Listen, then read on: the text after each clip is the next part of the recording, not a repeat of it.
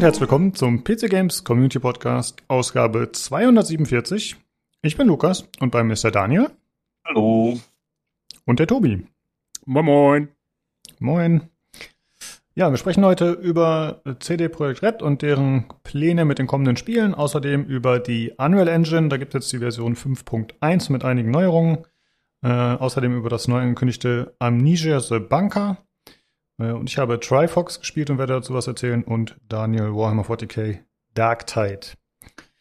Ja, wir wollten eigentlich zu viert sein. Äh, da hätten wir noch jemanden gehabt, der Dark Tide gespielt hat. Das hat leider jetzt nicht geklappt. Aber Daniel wird uns, äh, soweit möglich, dann auf den neuesten Stand bringen. Ja, mache ich doch gern. Sehr gut. Ja, Daniel, was hast du in letzter Zeit denn so gespielt, abgesehen von Dark Tide? Ah, ich habe zuletzt ähm, Dark Pictures gespielt gehabt, The Devil in Me.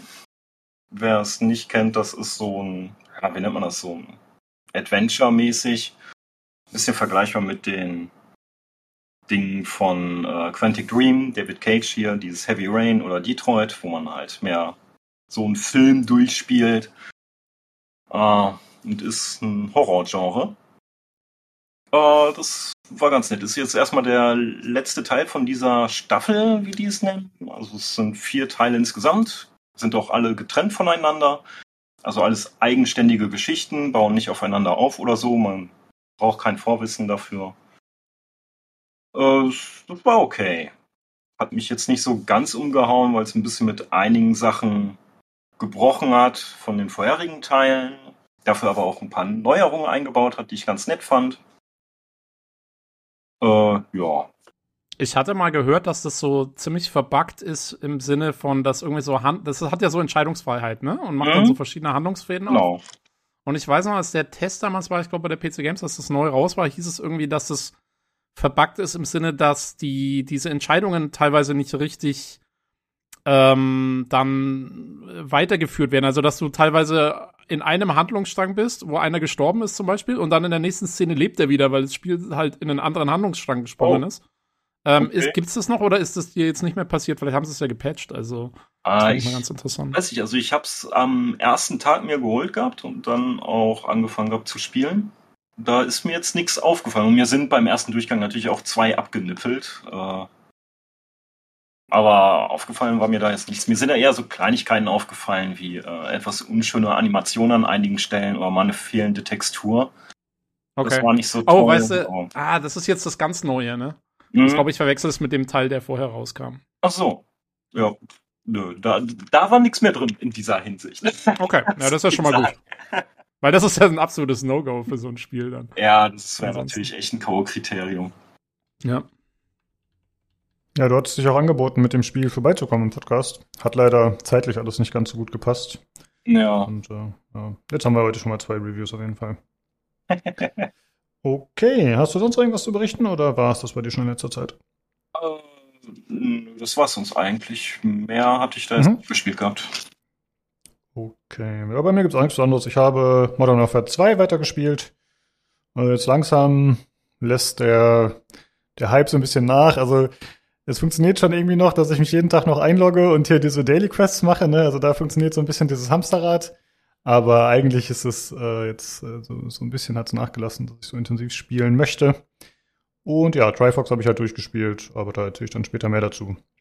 Tobi, wie sieht's bei dir aus? Ich habe keine neuen Sachen gespielt, ich habe hauptsächlich alte Sachen gespielt, weil ähm, Full Disclosure, ich hatte ja äh, Covid letzte Woche, jetzt habe ich es auch mal gehabt. Uhu.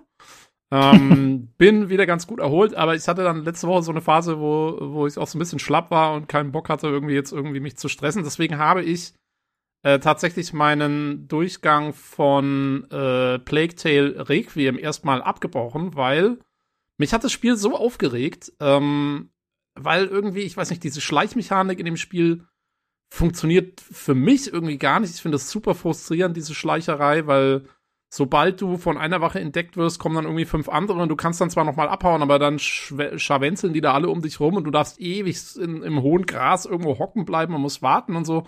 Und diese, diese neu entdeckte Freiheit, äh, im Gegensatz zum ersten Teil Innocence, ist für mich ein absoluter Nachteil, weil, ich weiß nicht, also im ersten Teil war es halt so, da hast, hattest du so ein Problem, was du angehen konntest und eigentlich auch in einer bestimmten Art angehen musstest. Und dann, wenn, wenn halt das Spiel von dir gewollt hat, dass du die Wache mit dem Stein an den Kopf wirfst und, und umbringst, dann hast du es halt gemacht. Und im neuen Spiel ist es aber so, dass sich das Spiel so, das gibt dir so, so ein, ja, eigentlich eine Wahl, wie du es machen sollst, aber nicht so wirklich. Und dann habe ich so das Problem, ich will ja eigentlich schon schleichen, aber es geht dann nicht so wirklich, aber eigentlich geht's schon, aber eigentlich auch nicht. Und es ist so, äh, es ist irgendwie nichts Halbes und nichts Ganzes. Also es hat mich echt aufgeregt. Und ähm, ja, dann habe ich das erstmal zur Seite gelegt fürs Erste und äh, habe tatsächlich noch mal, mal wieder einen Durchgang äh, von meinem guten alten Mass Effect angefangen. Äh, mein zweiter Durchgang der Legendary Edition, diesmal auf äh, dem höchsten Schwierigkeitsgrad. Ähm, und äh, der Witz ist, ne, also das Spiel ist jetzt 15 Jahre alt und ich habe es auch mindestens schon 15 Mal durchgespielt und ich entdecke halt immer noch neue Sachen. Also es sind halt Kleinigkeiten, aber es ist echt krass. Also ich habe, ähm, es gibt so eine Szene mal, wo du eigentlich so einen Kampf bestehen sollst mit einem Typen und ähm, und dann machst du diesen Kampf und dann unterhältst du dich wieder mit dem und dann sagt er eigentlich so, ja, ey, danke für die Hilfe, bla bla bla, ne? Und ich habe jetzt, ich, das hatte ich im Internet gelesen, aber ich habe es dann mal selber ausprobiert. Ich bin dann einfach mal weggerannt vor diesem Kampf und bin halt in den nächsten Raum gerannt und dann äh, despawnen irgendwann auch die Gegner und so und dann kannst du halt zurückgehen in den ersten Raum und kannst wieder mit dem Typen reden und dann hat er das halt gecheckt, dass du weggerannt bist. Und er sagt halt dann, ja, du hast mich hier stehen lassen, was soll das? Und so. Und du kannst dann auch antworten. Du kannst dann sagen, ja, pff, wenn du den Gegner nicht geschafft hättest, dann, dann wärst du eh schon tot, so ungefähr. Und äh, krass, also echt äh, wieder mal einen Dialog gefunden, den ich vorher noch nie gehört habe in dem Spiel, was ich jetzt schon 15 Mal durchgespielt habe. Das ist schon, äh, ist schon echt arg. Äh, da habe ich, da hab ich blöd geguckt.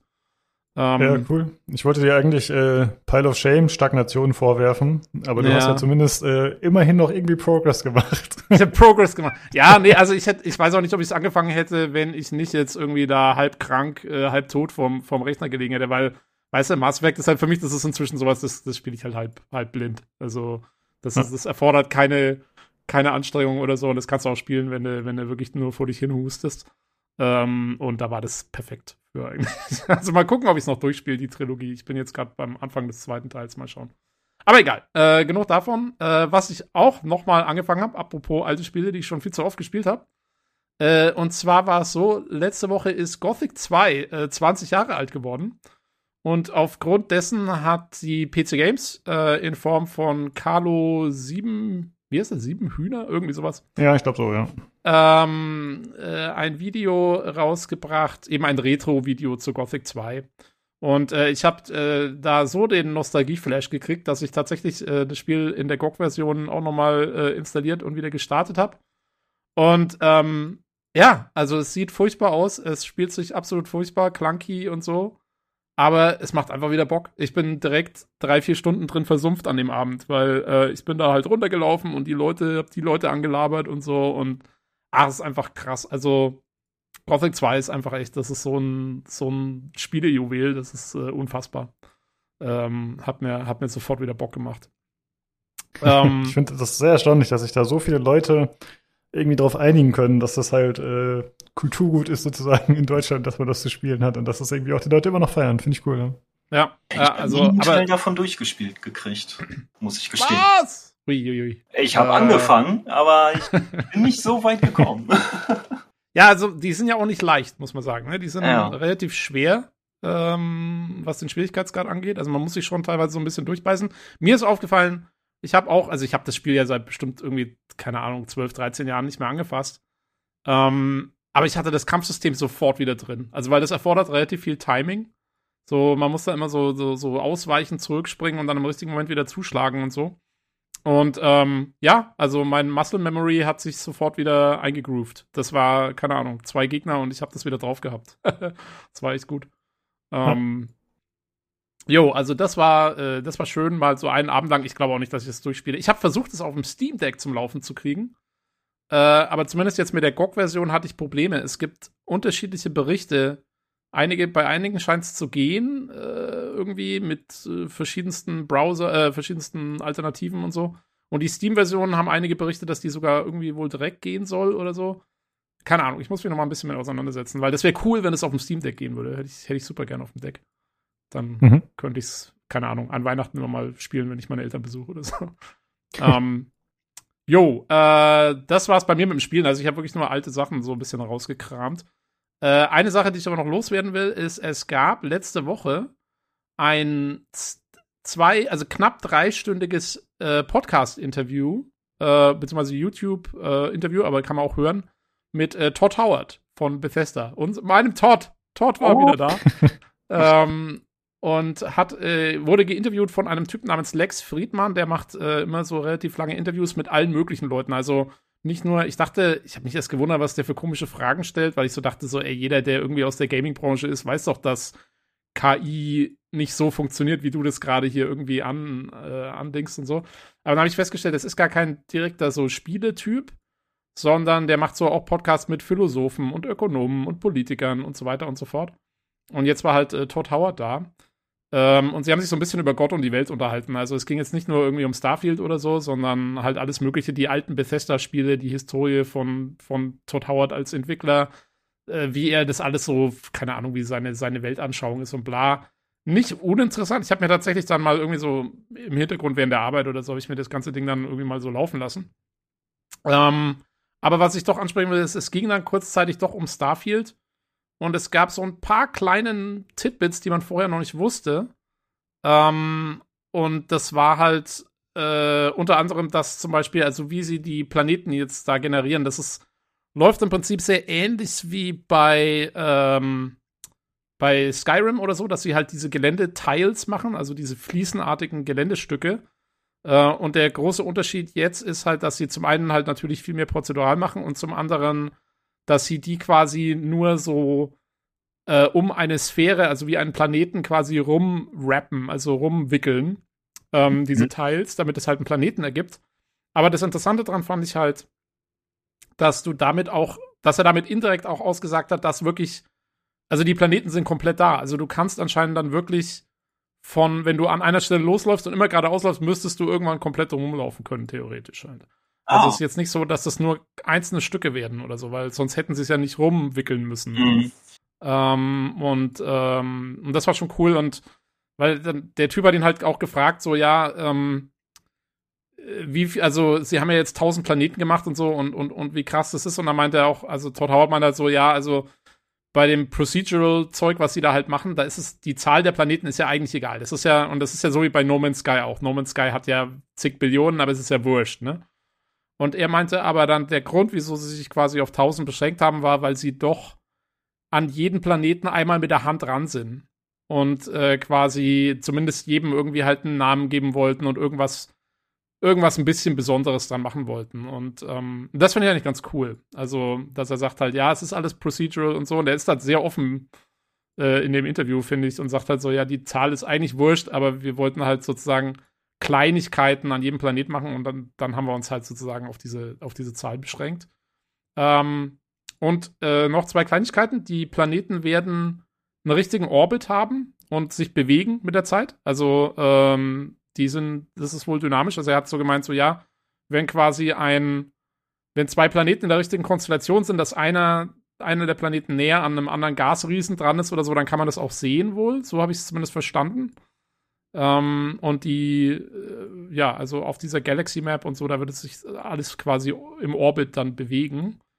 Ähm, und das andere, was er noch gesagt hat, ist, die Systeme, die Sternensysteme werden äh, gelevelt sein. Also es wird sozusagen das Level 5 Sternensystem geben und das Level 20 Sternensystem oder so. Hm, okay. Wo ich noch nicht so genau weiß, ob das cool ist oder nicht, aber äh, so wird es wohl sein. Hat er denn ähm, gesagt, ob man dann da landen kann in einem höherleveligen System oder geht es dann da um die Gegner nur oder wurde das ja, also genau gesagt? Soweit ich so wie ich es verstanden habe, geht es um die Gegner. Also du kannst überall hinfliegen, aber du solltest vielleicht nicht gleich am Anfang in Level 20 System fliegen. Ja, also. Shortcuts so. zum Endboss. ja, ja, genau. Ja, also so habe ich es verstanden. Du kannst überall hin, aber dann hast du halt super starke Gegner und so. Jo. Ja. Ja, das waren so ein paar Tidbits zu Starfield jetzt direkt. Ähm, also ja, so eine Befürchtung ja, war ja vorher auch, dass man da wirklich nur so diese Mini-Gegenden pro Planet irgendwie hat oder so und nicht drum laufen kann oder die frei erkunden kann. Das ja. hört sich jetzt eigentlich dann ganz nett an dafür. Ja, also fand ich auch äh, soweit so gut. Ich weiß noch nicht genau, was ich von diesem, von diesem Level-System dann so halte, aber das ja. muss man mal sehen, wie es rauskommt. Ich finde es ehrlich gesagt besser als so ein automatisches Mitleveln. Ja, das auf jeden Fall. Ähm, ich weiß noch nicht, was ich davon halte, dass es so systembedingt ist, weißt du? Mm, also, ja. dass du nicht, was ich halt zum Beispiel, weil ich jetzt, weil ich auch wieder Gothic gespielt habe, das Coole bei Gothic ist ja, die haben halt diese Welt so designt, dass halt die starken Gegner auch mal, dass am Anfang irgendwo schon ein starker Gegner sein kann. Den musst du halt dann erstmal umgehen oder so. Weißt du, sowas ist halt cool und das hast du halt nicht, wenn du, wenn du so, ähm, so striktes Systemverhalten hast. Das erinnert mich so ein bisschen an Assassin's, an die neuen Assassin's Creed, die auch in so, in diese Gegenden eingeteilt sind, die dann mhm. strikte Level, äh, Levelabschnitte haben, also gelevelte Gegner haben sozusagen. Naja, mal ja, schauen. Wird's, ja, äh, müssen wir abwarten. Genau. Wird es sicherlich auch Mods für geben, früher oder später. ja. Im Creation Club. Die könnt ihr dann kaufen. nee, schau mal, ich denke mal, Mod sofort wird ja auch ein Ding sein. Ja, ich habe mir das nicht angeschaut. Also ich finde es potenziell schon ein bisschen interessant, aber ich muss sagen, Todd Howard redet halt viel, so dann, weiß ich nicht, hatte ich ja. nicht Bock, mir noch einen Podcast mit ihm zu geben. Ja, also es ist auch, wie gesagt, das meiste ist eher wirklich Gelaber halt einfach. Also auch und der Typ stellt teilweise wirklich komische Fragen. Wie gesagt, dann irgendwie, dann stellt er mal so die Frage so, ja, also wie, wie glaubt Todd Howard ist die Game Experience für die NPCs? Weißt du, und ich denke mir so, was laberst du, Junge? also, naja, solche Sachen halt. NPCs haben auch Gefühle. Ja, ja, genau, so, so nach dem Motto, genau so. da gibt's da so einen ja, okay. YouTuber, der macht das. Ne? Der verkleidet sich dann irgendwie, der stellt so Szenen aus Spielen dar, aber mit echten Menschen und dann auch aus Sicht der NPCs. Das erinnert etwas daran. Ah ja, die, die kenne ich, diese, die so, die sind aber witzig, ne? Die, ja. Die immer so Sachen nachspielen aus Rollenspielen und so, ja. Das ist ganz cool. Wenn die ständig Dialoge skippen oder sowas. ja, genau. Achso, ist das hier Viva la Dirt League? Die hatte der Nino Ja, ich glaube, das sind die. Ich glaube, das hm? sind die vielleicht. Ja. Kann sein, ja.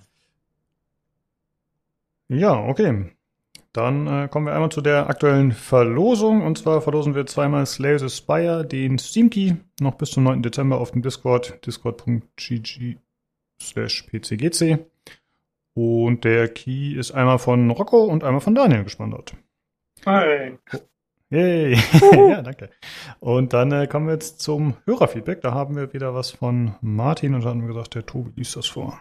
Genau. Äh, Martin schreibt. Pentiment, ein 18-Stunden-Krimi mit 50 plus Protagonisten im historischen Bayern. Das ist ja mal etwas Besonderes. Und ohne euren Podcast hätte ich von diesem Kleinod nie erfahren. Sabalot nochmal, Pile of Hype plus eins. Ähm, Ed Marcel, souverän wie immer. Hörerfragen an das Panel und die Community. Erstens, seid ihr eher der Shooter, Melee oder Magie-Typ? Jo. Äh, ich kann mal anfangen. Bei mir kommt es echt aufs Spiel an. Also äh, Mittelalter-Spiele bin ich eher äh, Melee äh, oder Melee ähm, äh, mit vielleicht ein bisschen Magie. Ich spiele gern so Paladin-Charaktere. Ähm, während bei neuzeitlichen Settings absolut immer Fernkampf-Shooter. Also ich hasse, ich hasse auch Science-Fiction-Settings, die nur Nahkampf haben, wie, wie, deswegen spiele ich auch keinen The Search oder so. Das packe ich überhaupt nicht. Ich will, ich will, äh, und, oder, oder beziehungsweise wenn das Spiel so gebalanced ist, dass Nahkampfwaffen viel stärker sind als Fernkampfwaffen in Science-Fiction-Settings, so wie das war ein großer Kritikpunkt von mir an The Outer Worlds oder auch Elex äh, ich spiele in Zukunftsszenarien eigentlich viel lieber quasi als Shooter ähm, und Mittelalterzeug dann eher mit Nahkampf. But that's just me. Mhm. Ja. Lukas, wie ist bei dir? Ähm, bei mir liegt es tatsächlich ein bisschen mehr an der Kameraperspektive. Also wenn es First Person ist, dann spiele ich es lieber als Shooter auf jeden Fall, weil ich finde dieses Gehacke, wie es dann in Dark Side teilweise auch stattfindet, äh, auf Dauer ein bisschen anstrengend, sag ich mal. Und wenn es dann Third Person ist, vor allem so Actionspiele, dann auf jeden Fall gerne Midi. Weil ich finde, dann ist Schießen nicht mehr so cool. Und ja, sonst kommt es ein bisschen drauf an. Also ich finde zum Beispiel deinen Einwurf bezüglich des Zukunftssettings, das kann ich auf jeden Fall auch nachvollziehen. Also dann ist es immer so ein bisschen je nach Geschmack. Don't bring a sword to a gunfight. ja, stimmt. ja, wie ist es denn bei dir, Daniel? Du hast ja jetzt quasi gerade beides mit Dark Tide. Ja, äh, ich bevorzuge eigentlich auch Shooter, weil ich sehr häufig First Person spiele, äh, habe aber auch nichts gegen Nahkampf, wenn es jedenfalls gut umgesetzt ist. Äh, jetzt was wie Dark Messiah of Might and Magic hat mir da ja sehr gefallen. Auch jetzt gegen The Search habe ich nichts. Äh, Magie ist bei mir ziemlich unterrepräsentiert, wenn ich so darüber nachdenke. Das meide ich eigentlich. Ich weiß gar nicht warum. Vielleicht, weil ich das einfach vom Konzept her etwas zu abstrakt und zu Fantasy-lastig finde. Keine Ahnung, spricht mich jetzt nicht so an. Ist aber auch häufig in Spielen gern mit irgendwelchen Sonderskill-Trees und so verbunden, da ich keinen Bock habe, da durchzusteigen oder so. Da meide ich das dann lieber. Ja, mhm. da muss ich sagen, es geht mir ähnlich. Ich mache Magier, wenn, also reine Magierklassen mache ich, wenn dann eher in so einem zweiten Durchgang oder so mal. Ja. Aber auf Anhieb direkt eine reine Magierklasse zu spielen, mache ich auch sehr selten. Genau. Ja, stimmt. Äh, ja, kommt halt ein bisschen drauf an. Also zum Beispiel bei Original Sin 2, das ist ja erstmal ein Fantasy-Setting, das passt halt schon mal. Und da hat man halt eine ganze Party. Ne? Das heißt, da kann man sagen, okay, dann habe ich jetzt halt hier einen äh, Support-Magier, der ein bisschen heilen kann und vielleicht noch, was weiß ich, Eismagie oder so anwendet. Da bringt man die ganz gut unter dann direkt mit. Aber wenn man äh, tatsächlich nur einen Charakter spielt, dann sehe ich so wie, ja. Jo. Gut. Ähm, und dann die. Oh, sorry, das gehört hier noch zur ersten Frage, sehe ich gerade. Äh, ja. Bei welchem Spiel habt ihr die perfekt zu euch passende Waffe gefunden? Und was war bis jetzt die verrückteste Waffe? Oh. Ui. Ich oh. kann gerne anfangen, weil ich habe schon äh, vorab ein bisschen drüber nachgedacht. Und Aha. zwar die verrückteste Waffe äh, ich finde, das ist so ein bisschen äh, das, was wahrscheinlich vielen einfällt, aber bei Borderlands gab es so eine Waffe, die hat die ganze Zeit irgendwie rumgeschrien und widerliche Geräusche gemacht, die war einfach nur nervig. Also jedes Schießen war eine Qual eigentlich und das war halt extra so, aber die war dafür super stark. Und ansonsten gab es ja noch in Cyberpunk hier den Skippy, was ein bisschen ja, ähnlich ist. war ja auch eine äh, sprechende Waffe.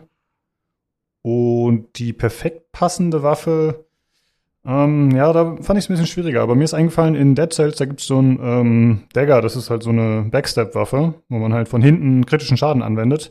Und mhm. ich habe drüber nachgedacht, warum gefällt mir die so gut? Weil man die Bedingungen, unter der man kritischen Schaden anbringen kann, selber äh, beeinflussen kann. Also es gibt halt andere, die haben halt vielleicht 50% äh, äh, kritischen Schaden oder 50% Chance. Und hier kann man es halt immer erzwingen. Und das finde ich eigentlich cool, wenn einem das Spiel sozusagen die Autorität gibt, dass man selber entscheiden kann, wann die Waffe ihren Vorteil ausspielt durch eine Skill-Aktion sozusagen. also wie halt ein Headshot auch, wenn man dann in vielen Spielen halt einen Bonusschaden bringt. Sowas mag ich eigentlich, wenn die Waffe dann da eben auch entsprechend auf äh, Schwachstellen oder so angewendet werden kann. Ja. Mhm. Ja, guter Punkt, guter Punkt.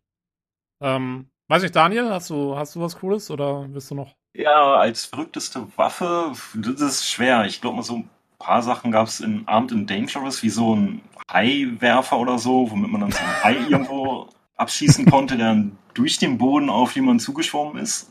Egal was für ein Boden natürlich, und der dann halt gefressen hat. Äh, aber ich fand auch ganz cool in, jetzt muss ich überlegen, welcher Teil das war. Ich glaube, Turok 2, Seeds of Evil, den Cerebral Boar. Was so eine Art ja, zielsuchende Rakete war, die man abgeschossen hat, die dann auf das Gehirn zugesteuert hat, sich reingebohrt hat und dann alles rausgeplört hat, was da drin war. Okay. Hm. Äh, ganz nett war dabei, das hat auch nur bei intelligenten Wesen funktioniert, also bei den Dinosauriern eben nicht. Die konnte man damit nicht anvisieren. Das war dann nur bei den Zweibeinern halt der Fall. Okay. Äh, ja. ja, perfekt passende Waffe ist schwierig, keine Ahnung. Da, ja, da fällt mir jetzt echt nichts ein. Ja, ja, ich habe äh, also verrückte Waffen gut. Ich meine, also natürlich gab es so Sachen wie den Schrumpfstrahler hier in Duke Nukem und, Ach, und ja. bla bla bla. Ja, ja, also es äh, äh, gab schon echt viel. Oder die ganzen Science-Waffen in, in äh, The Outer Worlds auch. Da gab es auch einige, einige lustige Dinger. Ähm, ich finde aber so abgefahrene Waffen, weiß nicht, ist, ist, ist nicht so meins. Also meine perfekte Waffe, hm, ja, die BFG halt, ne? und damit trifft man wenigstens. Einfach alles wegnuken. Ähm, nee, also was ich eigentlich am liebsten mag äh, an Waffen, ist jetzt nichts besonders Spezielles oder so, aber äh, ich mag super gerne schallgedämpfte äh, Pistolen. Ähm, weil mhm. da habe ich einfach, also Deus Ex äh, ganz früher und, und Splinter Cell und so, ich liebe dieses heim, heimlich irgendwie äh, Headshot und dann, dann Leute ausschalten, möglichst unentdeckt. Äh, das fand ich schon immer cool. Ähm, und, und, oder auch zum Beispiel, also, ich habe, ich hab, glaube ich, Fallout 4 habe ich hauptsächlich mit äh, einer schallgedämpften Pistole auch gespielt. Ähm, weil gerade mit dem Watts-System watzt du dir auch da wirklich alle weg, sozusagen. Ähm, jo, die machen, die machen mir immer sehr viel Spaß. Ist auch immer so befriedigend. Dann immer so ein Tschöck und dann ist er weg. Ja, ist ja auch jo. cool, wenn man dann äh, unentdeckt durchkommt und so weiter. Ähm, genau. Ja. Das klang gerade schon so ein bisschen durch, aber ich habe den Eindruck, dass natürlich jeder eigentlich immer so seine Archetypen hat, die er oder sie gerne spielt. Äh, ist wahrscheinlich bei euch auch so, ne? Dass zum Beispiel Skyrim, also da lese ich online immer super oft, äh, keine Ahnung, ja, ich wollte mal einen neuen Run machen bei Skyrim und was ist passiert? Äh, ich bin der Assassine mit Bogen, Crit-Schaden, so ungefähr. Mhm. Äh, ist das bei euch auch so, dass es euch schwerfällt, dann äh, tatsächlich mal was Neues zu machen? Also bei, bei Skyrim ist es sehr interessant, weil ich bin normalerweise in Mittelalterspielen nicht der Assassinentyp. Äh, da bin ich eher der mhm. Schwert, Schwert und Magie, wie gesagt, eher so Paladin-mäßig.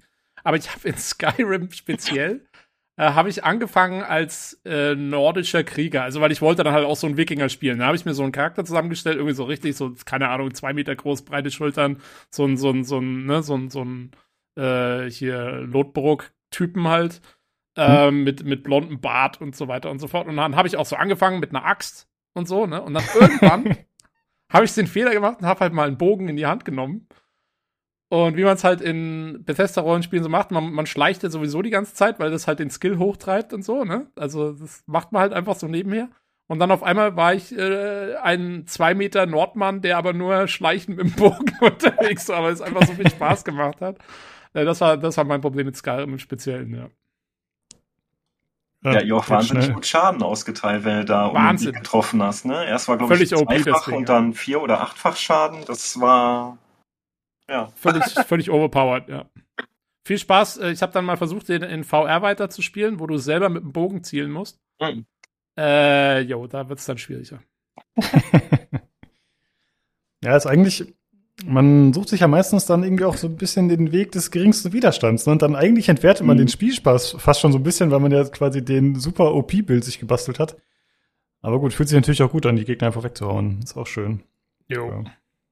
Ja. ja. Okay, dann würde ich sagen, kommen wir zur zweiten Frage. Jo. Ähm, zweitens. Welche Grafikeinstellungen schätzt ihr am meisten und machen euch Freude?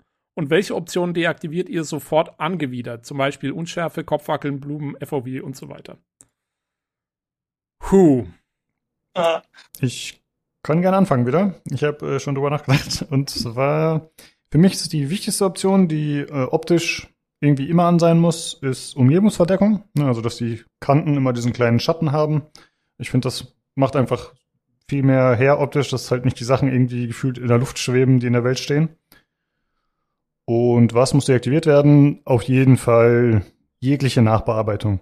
Also im Grunde das meiste, was er da schon nennt, äh, Field of View passe ich zwar auch an, äh, setze ich hoch, aber äh, Chromatic Aberration ist ganz schlimm, Filmkörnung, dann hier die Unschärfe, äh, Bildschirm schüttern oder wie das auf Deutsch heißt. Blumen lasse ich an, tatsächlich, glaube ich.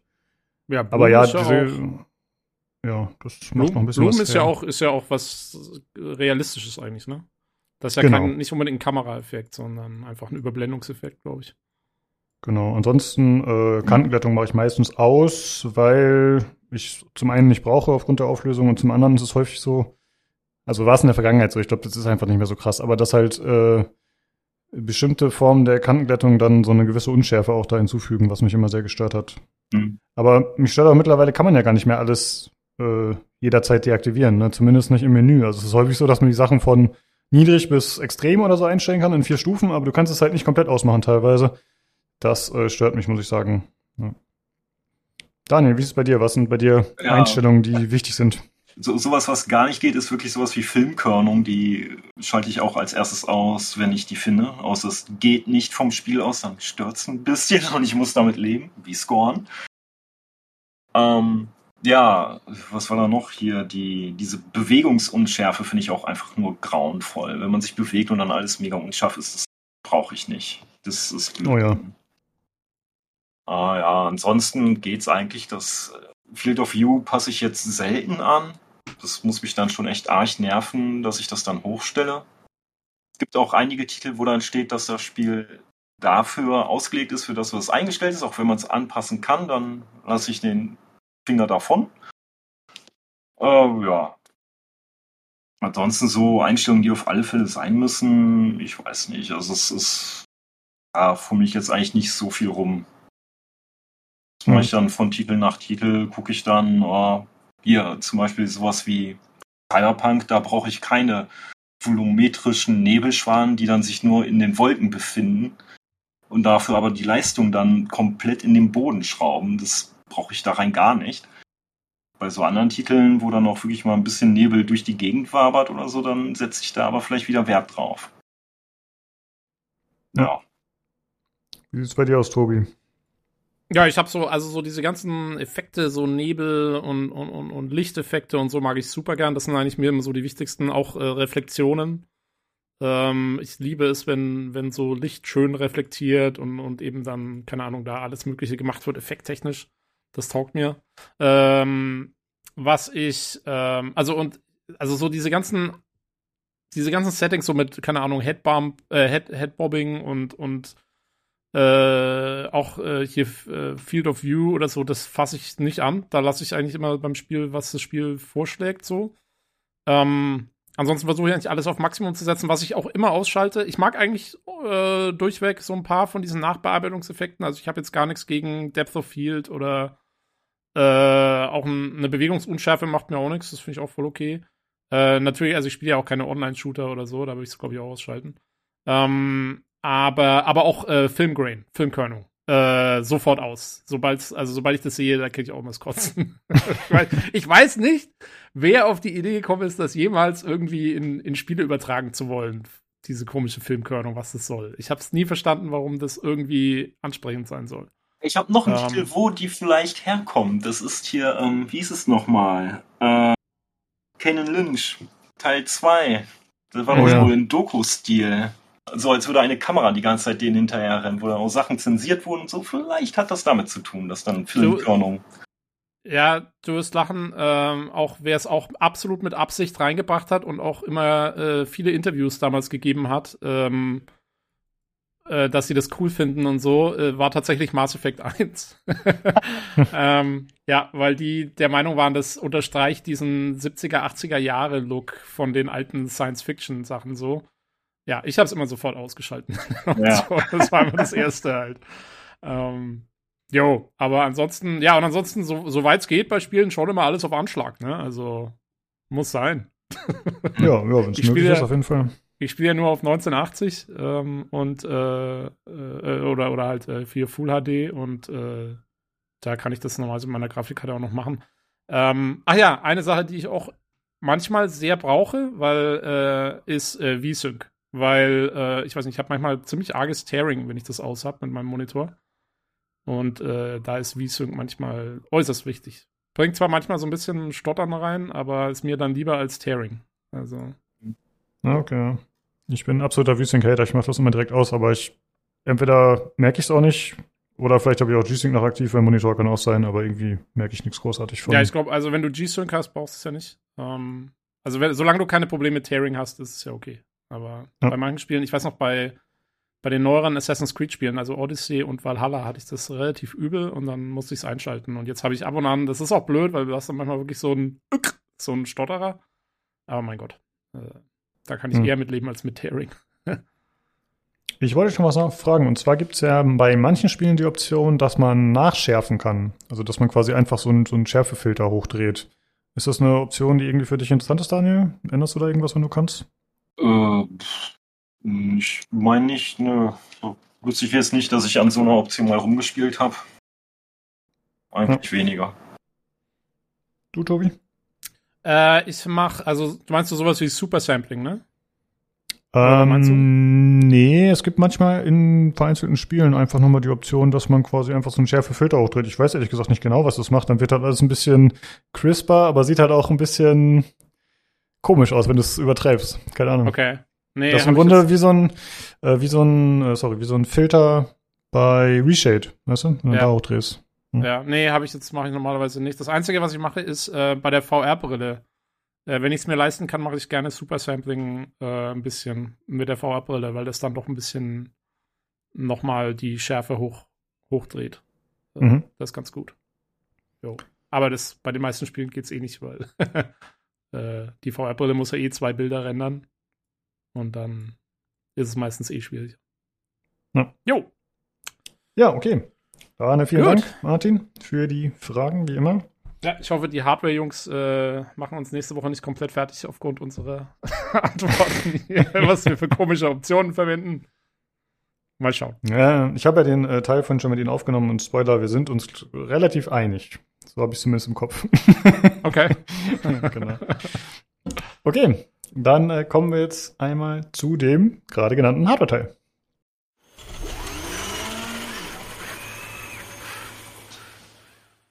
Hallo, da bin ich wieder und bei mir ist der Nino Servus.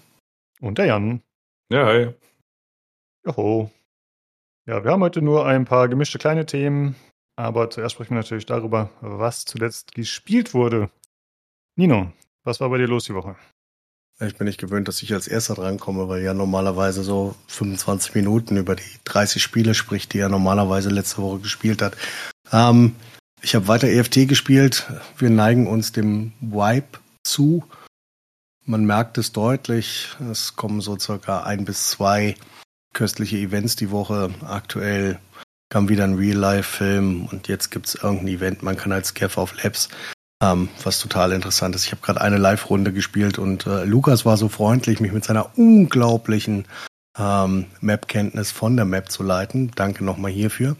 Ähm, Mhm. Weil ich nämlich selber genau exakt zweimal vorher auf Labs war. Das war jetzt das dritte Mal.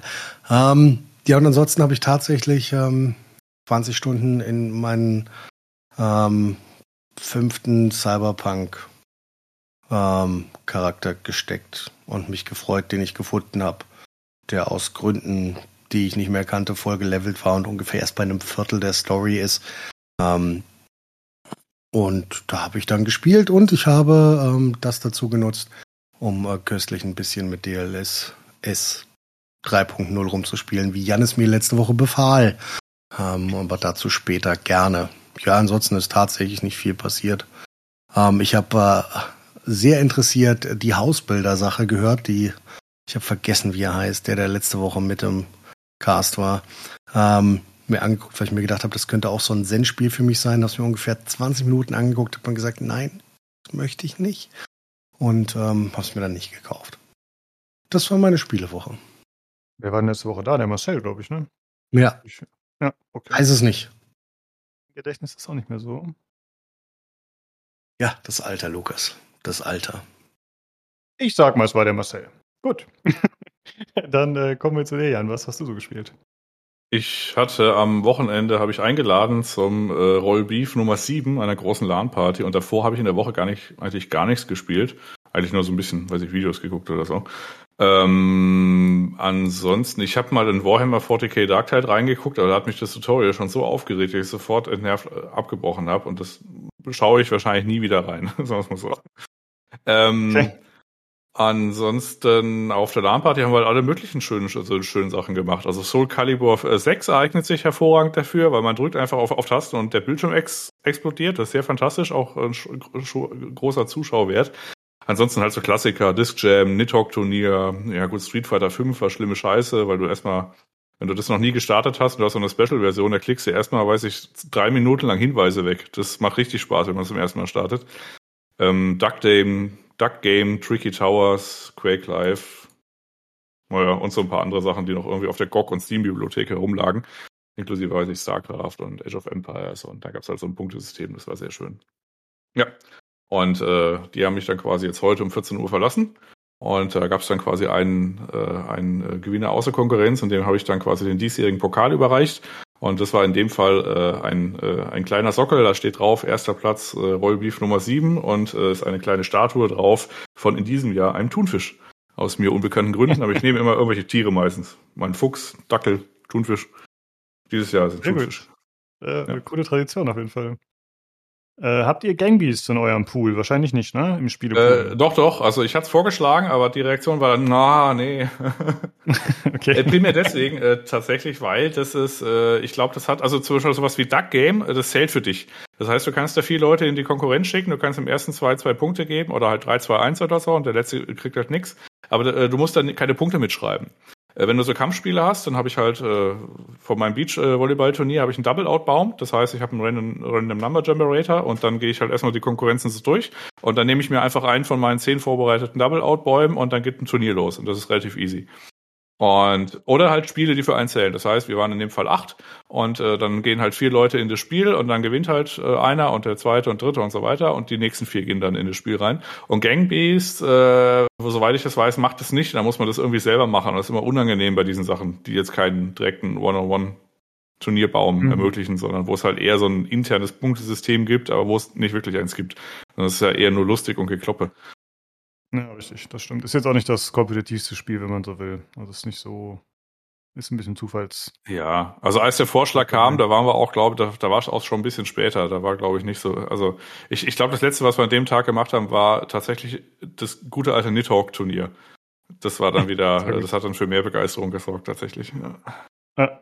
Ja, ich finde das eigentlich ganz cool, dass ihr äh, quasi euch ein bisschen was überlegt habt, was man so spielen kann und welche Spiele in Frage kommen, weil ich finde, oft war so das Problem, man trifft sich auf einer LAN-Party dann, ich meine, gut, damals, ne, dann hat man angefangen, die Spiele auf DVDs zu verteilen oder so ähnlich.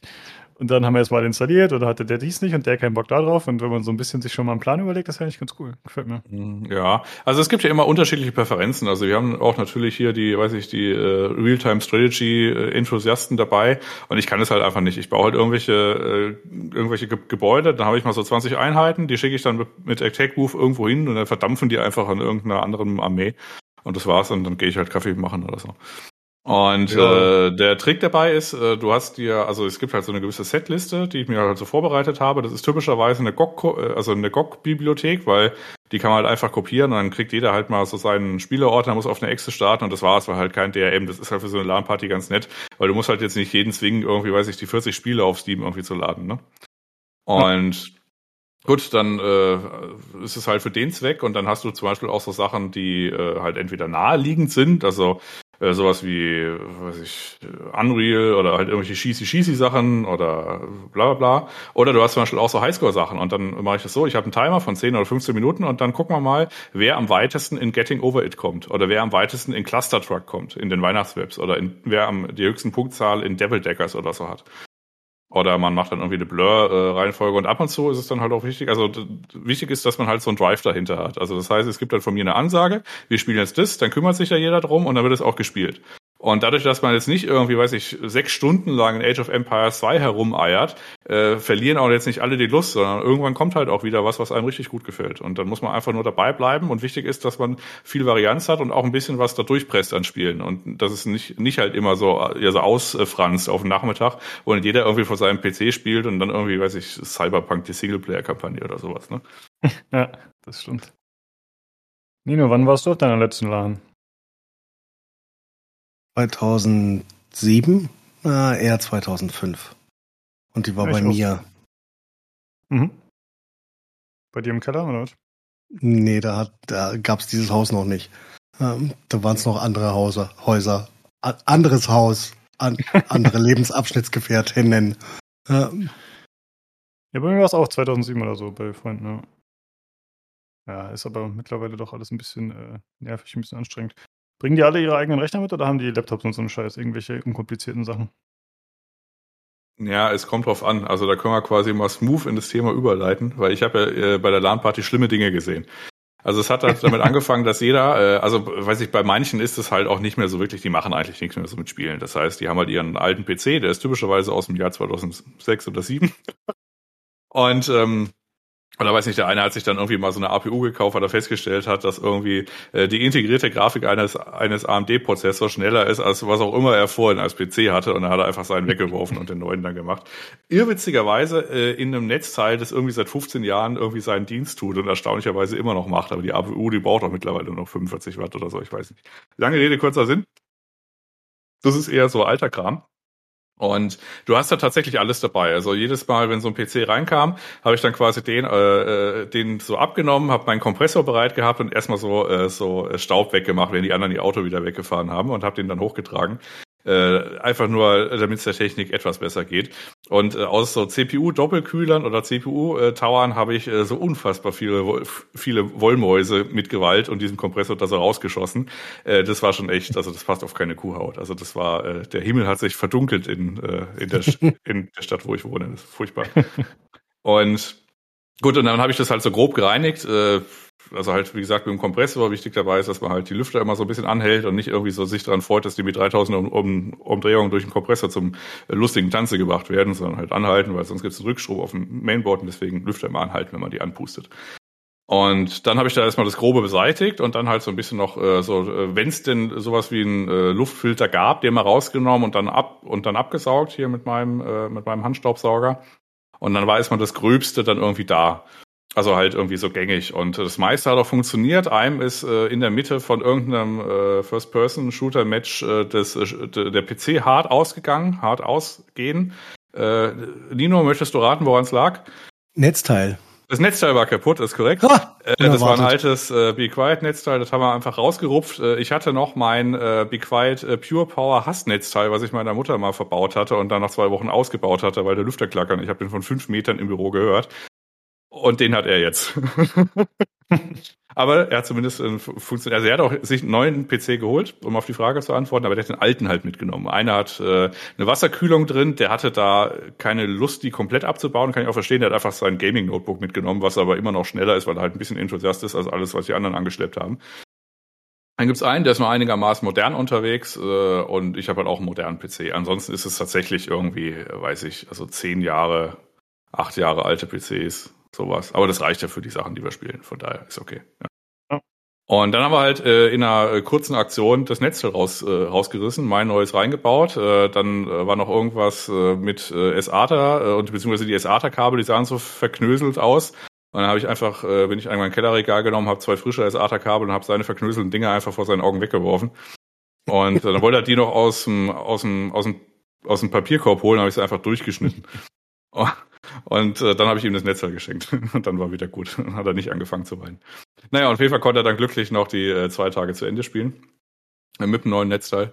Und ja, ansonsten halt die Peripherie, die, äh, die ist äh, Grund zur Sorge. Also einer kam mit einer alten Server-Tastatur von Dell an. Also das ist so, äh, ja, so Serverraum-Tastatur. Also, also ist ja auch so ein kleinen Raum und so äh, unfassbar billiges äh, Plastikgeklacker. Also das, ich, ich weiß gar nicht, sag mal, wo hast denn die her? Und dann hat er, ja, die hat er irgendwo mitgenommen. Ich so, okay, gut.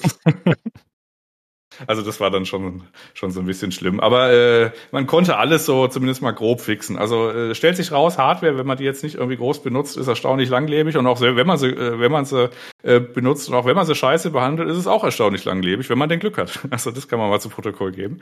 Es kann durchaus sein, dass man da jahrelang und äh, über ein Jahrzehnt dann Spaß mit seinem PC hat und ähm, muss nicht zwangsläufig irgendwie besonders krasse Qualitativkomponente äh, sein. Es ist natürlich dann äh, statistikmäßig dann irgendwie besser, wenn man ein bisschen bei der Hardware-Auswahl darauf achtet, dass man jetzt nicht den komplett blödsinnigsten Scheiß zusammenkauft. Aber offensichtlich kommt man auch, wenn man das tut, äh, wenn man Glück hat, dann irgendwie da über die Runden. Aber naja. Und ich, äh, äh, ganz witzig, so im Kontrast zu dem, was bei uns teilweise stattfindet, ne? Also von irgendwelchen Enthusiasten, die immer das neueste Zeug haben wollen und die beste Technik und alles abstimmen. Und dann äh, hat man da im Gegensatz so 2007er Hardware, die irgendwie immer noch rennt. Das ist witzig. Ja, also hinter mir war ein Tisch, der war voll besetzt mit vier Personen und die hatten genauso viele gerne wie ich. Also ja, aber. und ähm, gut, ansonsten äh, Software-Leute, also äh, weiß ich, was Leute auf Windows ins in, äh, was Leute auf Windows installieren. Einer hatte äh, eine Applikation Bing Wallpaper und hat gesagt, mhm. ja, damit, damit, äh, damit er unterschiedliche Wallpaper hat.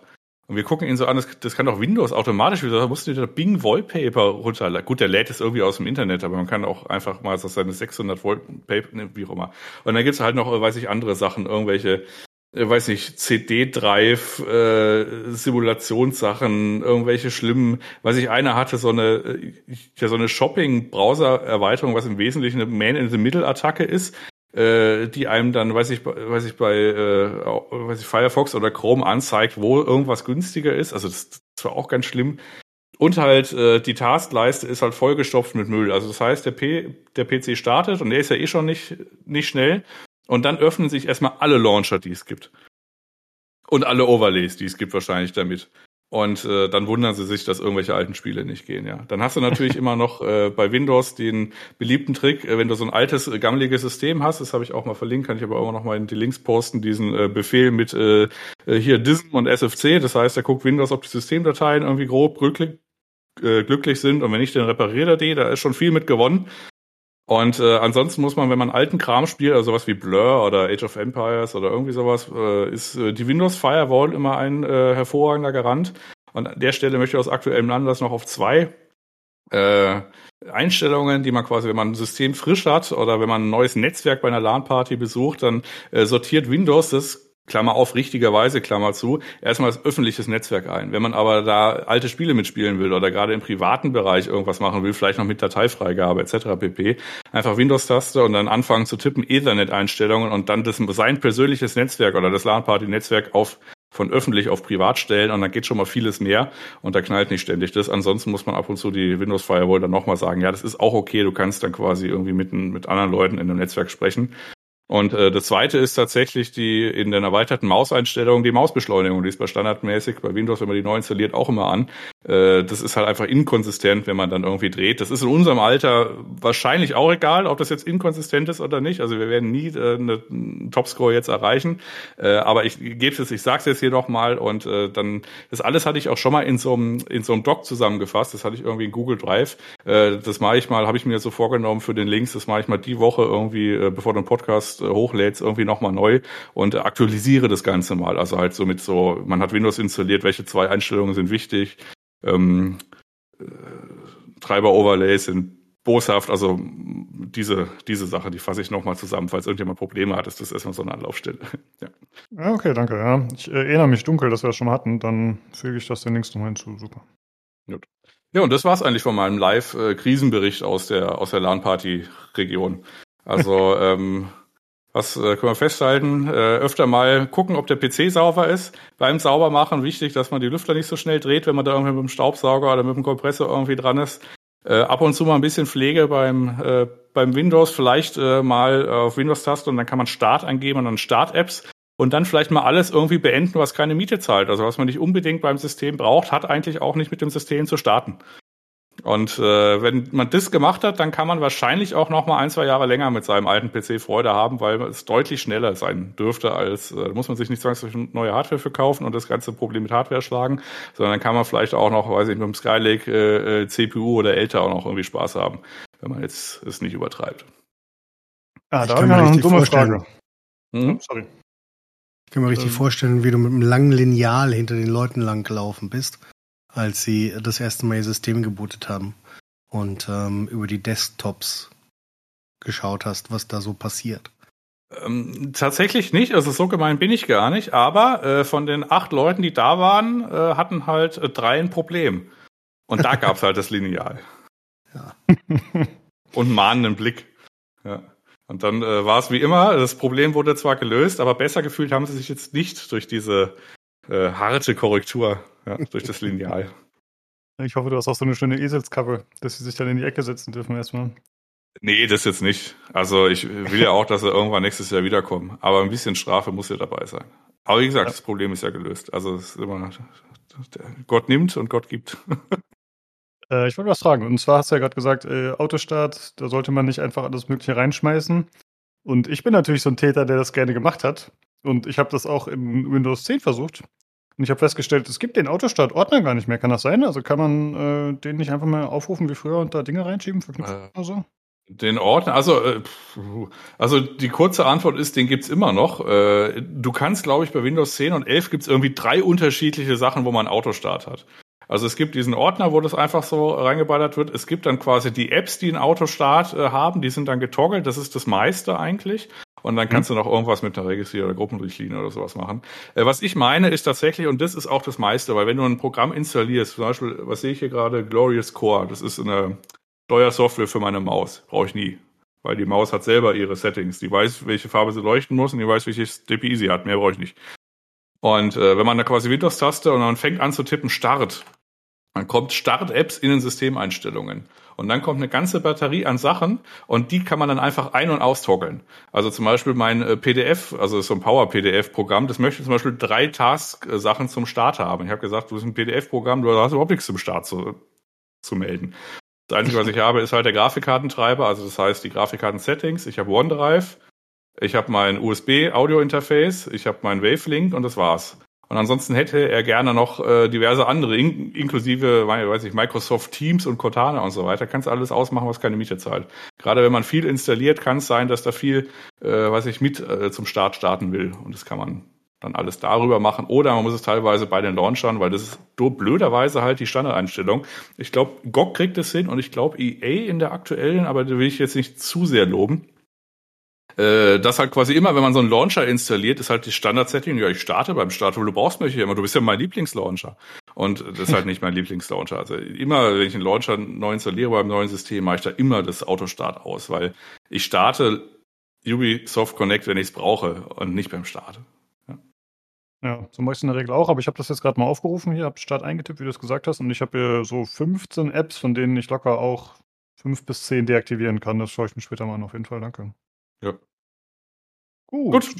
Und das Amen. war die, äh, die Krisenberichterstattung von der LAN-Party. Ansonsten ja. ist alles ruhig an der Front. Okay, dann äh, kommen wir jetzt von äh, veralteten Spielen nochmal zu den etwas aktuelleren. Nino, du hast schon gesagt, du hast Cyberpunk gespielt und du wolltest noch ein bisschen berichten von technischer Seite. Ich habe eine Frage. Haben wir die Hörerfragen gemacht? Nee, die machen wir jetzt am Ende. Dann. Geil. Ja, ich habe ähm, Jan, Jan, Jan hat mich ja hat mich ja quasi freundlich gefragt beziehungsweise befohlen, dass ich äh, äh bitte mit DLS S3 rumspielen soll in äh, Cyberpunk, auch wenn ich es nicht mehr brauche. Ähm, ich habe dann allerdings nur 4K getestet, habe nur ähm, Performance und Quality getestet, gibt fünf Einstellungen. Ähm, du kannst auch noch mehr machen, kannst Frame Targets angeben und so weiter. Das ist ganz, ganz witzig, zumindest in Cyberpunk. Ähm, war re relativ einfach. Also auf allen Ultra-Einstellungen habe ich mit der 4090 ähm, inklusive Raytracing auf äh, Psycho ähm, habe ich so, ja, 59 Frames ähm, auf ähm, Quality dann um die 100 und auf ähm, ähm, auf äh, Performance dann so um die 130. Ähm, bei Performance wird es dann aller schon, allerdings schon so, dass ich mir denke, okay, du musst was mit deinen Augen machen, das könnte das Alter sein dass es dann sehr unscharf im Hintergrund aussieht. Das ist dann schon eine Problematik. Also das, das, das spiele ich nicht. Wenn ich auf äh, meinem äh, Ultrawide Weco HD spiele, ähm, kannst du ähm, die, die Frames einfach äh, plus 30 nehmen. Ähm, dann hast du das, hast du das gleiche Ergebnis. Also das war so die grundlegende Erfahrung, Jan. Ich hoffe, das stellt dich zufrieden. Ich bin mir, ähm, war über den Sprung zwischen ähm, den normalen Einstellungen ohne DLSS und ähm, ähm, DLSS Quality war ich deutlich, also war ich wirklich gut angetan. Das hast du kaum gesehen, beziehungsweise ich habe es kaum gemerkt. Ähm, und dadurch hast du einen sehr ordentlichen Performance-Gewinn gehabt. Also zwischen Nativ und äh, DLSS Quality. Genau, zwischen ja, ja. Nativ ja, gut, DLSS. das ist zwischen, genau. zwischen Quality und Performance wird's dann eklig. Also da musste musste wirklich das dringende Bedürfnis haben, dir das so angucken zu wollen, als wäre noch mal ein Schleier mit allem, was weiter weg ist als zehn Meter ähm, drüber. Das musst du dann wirklich wollen. Ja. Also da bleibt ja auch nicht viel übrig. Also das ist ja quasi, ich glaube, also ich weiß nicht, wie sie es mittlerweile vermarkten, teilweise schämen sie sich da nicht so. Als sie es mal neu eingeführt haben, noch bei DLSS, dann haben sie quasi extra gesagt, beziehungsweise sie hatten dann noch so, also im Wesentlichen war das äh, das 4K äh, also wenn man 4K-Bildschirm hat, dann kann man Performance machen und dann ist es interne Auflösung ein Viertel, nämlich Full HD. Und mhm. je niedriger man geht von der Ausgabeauflösung, desto weniger interne Auflösung bleibt halt übrig. Und bei Perfor da bleibt halt unterhalb von 4K echt nicht mehr viel übrig. Das sind ein paar Pixel, die man dann irgendwie hat. Es gab mal so einen YouTuber, der hat irgendwie, weiß ich, auf 720p Control mal irgendwie DLSS mit irgendwie, weiß ich, einem INI-Hack oder so gemacht. Äh, das sah noch erstaunlich gut aus dafür, dass es eigentlich 720p ist, aber spielen möchte man das nicht. Also mein, meine Schmerzgrenze oder auch zum Beispiel Plague Tale habe ich ja noch mit äh, der 2070 durchgespielt. Das war dann auch dieses Quality-Setting. Also ein 4K-Monitor und dann Quality und dann redet er, glaube ich, intern mit Weco HD und da noch ein bisschen nachschärfe und das äh, DLSS äh, äh, Anti äh, Anti Lasing drüber, das sieht aber echt gut aus. Also das äh, das ist kein Unterschied zu 4K, finde ich. Also gerade im Spiel, wenn man da mal irgendwie Nee, ja. also subjek subjektiv auf keinen Fall. Ja. Ja gut, äh, hattest du mal ein bisschen mit Input Lag irgendwie hier wegen dieser Frame Generation irgendwie noch was gemacht? Überhaupt oder? nicht. Achso, alles klar. Überhaupt also, nicht. Ist alles gut? Okay, gut. Ja. Da hatte ich keine Probleme. Ja, also viel mehr, viel mehr ist es dann tatsächlich nicht. Ich habe noch meinen, meinen Schreibtisch umgebaut. Ich habe jetzt mein Mikrofon direkt vor meinem Gesicht. Ähm, das habe ich drei Jahre lang versucht nicht zu tun. Ich tue es jetzt. Bei mir noch unsicher. Kann meinen Monitor immer noch sehen, aber ich habe jetzt halt ein riesiges schwarzes Schurmikrofon im Gesicht. Weiß noch nicht, wie mir das gefällt. Äh, ähm, versucht man ja so, äh, ja, so Gockly-Eis drauf zu machen oder so, ein, ja, so einen kleinen Kussmund oder so ein lachendes Smile, der mit sich anlächelt. Oder vielleicht so anhimmelt von unten. Dir ist schon klar, wie alt ich bin, oder? Äh, naja. Nichts, nichts davon befindet sich in meinem Besitz. Geschweige denn, ge, geschweige denn denke ich darüber nach, es zu erwerben. Ähm, ich weiß, ich habe das schon mal so bei, bei ganz schlimmen YouTubern gesehen, die so eine gehäkelte Mütze oder irgendwas drüber ah. haben, was ich nicht Also richtig schlimm. Ja, so ein Eierwärmer, ne? Ja. Ja, okay, Richtig dann gucke ich mal, ob äh, in der in der Kiste meiner meiner verstorbenen Großeltern ich sowas finde. Und beim großen Hardware-Nachmittag wird es irgendwann passieren. Wenn ihr alle im in einem Keller seid, da schleiche ich mich dann hoch und äh, ziehe ein kleines Häkelhüteli auf den mm. Schuh zum Sampi. Ja. ja, ich freue mich. Schönen weihnachtlich ja. auch, quasi schon mal zur ja. Vorbereitung. Ja, und dann kriegt auch weihnachtlich auch Schnauze wahrscheinlich. Ja, ja große Wahrscheinlichkeit. Und vergrabe ich dich im Wald. Ja, Aha, ja, schön. Warum, warum hast du dich entschieden, äh, umzubauen, dementsprechend, Nino? Ähm, weil ich immer in, in den Podcast-Aufnahmen, ich höre das, ich weiß, 99,9% der Leute hören das nicht. Aber ich merke das, dass ich wegrutsche. Und ähm, das liegt halt daran, dass ich ähm, immer wieder auf die Normalposition von meinem Monitor zurückrutsche, also mittig, anstatt genau vor dem Mikrofon ungefähr 10 Zentimeter weiter links zu sitzen. Hm. Und das hat mich so aufgeregt, also 243 war gar nicht gut. Es kommt auch immer drauf an, ein bisschen wer schneidet. Ähm, ich habe euch beide lieb, ich wollte es bloß erwähnen. Ähm, bitte nichts mit meiner Stimme tun. Und wenn doch, dann macht was Geiles. Ähm, ähm, aber grundsätzlich hörst, hörst du das, wenn du aus dem, ja, aus dem Nahfeldbereich des Mikrofons rausgehst. Und das möchte ich, möchte ich unseren äh, Zuhörern nicht zumuten. Hm, okay, verstehe. Ja, Gut. ist technisch ja immer so eine Sache. Ich weiß nicht, äh, inwieweit die da eingreifen müssen oder nicht am Ende. Oh. Hm.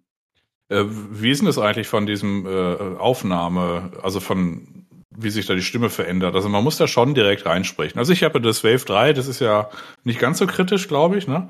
Und ich habe das ja immer so seitlich an meiner Fresse hängen. Ich habe das ja so gebaut, dass ich so, so einen dreiteiligen Arm habe. Wenn ich dann irgendwie mit, mit euch Tarkov spiele, dann hängt mir das immer so, ich sag mal 15 Zentimeter so links irgendwie hin und ich kann mal meinen mein Bildschirm noch komplett sehen. Aber ja, das, den, äh, das funktioniert hast, mit, dem, mit dem Schuh nicht, ne? Nee, nee, du hast, du, du hast zwei, du hast zwei Vorteile gegenüber Lukas und mir. Ähm, einmal die, die Natürlichkeit der Stimme. Ähm, und der zweite Punkt ist, wir beide benutzen dynamische Mikrofone. Die machen die beste Stimme, wenn du ganz nah rangehst und den Gen so weit unten hast wie möglich. Das bedeutet, wenn ich also so nah dran bin, klingt das anders, als wenn ich so spreche. Und das ist nur ein Unterschied von circa einem oder zwei Zentimetern. Viel mehr ist es nicht. Aber bei unseren Mikrofonen äh, müssen wir halt beide sehr nah dran sein, damit es sehr gut klingt. Dafür klingt es halt auch sehr gut. Du hast halt ähm, einfach eine ganze Software, die das dahinter ausrechnet und wegrechnet. Und du hast halt den Vorteil der Ruhe. Das geht halt bei mir nicht. Bei mir sind halt Kinder und äh, Frau immer um, im Hintergrund. Das ähm, hörst du grundsätzlich. Wenn im Wohnzimmer noch gespielt wird, was du kennst ja mein Haus, ähm, wenn da noch Eisenbahn gespielt ist, dann habe ich, wenn ich ein ähm, normales Großmembranmikrofon habe, habe ich das alles mit drauf. Ja, dann hört sich das an, wie wenn bei ähm, Tobi die äh, Polizei mal wieder durch New York fährt. Und halt, um sicherzustellen, dass ich nur das aufnehme, was ich auch wirklich brauche, ähm, habe ich ein dynamisches Mikrofon. Ähm, und da muss ich halt ein ganzes Stück näher ran. Und auch direkt reinsprechen. Also und auch direkt reinsprechen. Okay. Ich meine, das war ja auch bei, bei Lukas der Fall. Er hatte ja ähm, ein normales Großmembranmikrofon, was ähm, einfach so viel von hinten mit aufgenommen hat mit diesem riesigen, mit dieser riesigen Abschirmung. Und jetzt hat er ja nur noch das kleine und hat den, hat den gleichen guten Soundeffekt, aber hat nur noch ein, ein halbes Mikrofon vorm Gesicht. Ja, aber ich mache, glaube ich, auch den Fehler, dass ich oft immer noch ein bisschen zu weit weg bin tatsächlich. Aber ja, das ist dann halt Anwenderfehler. Jo, okay. dann äh, haben wir doch unsere Sachen abgehandelt, aber wie Nino schon angemerkt hat, die Fragen von Martin haben wir noch. Äh, und deswegen zuerst an dich, Jan. Seid ihr eher der Shooter, Melee oder Magie-Typ? Bei welchem Spiel habt ihr die perfekt zu euch passende Waffe gefunden und was war bis jetzt die verrückteste Waffe? Es ist immer so geil, diese Fragen, die kommen immer so jedes Mal überraschen, weil ich, weil ich es mir nicht vorher durchlese. Also äh, Schu äh, ich bin tatsächlich eher der Shooter-Typ. Also äh, das Nahkampfsystem fand ich eigentlich immer blöd und irgendwie hakelig. Also angefangen von Skyrim, auch Vermintide, das fand ich immer irgendwie blöd. Ja, Magie, das war auch immer so ein Piu Piu Piu. Das war jetzt irgendwie selten selten geil, dass es irgendwie Wucht hatte. Und äh, so Waffen, äh, Waffenschussgeräusche, die haben schon deutlich mehr Potenzial. Das machen wahrscheinlich mehr Leute und können das mittlerweile besser. Oder vielleicht sind Waffen auch einfach geiler als Magie, man weiß nicht. Ähm, bei ich habe ich äh, hoffe sehr auf Forspoken nächstes Jahr, weil da ist das Magiesystem ja auch so richtig wuchtig und hier Steinmagie und Wasser und Feuer und das sah zumindest cool aus. Da hoffe ich, dass es äh, dass es knallt, aber ansonsten eher Shooter. Äh, passende Waffe. Ähm, ich fand Cyberpunk die Handfeuerpistolen tatsächlich ganz gut.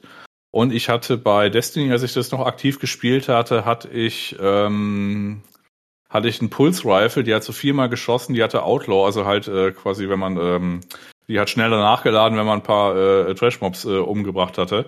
Und das war eine ganz normale weiße Waffe, aber die hatte ich, glaube ich, glaube ich, die hatte ich so lange, dass ich da 25.000 Kills mit hatte mit der einen Waffe. Ich habe mich auch geweigert, andere Waffen zu nehmen dann. Äh, die Go, die, die Go Figure war das. Und ah, okay. die habe ich einfach, die habe ich quasi bei irgendeinem Add-on habe ich die relativ früh gefunden und dann einfach ein Jahr oder anderthalb Jahre lang nicht ausgetauscht und gesagt, ich nehme keine andere Waffe, ist mir egal. Und die zweite Waffe war dann die äh, Telesto, weil Telesto Besto, äh, weil die Waffe, die ist immer besonders witzig, weil die müssen sie, die mussten sie, glaube ich, schon zehnmal aus dem, aus dem Spiel patchen, weil die so blöd programmiert ist, dass die das Spiel immer kaputt macht. das ist ganz fantastisch, deswegen ist Telesto Besto. Nee, das sind so die, die Waffen, ja. Äh, ich musste gerade noch an Outriders denken, was wir ein bisschen gespielt haben und du fandest das ja ganz okay auf jeden Fall. Da fand ich, war der Magie-Teil doch auch gar nicht mal so verkehrt. Ne? Das waren halt so ein paar vereinzelte Fähigkeiten, ansonsten wurde er auch geschossen. Ja, das war noch auch ganz wuchtig, ja. Das stimmt schon, ja. Ja. Okay. Nino, wie sieht's bei dir aus? Ähm, Shooter. Auf jeden Fall Shooter. Magie und so weiter interessiert mich marginal wenn mal ein cooles Spiel rauskommt, dann ist es okay, aber ansonsten bin ich eigentlich hauptsächlich in, in Shootern unterwegs und werde das auch, glaube ich, den Rest meines Lebens bleiben. Ähm, solange meine Reaktionen noch einigermaßen ähm, dahingehend reichen. Wobei ich halt auch bei Spielen wie Battlefield sehe, dass ich ähm, dem älteren Kaliber angehöre und seltenst meine KD eine positive ist. Ähm, sagen wir es so. Ähm, Liebling, Lieblingswaffe ist eindeutig ähm, aus Tarkov die AK-74. Spiele ich sehr gerne in der N-Variante ähm, mit den richtigen Attachments, was man ja bei Tarkov tatsächlich bis ins kleinste Detail machen kann, lässt die sich hervorragend spielen und ich habe die sehr, sehr gerne und spiele die eigentlich hauptsächlich und nur. Ich habe in meinem Stash bestimmt 40 ähm, Waffen davon, die ich diesen Wipe auch nicht mehr wegkriegen werde. Ähm, ansonsten das Kurioseste, ich weiß es nicht. Ich glaube, bei Borderlands 1 fand ich das mal ziemlich krass, wie man die Waffen modden konnte. Aber ich kann mich da jetzt auch an keine spezifische erinnern. Ja. Okay, dann die zweite Frage auch an dich zuerst, Jan. Welche Grafikeinstellung schätzt ihr am meisten und machen euch Freude? Und welche Optionen deaktiviert ihr sofort angewidert? Zum Beispiel Unschärfe, Kopfwackeln, Bloom, äh, Field of View und so weiter. Also was mir Freude macht, kann ich gar nicht sagen. Also habe ich keine, also ich, ich sehe es nicht, oh hier, Schatten, mag ich. ähm, weiß ich jetzt nicht. Ähm, wenn ich quasi ein Spiel starte, ist meine erste äh, Switch eigentlich alles mal so auf dem Preset High und dann mal gucken, wie es aussieht. Und wenn ich dann merke, okay, ich brauche noch äh, Frames, dann ist meine erste, mein erster Blick, gibt sowas wie FSR 2 oder DLSS 2. Und dann schalte ich das an auf Quality oder in, bei AMD ist glaube ich Ultra Quality, ist aber die gleiche Renderauflösung. Und äh, wenn ich dann noch Frames brauche, dann gucke ich mal in die beliebten Kandidaten, den volumetrischen Nebel, den schaue ich dann mit Argos Augen an und dann äh, also alles, was quasi tendenziell Grafik, äh, ich sag mal, schlechter macht, und dabei Rechenzeit verbraucht. Also sowas wie Unschärfe-Effekte. kommen sofort von hoch auf mittel oder aus oder was auch immer. Volumetrischer Nebel äh, kann manchmal sein, dass es danach richtig scheiße aussieht. Also Cyberpunk war so ein Ding. Also das, das sah furchtbar aus, wenn man da den Nebel runtergemacht hat, weil der, der bestand dann nur noch so aus, aus vier rechteckigen Blöcken. Das war so ein bisschen, muss man ein bisschen dann, kommt auf, kommt auf Spiel an. Aber volumetrischer Nebel ist so ein Ding, was man ab und zu wegmachen kann. Irgendwelche, weiß ich, Blumeneffekte, wie du gerade hier gesagt hast. Äh, und halt sowas wie ähm, äh, Bokeh-Effekte, also was halt im weitesten Sinne nochmal Unschärfe, Hintergrundunschärfe ist. Äh, das kann man auch mal so eins in der Regel runter machen, weil in der Regel ist es halt anders unscharf, aber nicht zwangsläufig schlechter unscharf. Es wird halt nur weniger hart berechnet und deswegen hat man mehr Frames, wenn man es halt ein bisschen runterzieht. Das wären so meine typischen Anlaufstellen, wenn ich ein paar noch Frames suche in den Einstellungen. Ansonsten äh, das FOV da, äh, also das Field of View, da diffundiere ich so um die, ich sag mal 90 bis 100 herum. Du spielst ja, also teilweise, um 100, ja.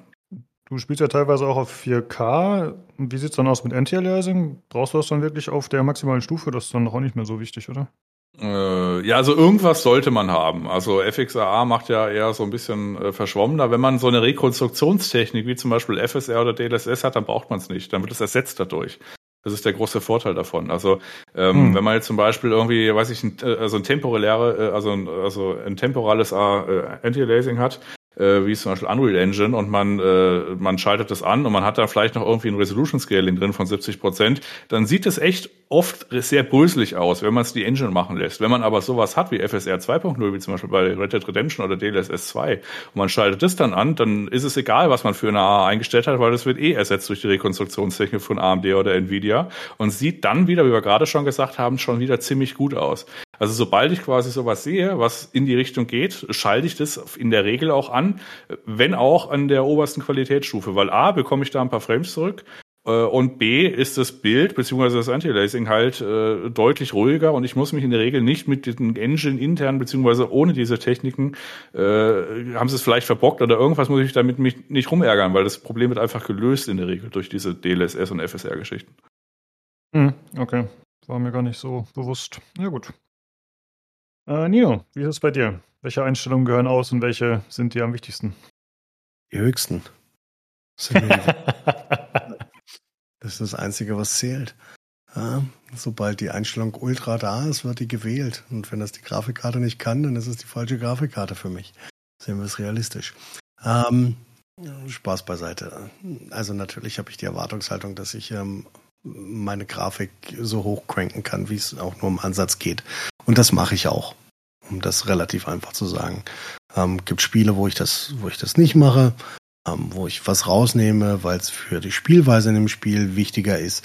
Und ich brauche auch bei Cyberpunk nicht die höchste Einstellung bei volumetrischen Wolkenanimationen. Das interessiert mich einfach nicht, weil ich nicht nach oben gucke. Ähm, was mich überhaupt gar nicht interessiert und was mich unglaublich aufregt, dass diese Einstellung überhaupt existiert, ist äh, das Blurring bei, wenn du schnell fährst. Ich habe keine Ahnung, wie das heißt. Unglaublich. Motion Ja, Motion Blur. Unglaublich schlimm. Ich weiß gar nicht, wie man auf die Idee kommt, so eine Scheiße in ein Spiel zu machen. Ist mir völlig unbegreiflich, wer das braucht und wer das will und wer darauf Bock hat. Ist einfach falsch. Ist einfach falsch. Denn auch diese, diese Bild, also hier, ähm, diese Körnung, also diese Filmkörnung, auch völliger Unfug. Weiß kein Mensch, wozu man das braucht. Ja. Und wer das anmacht, hat auch einfach Unrecht. Äh, ich möchte, also es kommt manchmal auch Spiele an, also sowas wie, äh, es gibt ab und zu so Spiele, da sieht's in Bewegung ganz okay aus. Also Control bröselt auch ziemlich, wenn man da Screenshots macht, aber in Live geht's. Äh, Soma will war auch so ein Spiel, was irgendwie bröselt oder auf Screenshot irgendwie blöd aussieht, aber live sieht's echt okay aus. Was aber gar nicht geht, ist äh, chromatische Aberration. Die schalte ich immer aus. Das macht äh, unscharf, die Farben sind scheiße und meine Augen sind keine verfickte Linse. Also chromatische Aberration ist mein absoluter Hass. Das muss immer weg. Und wenn es durch eine INI ja. ist. ja. ja. Äh, ansonsten, äh, ich darf aber auch noch äh, hier äh, zu Protokoll geben, äh, du hast mal deine, weiß ich, 10 Minuten Ruben mit Tannenberg oder wie der Kram hieß. Und hast dich gewundert, ja. wieso du nur 70, 80, 90 FPS hast. Dann habe ich gesagt, du hast doch alle Regler wieder nach rechts gemacht. War da auch ein Resolution Scaling von 200 Prozent dabei? Stellt sich raus, ja. Also er ja. hat quasi, weiß ich, Tannenberg mit 8K oder so gespielt. Ja, ja aber es sah da gut aus. Für den Moment. Da sind wir uns ja recht äh, einig tatsächlich. Also Nachbearbeitung, Post-Processing meistens eher fragwürdig bis schlimm. Okay. Gut, äh, dann sind wir für heute durch mit dem Hardware-Teil und wir hören uns dann nächste Woche wieder, Jungs. Danke, dass ihr da wart und macht's gut. Jo, tschüssi. Reingehauen.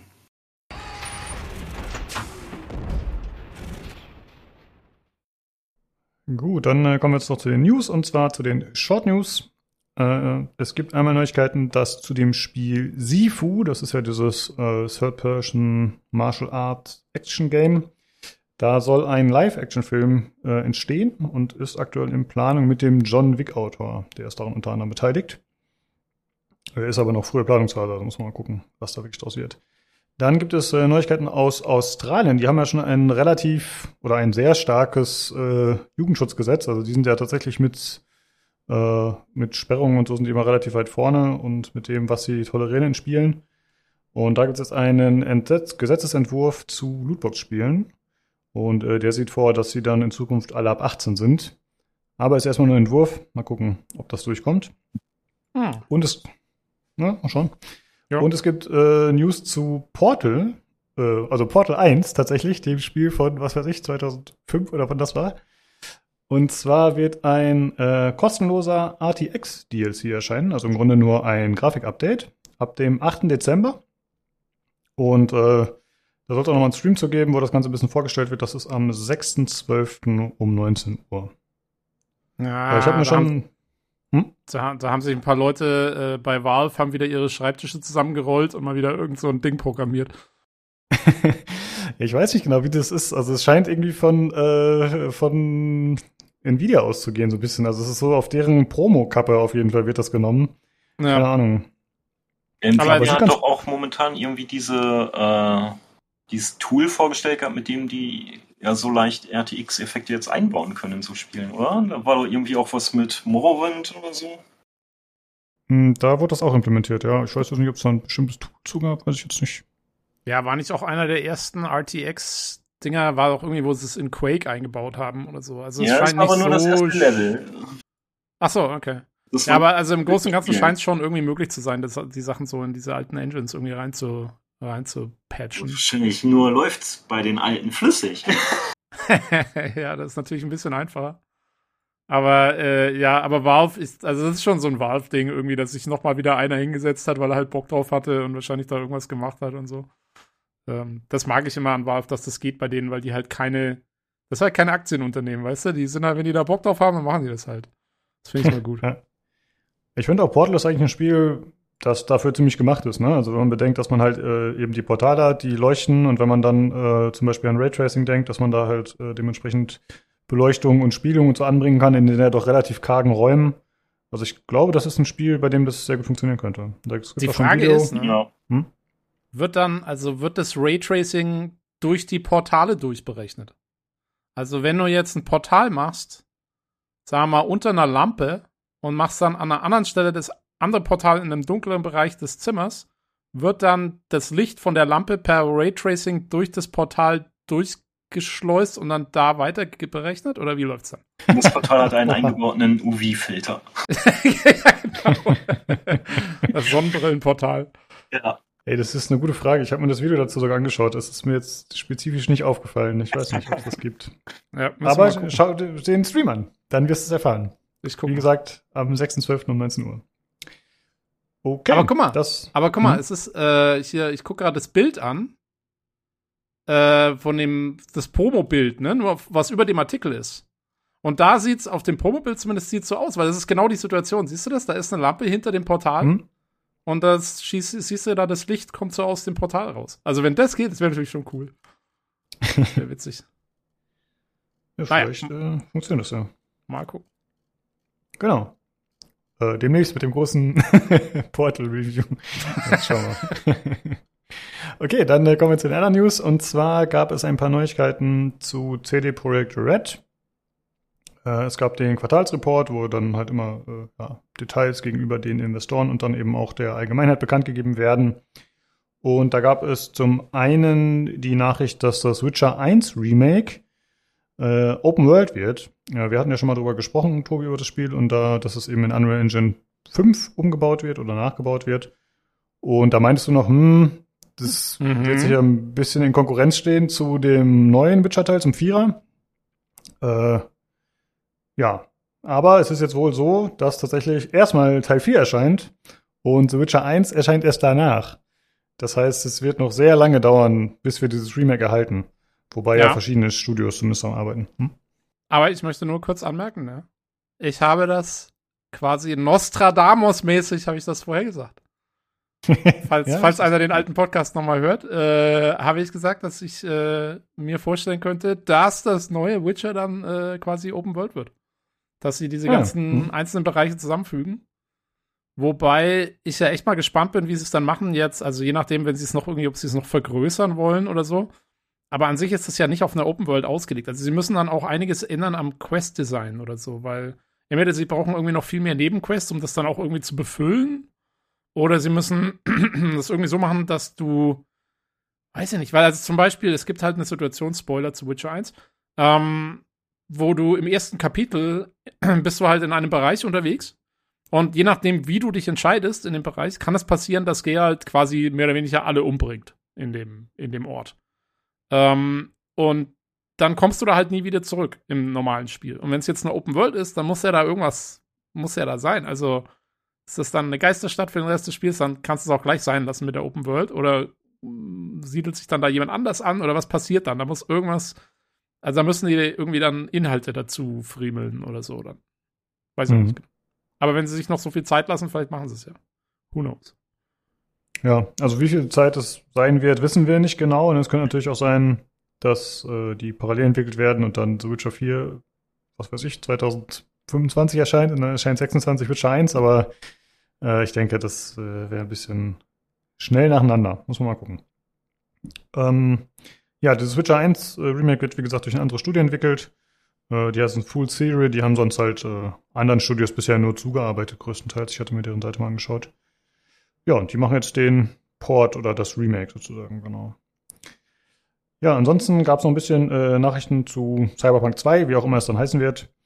Und zwar soll die Vorproduktion wohl erst 2023 beginnen. Das heißt, auch da wird es noch, wie erwartet, viele Jahre dauern, bis wir das Spiel tatsächlich erhalten.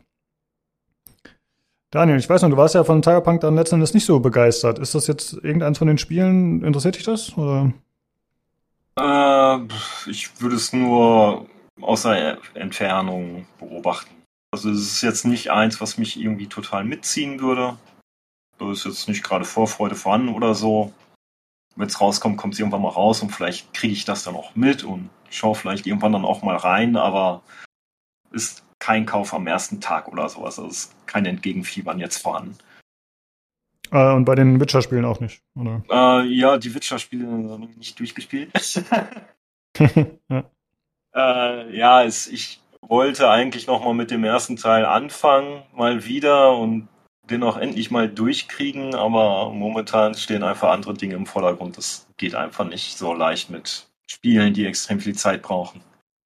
Allein schon zum Hm. Einarbeiten. Du kannst jetzt auch gleich aufs Remake warten. Dann. Genau. Stimmt, ja.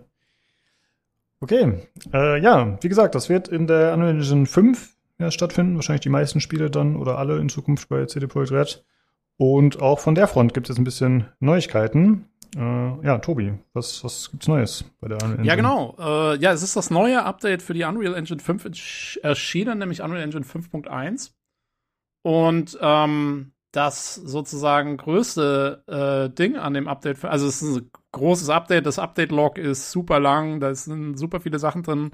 Deswegen picken wir uns mal nur so die, sagen wir auch für die Spieler die wichtigsten Änderungen raus, weil es sind auch viele Änderungen im Backend, die für die Entwickler zwar cool sind oder für Leute, die zum Beispiel sowas wie, keine Ahnung, Filme in, mit Unreal Engine 5 produzieren und so. Das ist ja jetzt, sagen wir mal, für uns als Spieler relativ uninteressant. Also es ist schon interessant insofern, als dass es natürlich die Produktion ein bisschen verbessert und so, aber ja, für uns wichtig in erster Linie Nanite, also quasi die, äh, diese, diese neue Technologie, mit der mehr oder weniger unendlich viele Polygone verwendet werden können in, in, äh, in den Spielen, ähm, hat ein Update bekommen, dass es jetzt erlaubt, ähm, das, quasi, das quasi so ein bisschen dynamisch anzuwenden. Also äh, nicht nur für, also wir haben ja bis jetzt, äh, wer sich zurückerinnert, Nanite hauptsächlich gesehen in so Steinwüsten mit oder mit irgendwelchen Statuen und so.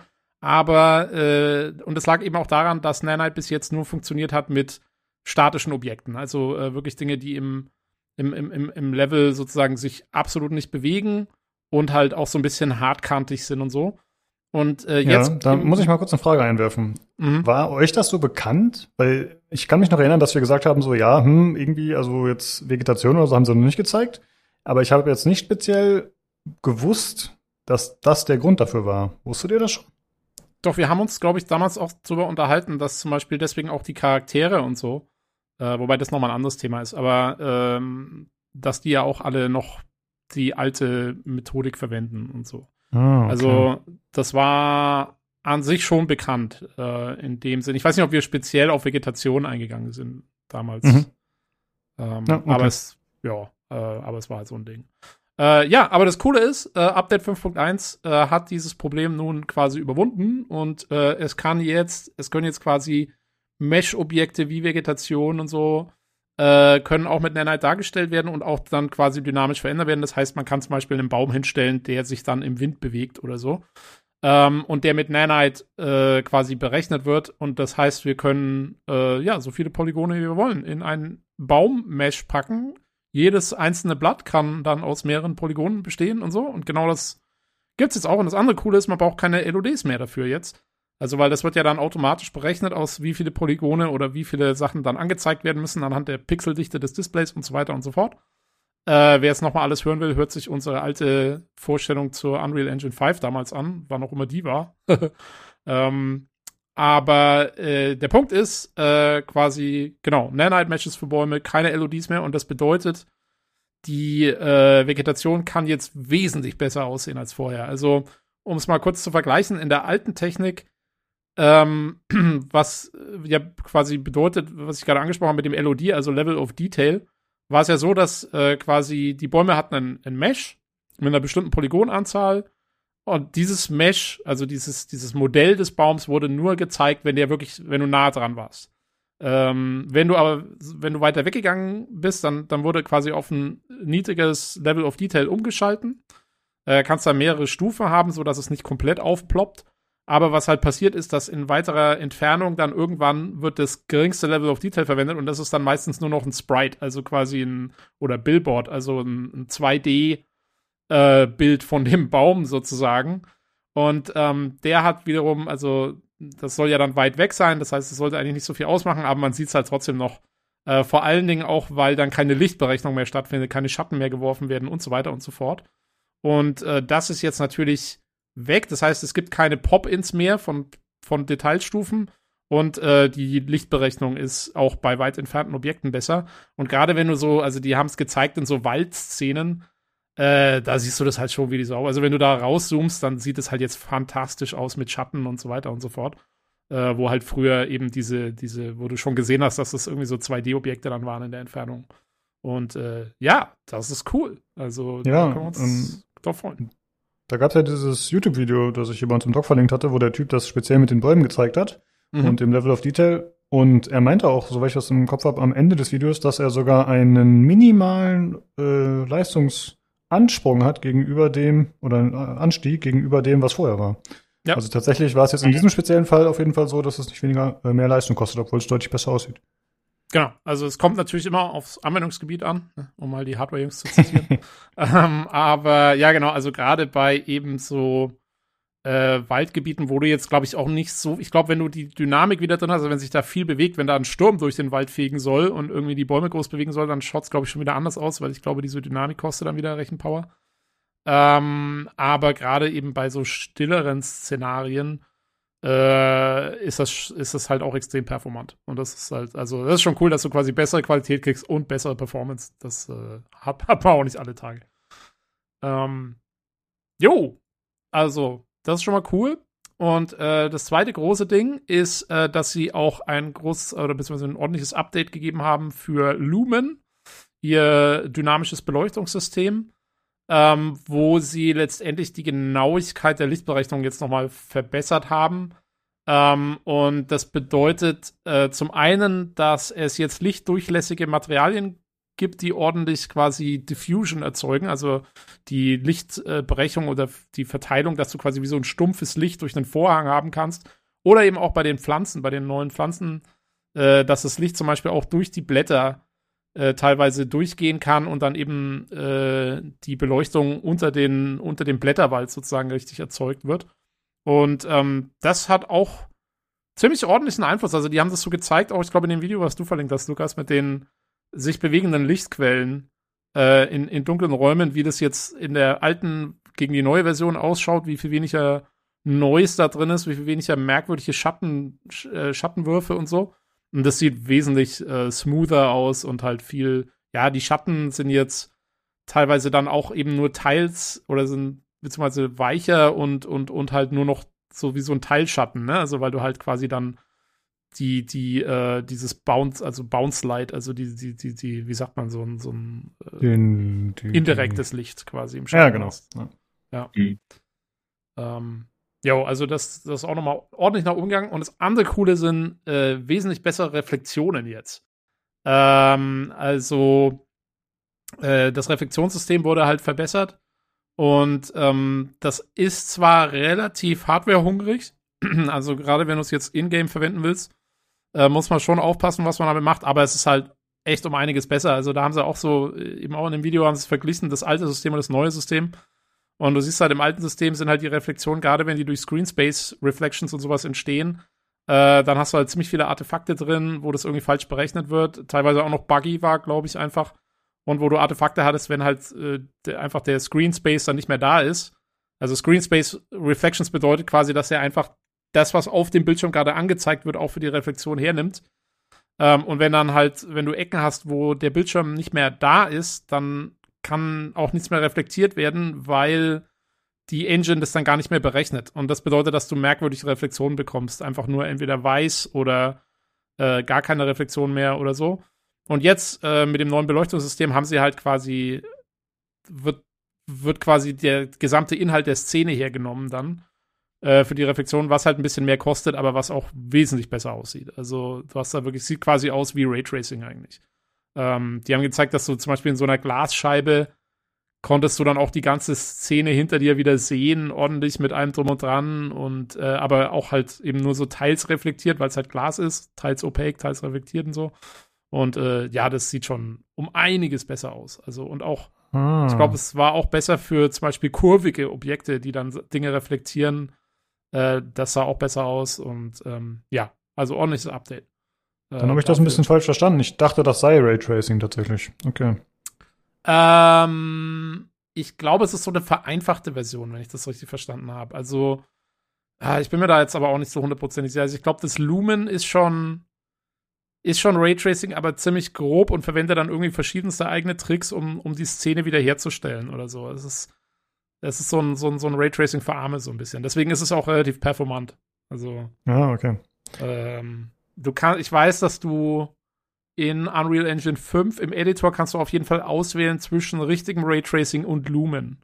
Und Lumen ist dann ein bisschen schneller und ähm, hat, ist halt teilweise vielleicht nicht ganz so genau, weil eben so Tricks verwendet werden, die jetzt eben verbessert wurden. Ähm, aber wie gesagt, hat halt eine bessere Performance und so. Mhm. So, so, so verstehe ich es zumindest. Man, ja. man möge mich gerne korrigieren, wenn ich falsch liege. Ich kann nicht garantieren, dass ich das hundertprozentig richtig habe. Ja, ist auch ein ziemlich komplexes Thema auf jeden Fall. Ja. Ne? Wie du schon gesagt hast, gerade dieses Stock hat ja doch äh, sehr viele Details, noch die ganzen Patch Notes. Ja. Äh, Daniel, du beschäftigst dich ja öfter zumindest mit äh, 3D-Objekten, die du selber bastelst und formst. Wie sieht das aus hier? Ist das ein Thema, was für dich interessant ist? Irgendwie irgendwas, worüber du dich freust in Zukunft hier von den Features oder wie geht's dir damit? Also ich habe noch nicht in die Unreal Engine reingeguckt. Momentan beschäftige ich mich ja deutlich mehr mit Blender und versuche da Fuß zu fassen drin. Aber ja, Unreal Engine ist nicht umsonst so beliebt. Halt, die ist halt auch ziemlich vielseitig, bietet eine Menge an Features, die auch dokumentiert sind. Mit Sicherheit gucke ich ja. da auch irgendwann mal rein, ja. Ich kann ja auch meine Objekte dann rüber importieren, das gibt bestimmt auch. Eben, jo. das ist ja quasi der nächste ja. Schritt dann, denke ich mal. Ne? Ja. Genau. Jo, jo, jo. Also Blender, Blender und Unreal arbeiten sehr gut zusammen, habe ich, hab ich früher Eben. oft gemacht. Noch mit Unreal Engine 3, also noch ganz gut. ähm, Jo, äh, dann gab es noch ein paar kleinere Updates, äh, die aber teilweise sehr cool waren. Also sie haben auch teilweise, äh, sie haben ihre neue, ihr neues AI-System vorgestellt für äh, große Ansammlungen an NPCs. Ähm, das war, glaube ich, noch in der Alpha, jetzt ist es in der Beta. Das ist das, äh, also quasi, also keine AI im Sinne von Deep Learning oder so, sondern eine AI einfach im Sinne von State Machines, also mehr oder weniger dann halt, wie, wie die NPCs geskriptet werden, aber da haben sie halt ihr System für große Ansammlungen von NPCs, wie die sich zueinander verhalten sollen, untereinander verhalten wollen. Das hat man gesehen, falls sich jemand erinnert, in dieser Matrix-Demo damals. Ähm, mhm. War das zum Beispiel verwendet worden für die Autos äh, in, in, in, wo war das? In New York? Keine Ahnung. Äh, irgendeiner großen Stadt. Ähm, und solche Sachen. Also da gibt es Updates, dass das alles ein bisschen besser funktioniert, dass das jetzt eben in der nächsten Stufe ist und man das jetzt besser verwenden kann schon. Ähm, da sind viele Sachen, die jetzt so ein bisschen so ins Beta-Stadium gewandert sind, dass sie wirklich also quasi Teil der Engine sind. Da gibt's dann äh, es gibt neue Animationssysteme, die man direkt in der Engine verwenden kann. Das finde ich auch sehr cool.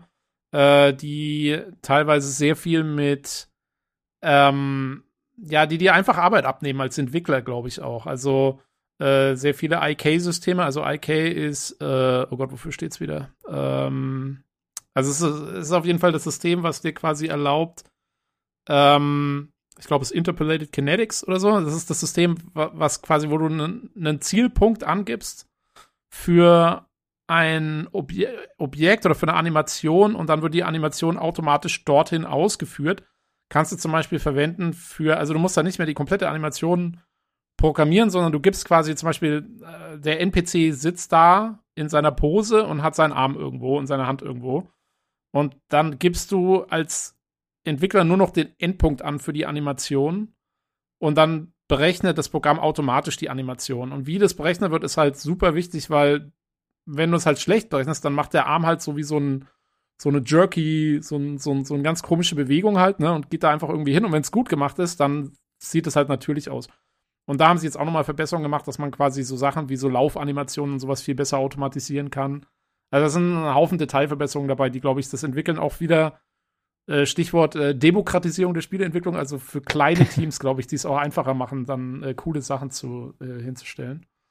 Ähm, ja, eine Sache, ich glaube, das hattest du noch rausgeschrieben, das fand ich auch ziemlich cool, ist der äh, AI, und jetzt sind wir wirklich beim Deep Learning, also der KI-basierte Deformer für quasi Meshes während Animationen. Also ich glaube, sie haben es gezeigt eben für Kleidung, äh, mhm. wo per KI äh, äh, Falten in der Kleidung erzeugt werden, wenn du den, den bewegst. Geht auch für zum Beispiel Muskulatur. Also wenn du einen, sagen wir mal, einen nackten Oberkörper hast und der macht so einen Armflex, äh, wie sich dann die Muskeln unter der Haut bewegen sollen. Dafür kannst du es auch verwenden und so. Und das ist halt jetzt AI unterstützt. Das heißt, du kannst die KI trainieren mit ein paar Sachen und dann kannst du es halt automatisch berechnen lassen für den Rest von deinen Animationen, was halt, wie gesagt, ist wieder eine extreme Arbeitserleichterung für Entwickler, glaube ich.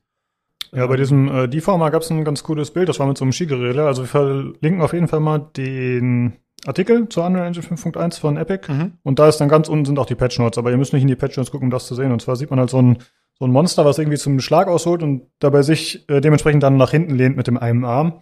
Und ohne den Deformer ist halt die Textur so mit den Bauchmuskeln und so ja relativ flach vorne drauf und relativ statisch. Und äh, ja, durch diese KI, durch diese Machine Learning-Geschichte ist es dann halt so, dass bei dem zweiten Bild, wenn man den Schieberegler dreht, dann sieht man halt tatsächlich die Drehung im Bauch, ja, also dass halt quasi der Arm nach außen ausholt und dann dementsprechend sich auch die Muskeln am Bauch äh, verformen und anpassen der Bewegung. Und das fand ich schon ziemlich cool. Also wenn das automatisiert funktioniert, das ist schon beeindruckend auf jeden Fall. Ja, also man muss diese KI immer noch irgendwie wohl selber trainieren, soweit ich es jetzt verstanden habe äh, mit seinen eigenen Objekten und seinen eigenen Animationen. Also das äh, erfordert schon noch ein bisschen Arbeit, aber äh, ja, also wir kommen, glaube ich, dahin, wo man wo es dann hoffentlich mal einfach so aus der Box raus funktioniert. Das wäre natürlich schon extrem cool. Ich fand auch ähm, wieder in dem, ich glaube in dem zweiten Video, was du verlinkt hast, äh, ich fand auch das mit den mit den Kleidungsfalten fand ich auch sehr geil. Also mhm wo der Typ so, der macht wie so, so, so Kniebeugen oder sowas, ne? Und dann siehst du halt in seinem Pulli entstehen dann halt Falten oder jetzt zieht sich wieder glatt, wenn er sich wieder aufrichtet. Äh, das ist halt schon auch geil. Also, wenn das einfach mal so funktioniert und du hast es einfach in Spielen, äh, das hat, bringt halt noch mal so viel Realismus, finde ich, mit dazu. Ähm, das ist schon cool. Ja. Ähm, Jo, äh, was gab's noch alles? Ähm, ach so, ja, dieses Sound-Plugin hast du noch damit aufgeschrieben, ne, mit den prozeduralen Umgebungsgeräuschen, die generiert genau. werden. Da weiß ich ehrlich gesagt, bin ich selber nicht ganz durchgestiegen, was sie damit genau meinen, also wie das genau aussehen soll. Heißt das, dass man dass man aus einer Bibliothek irgendwie dann Sachen automatisch einspielt oder ist das schon in der Engine drin und äh, keine Ahnung. Also das war mir noch Ja, so da war ich mir unklar. auch nicht so ganz sicher. Also es ging halt so um Ambient Noises, aber ich habe mich auch gefragt, also die haben das halt anhand des Beispiels eines Waldes gezeigt und dann hat man halt im Hintergrund äh, so ein bisschen äh, Vogelgeräusche und sowas gehört und so ein bisschen Rauschen und so, was halt dazu passt. Aber ich habe jetzt auch nicht verstanden, ob man dann äh, anhand der gewählten Objekte oder oder des vielleicht vielleicht wählt man aus Ambient, äh, Nature oder City oder was auch immer, ob der dann irgendwas ausspuckt. Also es war für mich auch ein bisschen unklar, anhand welcher Parameter er das dann macht und wie gut er das automatisiert kann. Keine Ahnung. Ja, also das war mir auch noch ein bisschen unklar. Vor allen Dingen, also was ich auch nicht so ganz verstehe, ist, Sound ist halt auch sowas, äh, das willst du jetzt nicht unbedingt aus der Dose haben. Also da wäre wär mir schon lieber, wenn das generiert wird von den Entwicklern dann selber noch so und da neue Sachen aufgenommen werden, weil ich hätte jetzt ungern, dass in jedem Spiel die Ambient Sounds immer alle gleich klingen. Das wäre natürlich doof. Wenn jeder Hm. nur noch irgendwie das so aus der Büchse von Unreal verwendet oder so. Ähm, also ich meine, ich bin mir sicher, dass es alles optional ist und so, aber äh, ja, also da war mir noch so ein bisschen unklar, wo sie da genau mit drauf hinaus wollen. Äh, was ich ganz cool fand, ist, es gibt jetzt äh, in der Unreal Engine selber hast du jetzt einen Sound Editor. Hast du das gesehen? Da kannst du die, äh, die Sounds selber bearbeiten in der Engine Mhm. selber. Also das ist halt auch so ein Ding, was Unreal halt super macht, ist, die, die bauen halt diese ganzen Sachen jetzt alle so direkt in die Engine ein, dass du halt quasi gar nicht mehr raus musst. Früher musstest du das halt alles in anderen Programmen machen, ja. Da hattest du dann irgendwie sowas wie Wise als Sound Machine noch irgendwie dazwischen und musstest dann alles nochmal importieren und bla. Und jetzt machst du das halt alles an einem Punkt. Das ist schon, das ist schon cool. Ähm, ja, wie gesagt, auch viele Sachen für äh, so, so Movie-Zeugs irgendwie in Unreal Engine, auf die ich jetzt nicht großartig eingehen will. Und eine Sache, die mir persönlich, das war ein Highlight für mich, wo ich sage, yes, Alter, jetzt geht's los. Äh, sie haben die äh, Map-Sizes erhöht. Und zwar äh, war früher die, also man konnte schon immer so viel machen, wie man wollte äh, in Unreal, also so große Maps, wie man wollte. Äh, aber jetzt wird es besser unterstützt. Und zwar früher war die, die empfohlene Kartengröße war 20 Quadratkilometer. Und jetzt haben sie das erhöht auf 88 Millionen Quadratkilometer. also so leichter Anstieg. Äh, das bedeutet, äh, wo wir früher irgendwie, keine Ahnung, so Kleinstadt- und Umlandniveau hatten, haben wir jetzt ein Sonnensystem. Ähm, und das ist für mich super geil, weil ich habe es, glaube ich, jetzt schon mal erzählt. Ich habe ähm, als äh, eben äh, Mass Effect wieder rauskam mit der Legendary Edition, wollte ich ja neue Videos machen für, mein, für meine Mods. Äh, so wie früher in der Unreal Engine 3. Und früher musste man da ja alles zusammentricksen und so. Und jetzt hat die Unreal Engine hat ja ein sehr geiles Atmosphärensystem, wo du so ganze, also wo du quasi einen Planeten erzeugen kannst mit einer Atmos- Atmosphäre drumherum. Und du konntest schon in der Version 5.0, beziehungsweise in der Beta-Version damals, mit der ich gearbeitet habe, konntest du schon rauszoomen und hattest eigentlich diese Planeten, die schon ziemlich geil aussahen. Aber das Problem war, dass dadurch, dass du so weit draußen warst und dass du eben eigentlich außerhalb der Bounds warst von diesen Maps, äh, hattest du halt super viele Artefakte drin. Also du hattest dann irgendwie, keine Ahnung, komische Beleuchtungs- riffelige Beleuchtung, keine ordentlichen Reflexionen mehr und so, weil die Engine Probleme hatte mit diesen großen, einfach mit diesen großen Koordinatenzahlen umzugehen, die du dann hattest, wenn du halt irgendwie, keine Ahnung, also die Map hat ja irgendwo einen Ursprungspunkt, also im 3D-Raum, der ist halt 000 und ich war halt irgendwo bei, keine Ahnung, eben 50 Millionen Kilometer weg von 000 und damit kam die Engine nicht klar. Und das haben sie jetzt halt gefixt. Und jetzt kannst du wirklich ein ganzes Sonnensystem machen. Das heißt, ich kann, äh, ich kann mich wieder hinsetzen und kann gucken, ob das jetzt bei mir problemfrei funktioniert und ich da eventuell weitermachen kann, weil das hatte mich damals ausgebremst. Und deswegen werde ich, ich habe wahrscheinlich vor Januar werde ich es nicht schaffen, aber ich hoffe mal, dass vielleicht Anfang nächsten Jahres habe ich ein bisschen Zeit und werde mich auch wieder dran setzen und werde schauen, was da jetzt geht, weil das ist für mich sehr spannend. Oh, äh, das wäre cool. schon cool. Jo. Ja. Äh, falls du da mal was machen solltest, irgendwie in der Engine, würde mich auf jeden Fall interessieren. Also, wenn du Bock hast, sowas dann mal zu streamen oder so auf dem Discord, gerne Bescheid sagen. Sowas Jo, äh, können wir dann machen. Also ich meine, ich bin- natürlich, also ich habe mit Unreal Engine 5 bis jetzt auch kaum gearbeitet. Das heißt, das wird auch bei mir, das läuft alles sehr langsam ab und äh, ist ein sehr viel Trial and Error und so. Ähm, aber ja, können wir dann mal, können wir dann mal gucken. Aber wie gesagt, also wird eher so nächstes Jahr werden. Ich glaube, vor Weihnachten schaffe ich es nicht mehr. Okay. Jo. Ja, gut, das waren, glaube ich, so die wichtigsten Sachen in unseren Augen. Ne? Ist, äh, wie gesagt, wir haben nicht alles erwähnt, aber ja, wenn äh, ihr Interesse habt, schaut euch das Ganze an, wir verlinken das. Und ich hatte gerade mal nachgeschaut, die Folge, in der wir ursprünglich über die Vorstellung gesprochen hatten, war die Folge 119. Da hatten wir das erste Mal über die Unreal Engine 5 gesprochen. Alte Männer und neue Engines hieß das, glaube ich, oder? alte Japaner und neue Engines. Alte Japaner und neue Engines. genau, das, genau. Äh, das war mit Ghost of Tsushima noch, dass da irgendwie auch gezeigt wurde bei der Set of Play. Jo, jo, jo. Ja, sehr interessant. Also ich, ich finde es immer wieder cool, dass ich, äh, obwohl ich ja technisch eigentlich nicht so interessiert bin und auch hardwaremäßig, Software, bla bla, aber dann, ähm, dass sowas dann doch äh, irgendwie doch die Faszination wieder hervorlocken kann und die Begeisterung. Das klingt halt alles sehr, sehr cool. Ja, also man muss auch echt sagen, ich meine, die neue Unreal Engine ist, ist einfach krass. Also ich glaube, ich, ich glaube, also im Moment ist die einfach echt konkurrenzlos. Das muss man, muss man einfach echt sagen, was da alles drin ist an Features und Zeug, das ist äh, unfassbar. Also mich wundert nicht, dass im Moment alle auf Unreal Engine äh, 5 gehen. Das ist echt abgefahren. Ja, das ist die Demokratisierung und Monopolisierung der Spieleindustrie. ja, beides auf einmal. Ne? Ich Ja, meine, mal die gucken. Spielindustrie ist ja auch die Filmindustrie, die jetzt immer mehr damit arbeitet. Ja. Mit diesem äh, Mandalorian zum Beispiel wurde ja auch stark damit gemacht, mit diesem, ich weiß nicht, wie das heißt, das hat ja auch irgendwie so einen Namen, diese Panelwand, die die dort benutzen. Die AR-Wall, ja. Ja, genau. Genau. Ja, ja, da machen jetzt, also es mit Mandalorian hat angefangen, aber inzwischen sind es echt viele. Ich glaube, äh, Ja. Star, Star Trek Discovery macht auch praktisch alles damit äh, und so. Also 1899, glaube ich, die Serie auf Netflix auch. Die wurde damit Ja. auch gedreht. Also es wird mehr und mehr Standard auf jeden Fall. Mhm. Ja, das wurde ja auch unter anderem erwähnt, dass man da jetzt anscheinend dann die Kamera freisetzen kann oder so, was anscheinend auch neu ist in der Engine, was irgendwie cool sei in Verbindung damit. Generell äh, sind einige Sachen wurden auch speziell auf Animationsstudios und so äh, zugeschnitten oder zumindest wurde erwähnt, dass das für die interessant ist. Also es ist wohl nicht immer nur im Gaming-Bereich wichtig, sondern auch in anderen Bereichen. Ja. Ja, das ist eben auch das, was für mich interessant ist, weil ich will ja eigentlich mit der Engine auch Videos machen. Also ich will kein Spiel machen, ich will eigentlich Videos machen damit. Hm. Äh, und das ist schon cool, dass es da inzwischen auch sehr viele neue Tools für gibt. Jo. Ja. Die Machinima-Zeit kommt zurück. Ja, ja, aber halt auf Steroids. sehr gut. Ja. ja, äh, sehr interessant auf jeden Fall. Wie gesagt, wir verlinken den Blog-Eintrag und von da aus findet ihr noch die anderen Details noch. Gut, äh, dann einmal zum nächsten Thema. Und zwar wurde ein neues Amnesia vorgestellt. Amnesia The Bunker. Das ist ja so eine Horrorreihe. Und ja, das wird jetzt auch wieder ein First-Person-Horror-Spiel dementsprechend.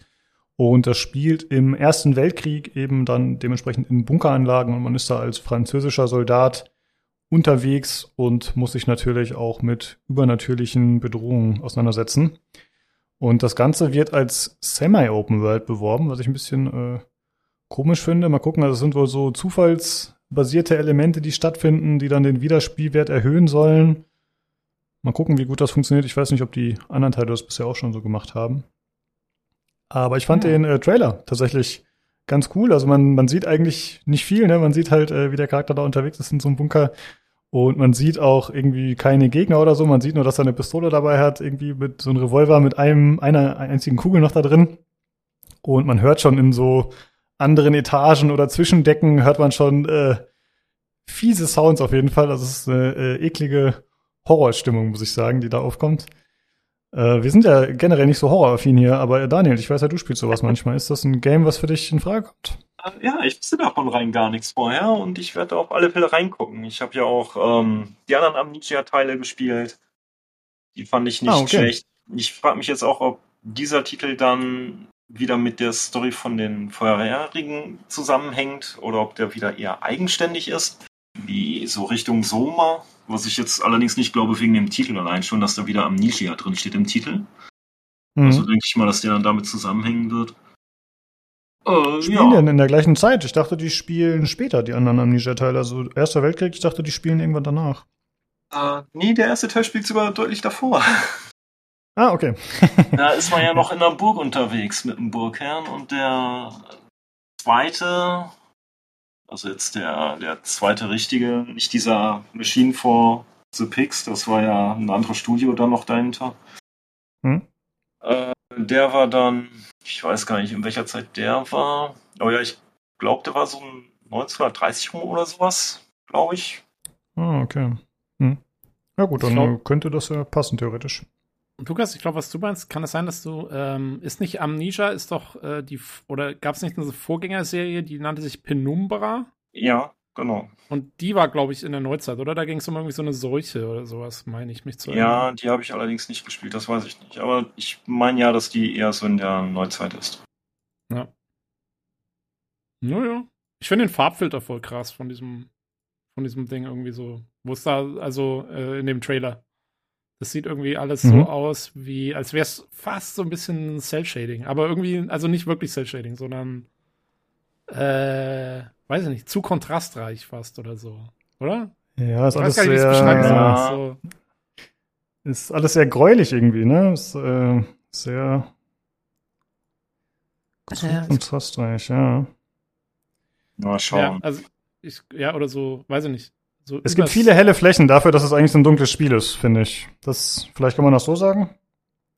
Ja, oder, äh, weiß ich nicht, oder als hätte man es auf irgendwie in einem ziemlich beschissenen Monitor eigentlich gelaufen gehabt. So, so, so die, die, das Schwarz ist irgendwie nicht so richtig gesättigt, das Also, Schwarz, das aber ja also, Optionen. Jemand hat vergessen, die Filmkörnung wieder abzustellen. genau, das wird es gewesen sein. Ne? Ähm, ja, aber Das sieht, wär's- sieht irgendwie cool aus, sieht stylisch aus, auf jeden Fall. Mhm. ja, Das wäre zum Beispiel auch. so ein Film, so ein Spiel, wo ich mir die Filmkörnung tatsächlich mal vorstellen könnte. Einfach weil das halt so einen, so einen komischen Vibe hatte. Da könnte ich mir das drin vorstellen. Jo. Aber gut, das äh, Ja, ich glaube, vielleicht auch eher so halt. bei Titeln, die nicht so extrem hochgepolischte Triple-A-Spiele sind. Das ist jetzt, äh, Mhm. ja, so, ja, nicht mehr so ganz Indie, aber schon deutlich ein paar Stufen unter diesem Triple-A. Und dann Ja, noch von dem Setting stimmt. her, da passt das vielleicht besser, ja. So ein bisschen Ja. angestaubt wirkt das dann. Genau. Äh, ja, da können wir mehr erfahren, oder ihr, liebe Zuhörer, im März 2023 soll das Ganze erscheinen für PlayStation, äh, PlayStation 4, aber nur, glaube ich. Habe ich jetzt gerade nicht aufgeschrieben. What? Xbox One und Xbox Series und für PC. Ich gucke nochmal ganz schnell rein, aber ich meine, es hieß, also auf jeden Fall nur für eine der beiden Playstations. Ja gut, aber die 5er Ja, kann PlayStation ja PlayStation 4. Ja, aber die 5er kann ja PlayStation 4 Sachen abspielen, ne? Also, Ach so, ja, okay. Hm. Ja, gut. ja. Also aber es ist ein können das bisschen alle komisch, spielen. ist ein bisschen komisch, das so zu schreiben. Ja, Ja. das stimmt. Ja, gut. Das waren die News und dann kommen wir jetzt noch zu unseren beiden Reviews und äh, den Anfang macht der Daniel mit Warhammer 40k Dark Tide.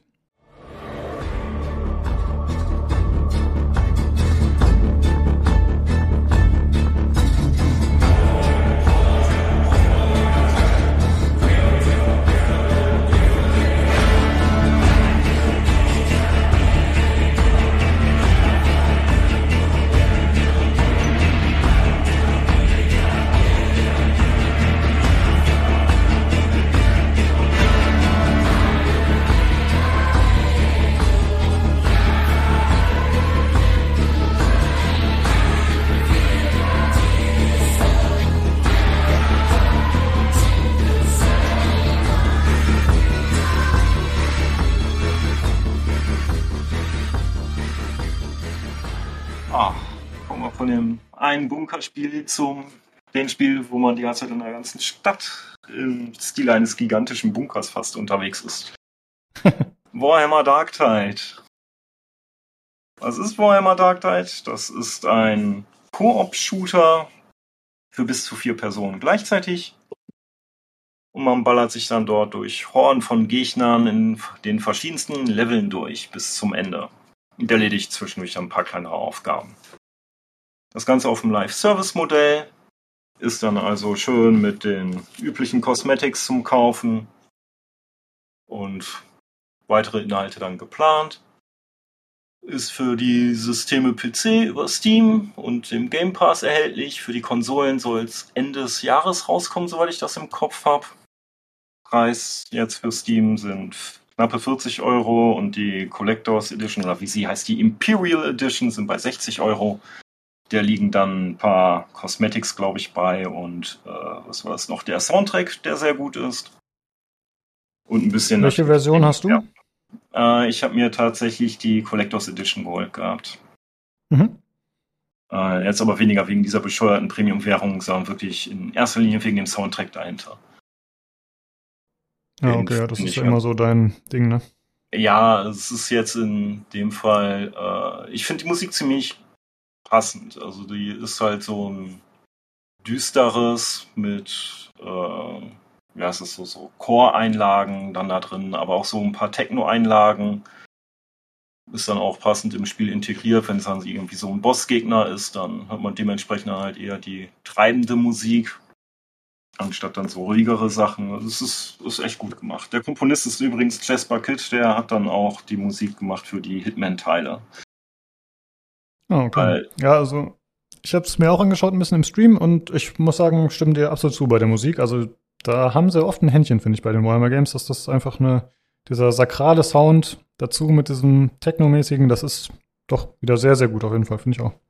Ja, ja Jasper Kidd, hat er nicht auch Assassin's Creed gemacht? Äh, die, die ersten paar?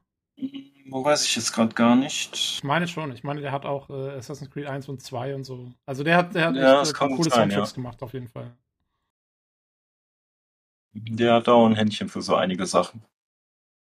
Was spielt man denn? Spielt man, spielt man einen Astartes oder einen Mechanicus oder? Nein. Storymäßig bedingt spielt man jetzt kein Astartes, kein Space Marine da, sondern eher ein. Verdammt, jetzt ist mein Warhammer-Wissen schon ausgekostet und ich habe nicht. Dafür kannst du Space Marine spielen, was ja irgendwann mal rauskommt. Ich sag, das ist das Gleiche. ach so, ach so, das Spiel Space Marine, ja, ja, okay. Also. Genau. Äh, storymäßig spielt man einen äh, Sträfling, der auf einem Gefangenentransporter ist. Man kann sich den selber zusammenbasteln, also man wählt sich zuerst eine Klasse aus von den üblichen Klassen, wie so ein Tank halt, der dann der große Brecher ist, in dem Fall vergleichbar mit, ja, sagen wir jetzt mal, Ork von der Überzeichnung her, ne, extrem Muskelberg. Bis zum geht nicht mehr, trägt nur die schweren Waffen, macht übelst dann Nahkampfschaden und äh, sein Messer ist so groß wie ein Schwert. äh, dann hat man noch die Wahl zu dem ganz klassischen Fernkämpfer, der dann überwiegend auf die Schusswaffen ist. Äh, so ein Magier heißt dann dort halt, äh, wie hießen die Nummer? Psyker nennen die sich dann. Und so eine Art Kleriker gibt es dann auch noch. Äh, bei dieser Charaktererstellung bastelt man sich dann den Charakter nicht nur vom Aussehen zurecht, sondern auch noch so ein bisschen die Vorgeschichte. Man wählt sich dann da so eine Startwelt aus, ein bisschen zur Hintergrundgeschichte wie einschneidender Moment oder was der erste Job war und auch warum man in Konflikt mit dem Gesetz gekommen ist, um dann auf diesem Gefangenenschiff zu landen.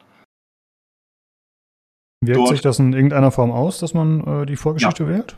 Das wirkt sich also jetzt nicht storymäßig aus, sondern die ganzen Figuren. Also wenn man pro Klasse hat man noch einmal drei verschiedene Stimmen zur Auswahl, die dann auch gleichzeitig die Persönlichkeit mit widerspiegeln. Äh, da gibt es zum Beispiel so eine professionelle Stimme, so eine, die halt eher so auf Krawall gebürstet ist und sowas oder auch manchmal so ein bisschen abgedrehter ist.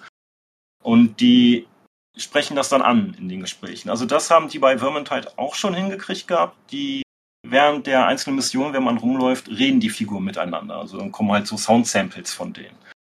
Und die sind jetzt dadurch noch weiter individualisiert, dass die dann manchmal ansprechen von wegen, wie bist du denn auf dem Transporter gelandet oder so und dann sprechen die das dann halt an. Oder auch wenn beide denselben Hintergrund haben, dann sagen die auch so, ach ja, mein Bruder oder so, ne, weil die dann in derselben Einheit gedient haben oder sowas.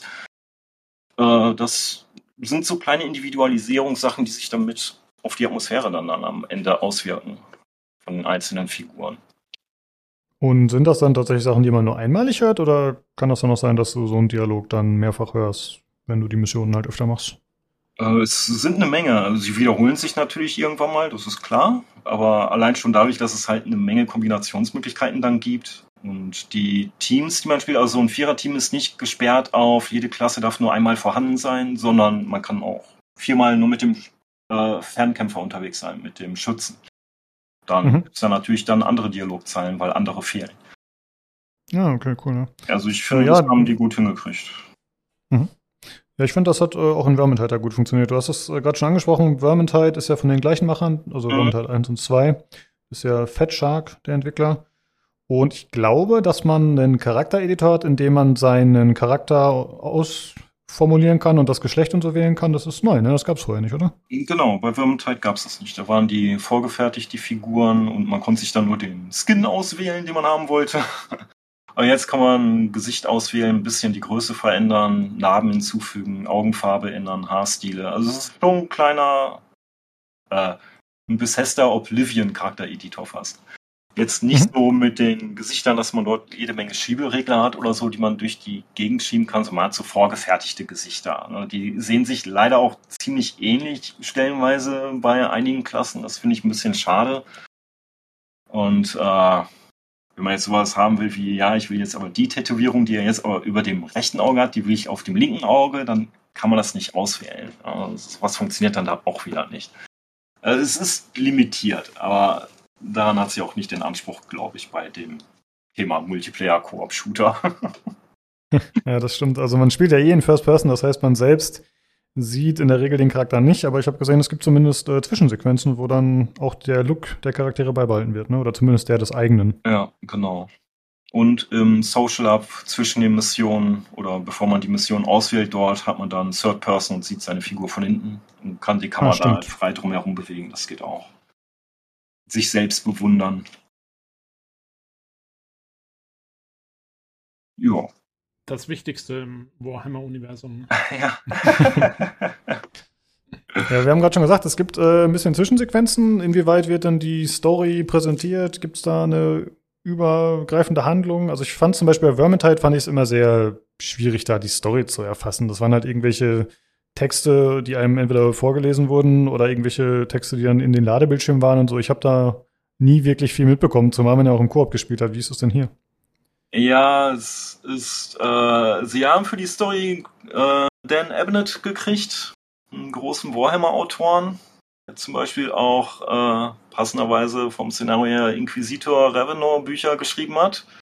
Man arbeitet jetzt ja in Dark Tide für einen Inquisitor und soll dann halt die Stadt Tertium beschützen und wird dort auf Mission geschickt. Das ist so die übergreifende Story dafür, dass man dann halt durch Erfüllen dieser Mission äh, steigert man das Vertrauen zum Inquisitor, hin und steigt dann so in seiner Gunst.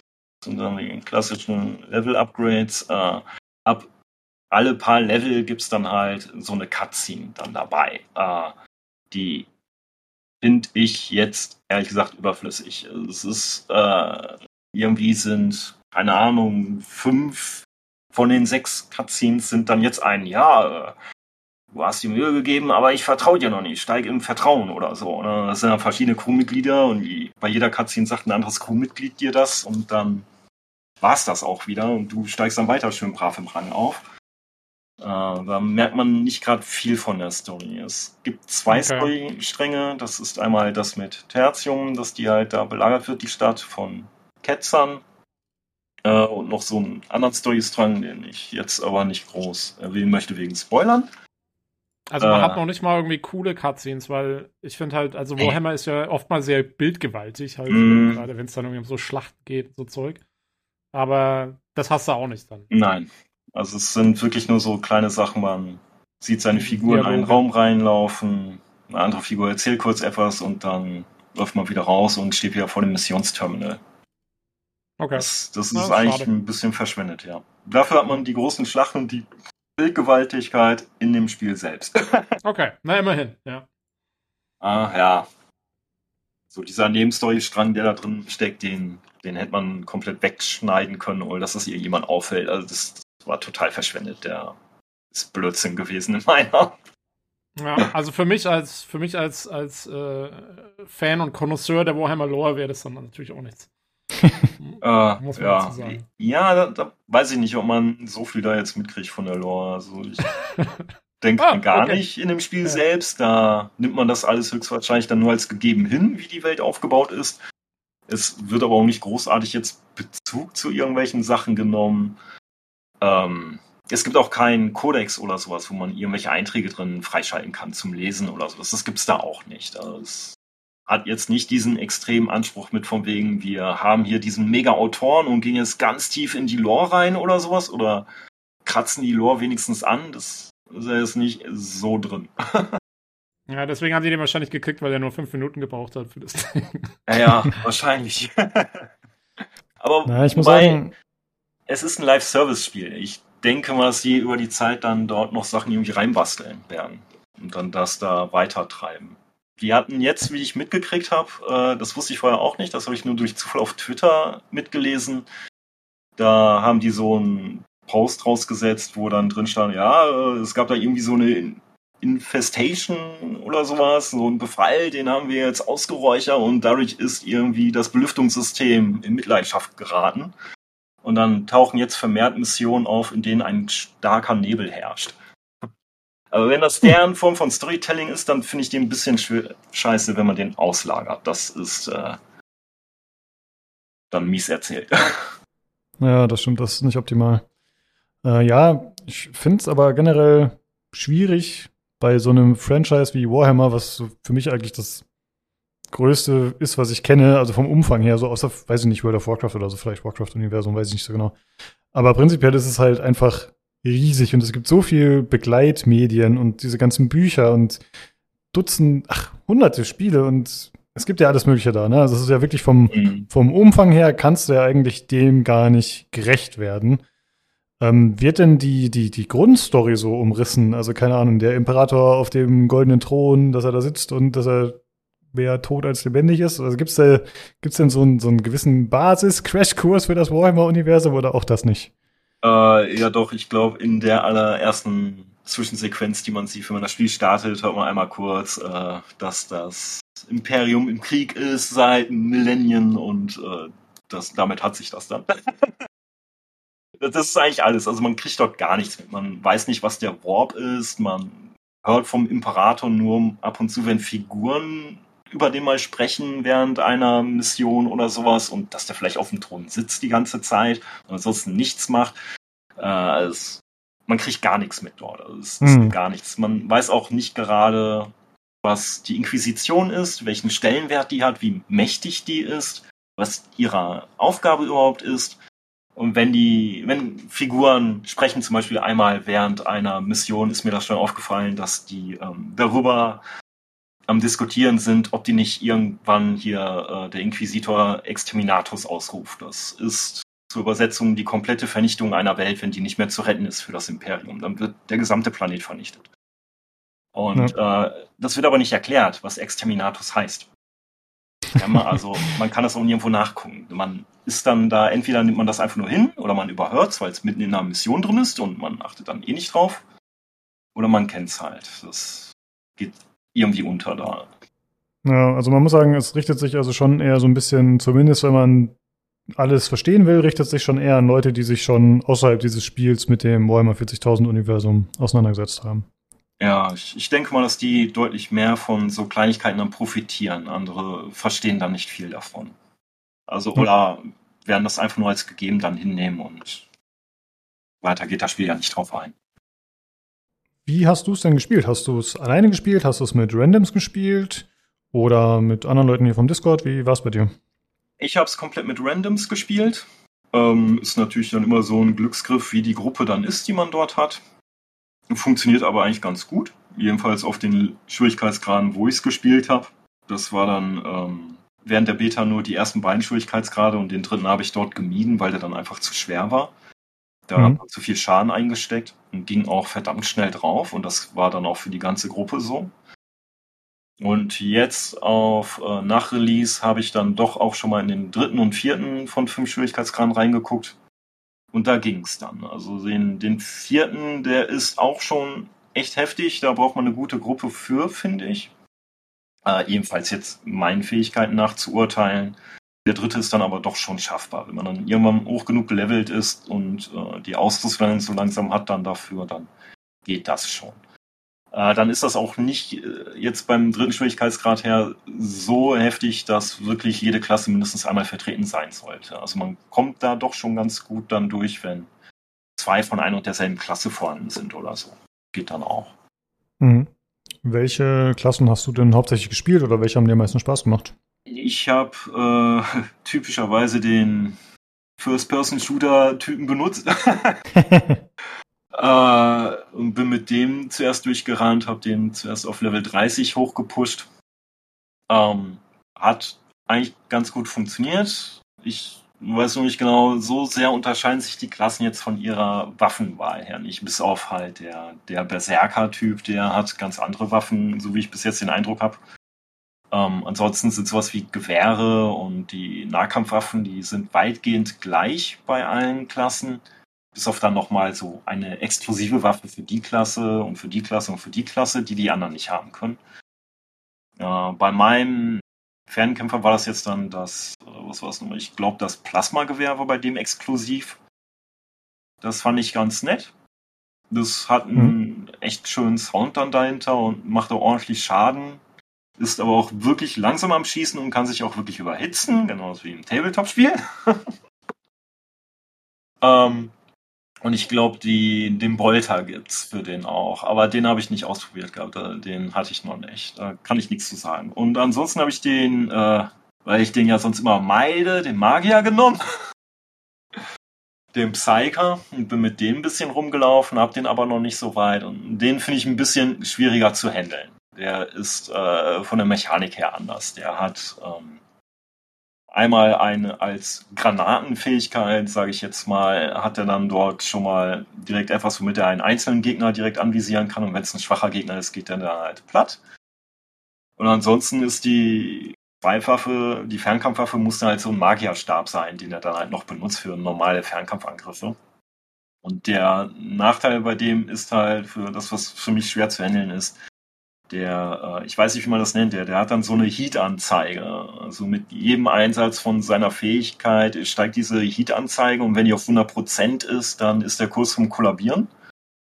Und, ah, okay, äh, das ist dann quasi wahrscheinlich auch lore-konform, wenn er Psy-Kräfte anwendet, ja, genau. dann steigt der Wahnsinn in ihn an sozusagen. Ne? Ja. Genau, also dann kriecht so der Warp dann halt immer rein. Dann kommt dann so langsam so ein lila Schimmer am Rand mit so ein paar Tentakeln und äh, wenn man auf 100% ist, dann hört man auch die Umgebung nicht mehr so richtig und die Musik ist dann komplett weg.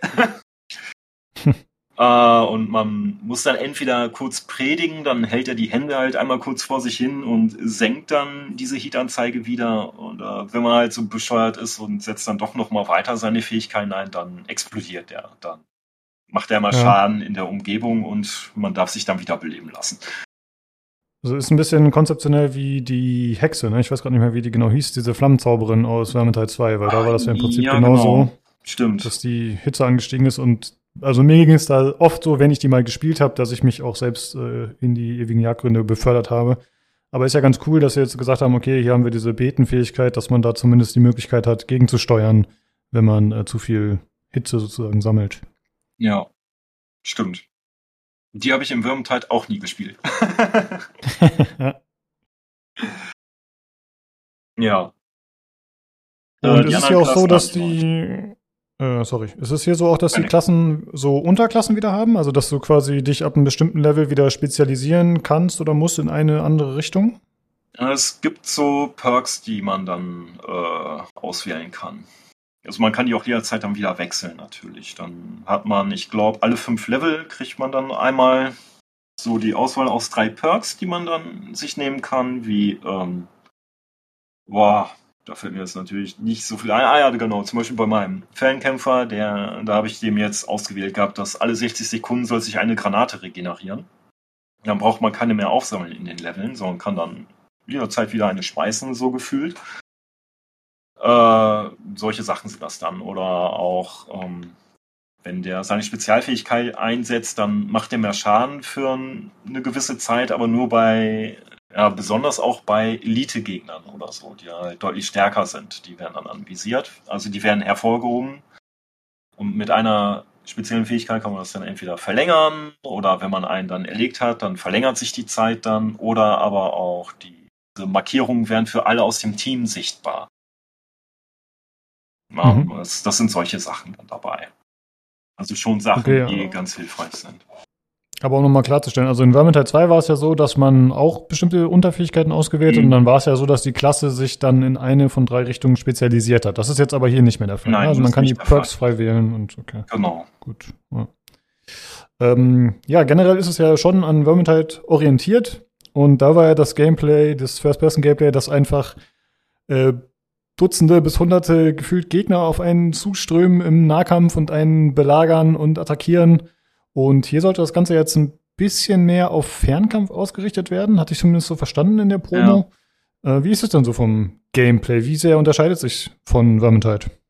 Äh, es unterscheidet sich von Vermintide daher, dass man jetzt äh, deutlich mehr Munition für die Fernkampfwaffen hat.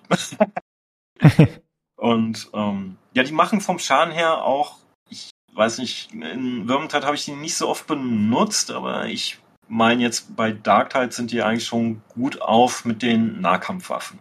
Also die gleichen sich dann da so ein bisschen aus mit bei. Das ist schon mal nicht schlecht.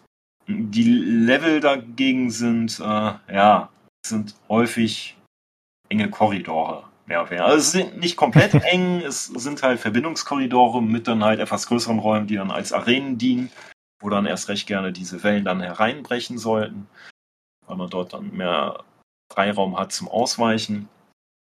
Ähm, ja, sonst, es gibt witzigerweise äh, auch ein Scharfschützengewehr. Und dann gibt es dann noch dafür so einen lustigen Perk. Äh, ich weiß gar nicht mehr, ob man dann. Ah ja, genau, das war für mehr Schaden, je weiter man vom Gegner entfernt ist. Und das ist halt so wie so ein Köder, um einen ranzulocken. Aber das ist totaler Bullshit.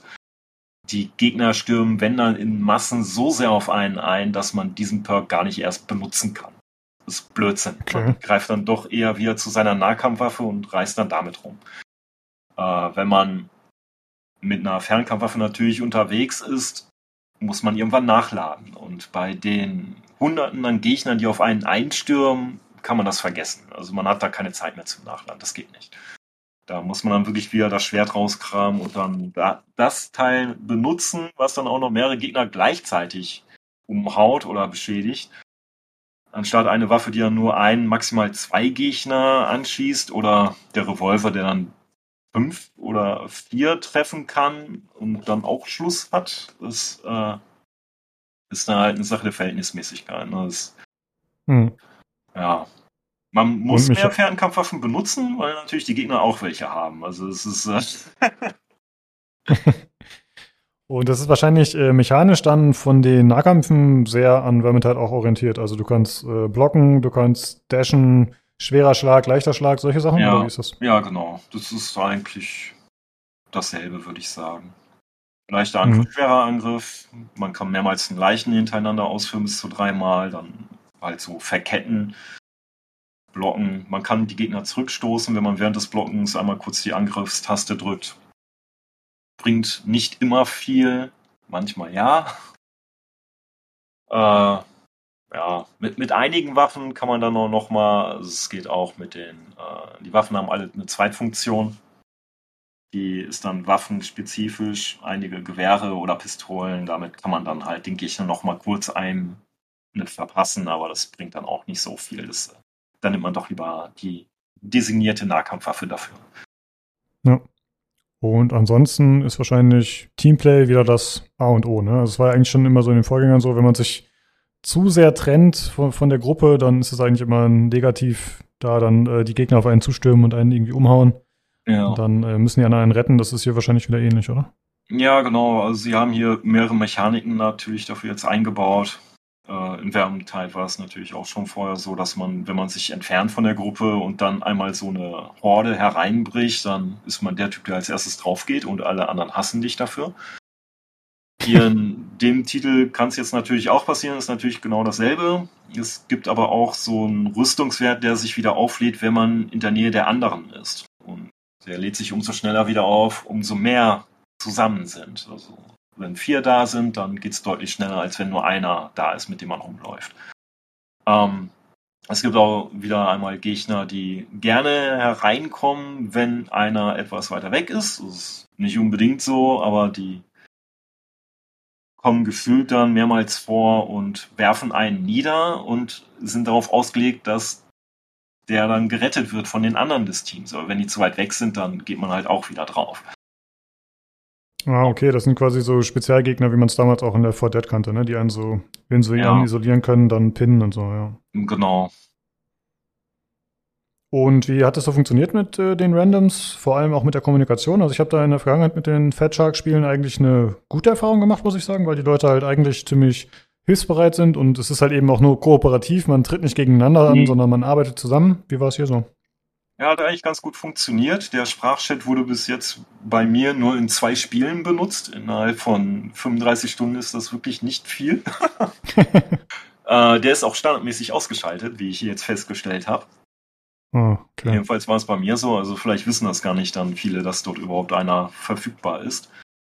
Äh, der Chat wird dann auch nicht so häufig benutzt während einer Mission, was glaube ich in der Natur der Sache liegt. Aber die, ähm, das Pingen geht sehr gut. Also äh, viele markieren echt die stärkeren Gegner und Elite, Protze und sonst was, wenn die sichtbar sind und markieren alle möglichen Munitionspäckchen, wenn die irgendwo rumliegen oder so. Das funktioniert echt gut. Also da sind Mhm. die echt hinterher, die Spieler. Das finde ich gut. Oh, cool. Äh, Und du hast auch Munition? das Wiederbeleben geht ganz gut. Da laufen die Ja, dann auch okay. sofort zu einem, wenn sie können und versuchen dich dann da rauszuhauen. Ja, cool, ja, das ist schon mal gut. Äh, du hast Munition gerade erwähnt. Mhm. Ist das auch hier weiterhin so, dass man sich die Munition dann aufteilt? Also es, es gibt nicht für jeden eigenen Loot, sondern man muss schon gucken, dass man die Ressourcen untereinander aufteilt, oder? Ja, genau. Wenn ein Munitionspäckchen irgendwo rumliegt, dann kriegt das derjenige, der als erstes das schnappt, oder man lässt es halt liegen für denjenigen, der es eher braucht als man selbst. Mhm. Genau. Es gibt auch solche Munitionskisten, die man einsammeln kann. Die kann man dann mit sich rumtragen und jederzeit platzieren. Und die sind von der Mechanik her so, dass man sich viermal daraus bedienen kann. Also jeder aus dem Team einmal und dann verschwindet die. Das gibt's auch. Ja, Und halt okay. Medipacks, die man abschmeißen kann, die dann halt alle in einem gewissen Umkreis dann wieder heilen. Ja. ja, von dieser Mechanik muss ich sagen, war ich äh, nicht so ein Fan, dass man halt äh, auch da sich immer sehr gut absprechen muss. Ne? Also das ist, wie gesagt, das fördert so ein bisschen zwar diese Interaktion, aber es heißt halt auch, dass man, wenn man jetzt Teammates hat, die es vielleicht nicht so richtig checken oder die nicht so gut aufpassen, dass man dann halt äh, ein bisschen schlecht mitkommt. Ist es denn hier so, dass auch dadurch, dass man mehr Schusswaffen benutzt und mehr Munition generell hat, dass auch mehr Munition fallen gelassen wird als in den Vorgängern, sag ich mal? Äh, es liegt eine Menge Munition rum in den Leveln. Aber ich hatte es auch schon mal, dass ich in einem Team mit drei anderen Schützen unterwegs war und dann bleibt natürlich nichts an Munition liegen, weil alle das Zeug einsammeln. Also es ist dann wirklich sehr schwer, Munition zu kommen. äh, das funktioniert nämlich gar nicht. Das ist echt dann peinlich dann eigentlich schon, wie die dann da durch die Gegend rennen. Aber die haben auch alles mögliche verheizt, was die gekriegt haben. Das, äh, das ist schwierig. Äh, ja. Gibt es auch wieder so spezielle Items, die man einsammeln kann, die dazu führen, dass zum Beispiel der Schwierigkeitsgrad sich erhöht, aber dass die Belohnung steigt? Ja, diese scheiß Grimoires, ja. Natürlich gibt's die. Äh, Okay. Die, die gibt's auch. Also ja, man kriegt ja dadurch am Ende etwas mehr Geld oder so, dann, was man dann für neue Waffen ausgeben kann. Ansonsten aber hat man eher nur den Nachteil dadurch, dass einem zu viel Lebensenergie dann da abhanden kommt. äh, es gibt dann auch noch irgendwie so, so Skripte oder so zum Einsammeln, die blockieren dann auch einen wichtigen Platz für, ähm, für entweder eine Munitions- oder hier Medipack-Kiste, die man immer dauerhaft mit sich tragen kann. Ähm, auch nicht gerade so toll. Ansonsten gab es da jetzt, glaube ich, nichts an Sondergegenständen bis jetzt. Mhm. Okay. Ist aber auch nicht bei allen Missionen so am Auftauchen. Das sind dann, das wird dann extra gemarkert beim Missionsauswahlbildschirm, ob in dieser Mission jetzt gerade diese Schriften einzusammeln sind oder die Grimoires. Ansonsten liegen die da auch nicht rum. Ja, okay. Und die sind dann wieder an zufallsbasierten Plätzen wahrscheinlich, ne? Das Ja, man ist so. da echt stark am Suchen dafür, das stimmt. Okay. Äh, ja, vielleicht generell noch zu den Missionen. Wie sind so die Missionsziele? Was muss man so machen? Wie komplex ist es? Wie, wie schwierig? Ja, komplex sind die Missionen jetzt nicht gerade. Es gibt da die einfachen Missionen, wo man dann einfach nur bis zum Ende durchballern soll, um dann halt dann dort einen Bossgegner platt zu machen. Äh, dann gibt's Missionen, wo man, das sind so Beschaffungsmissionen, nennen die sich, äh, wo man dann zu einem Zielort sich halt hinkämpft, um dort dann einen Zug beispielsweise zu entladen. Das heißt, man holt dann dort Gegenstände raus und schleppt die dann zu einem anderen Punkt und setzt sie dort wieder ein. Dann gibt's Missionen, die nennen sich, äh, ich glaube, Datenbeschaffung war es, glaube ich. Die, die fand ich ganz witzig, weil man dort dann so einem Scanner hinterherläuft, also so eine fliegende Drohne ist das dann. Die schwebt dann zu einem bestimmten Bereich hin und dann muss man innerhalb dieses Bereiches, wo die dann stehen bleibt, dann einen eigenen kleinen Handscanner raussuchen. Der zeigt dann, dann wie auf so einem kleinen Radar an, wo ein Punkt ist, den man dann scannen soll und den suchen und dann halt auch scannen damit. Während natürlich die ganze Zeit Gegner einstürmen. Hm. Und aber die fand ich ganz gut. ansonsten, ja, es, im Großen und Ganzen sonst ähneln die sich. Wenn jetzt so eine Mission ist, die Reparatur, das ist dann eine Mission, die hört sich dann echt toll an, Fly, ist mal was anderes, ist dann am Ende aber doch nur ein, geh dahin, hol dann dort dieses Teil raus, schlepp es irgendwo anders hin und setz es dort wieder ein. Das ist genauso wie die Ressourcenbeschaffungsmission. Das ist genau dasselbe, nur mit einem anderen Level halt dabei. Äh, nicht ganz so glücklich. Also es ist thematisch natürlich dann eine andere Mission, weil man damit dann wieder einen Mechanismus in Gang bringt, aber spielerisch tut sich da nicht so viel. Mhm, auffällig ist vielleicht bei den Leveln, es sind nicht ganz so viele, wie es auf den ersten Blick scheint. Ich weiß es so gar nicht, wie viele das sind, weil einige Missionen läuft man dann rückwärts ab. Dann wird man woanders eingesetzt, wo man bei einer anderen Mission rausgegangen ist und läuft da mehr oder weniger durch die ganzen Sachen wieder durch, nur halt rückwärts und dann sind einige Gegenden, äh, einige Korridore sind dann abgesperrt und andere sind dann offen. Das okay, aber das führt ja schon so ein bisschen Abwechslung immerhin, ne?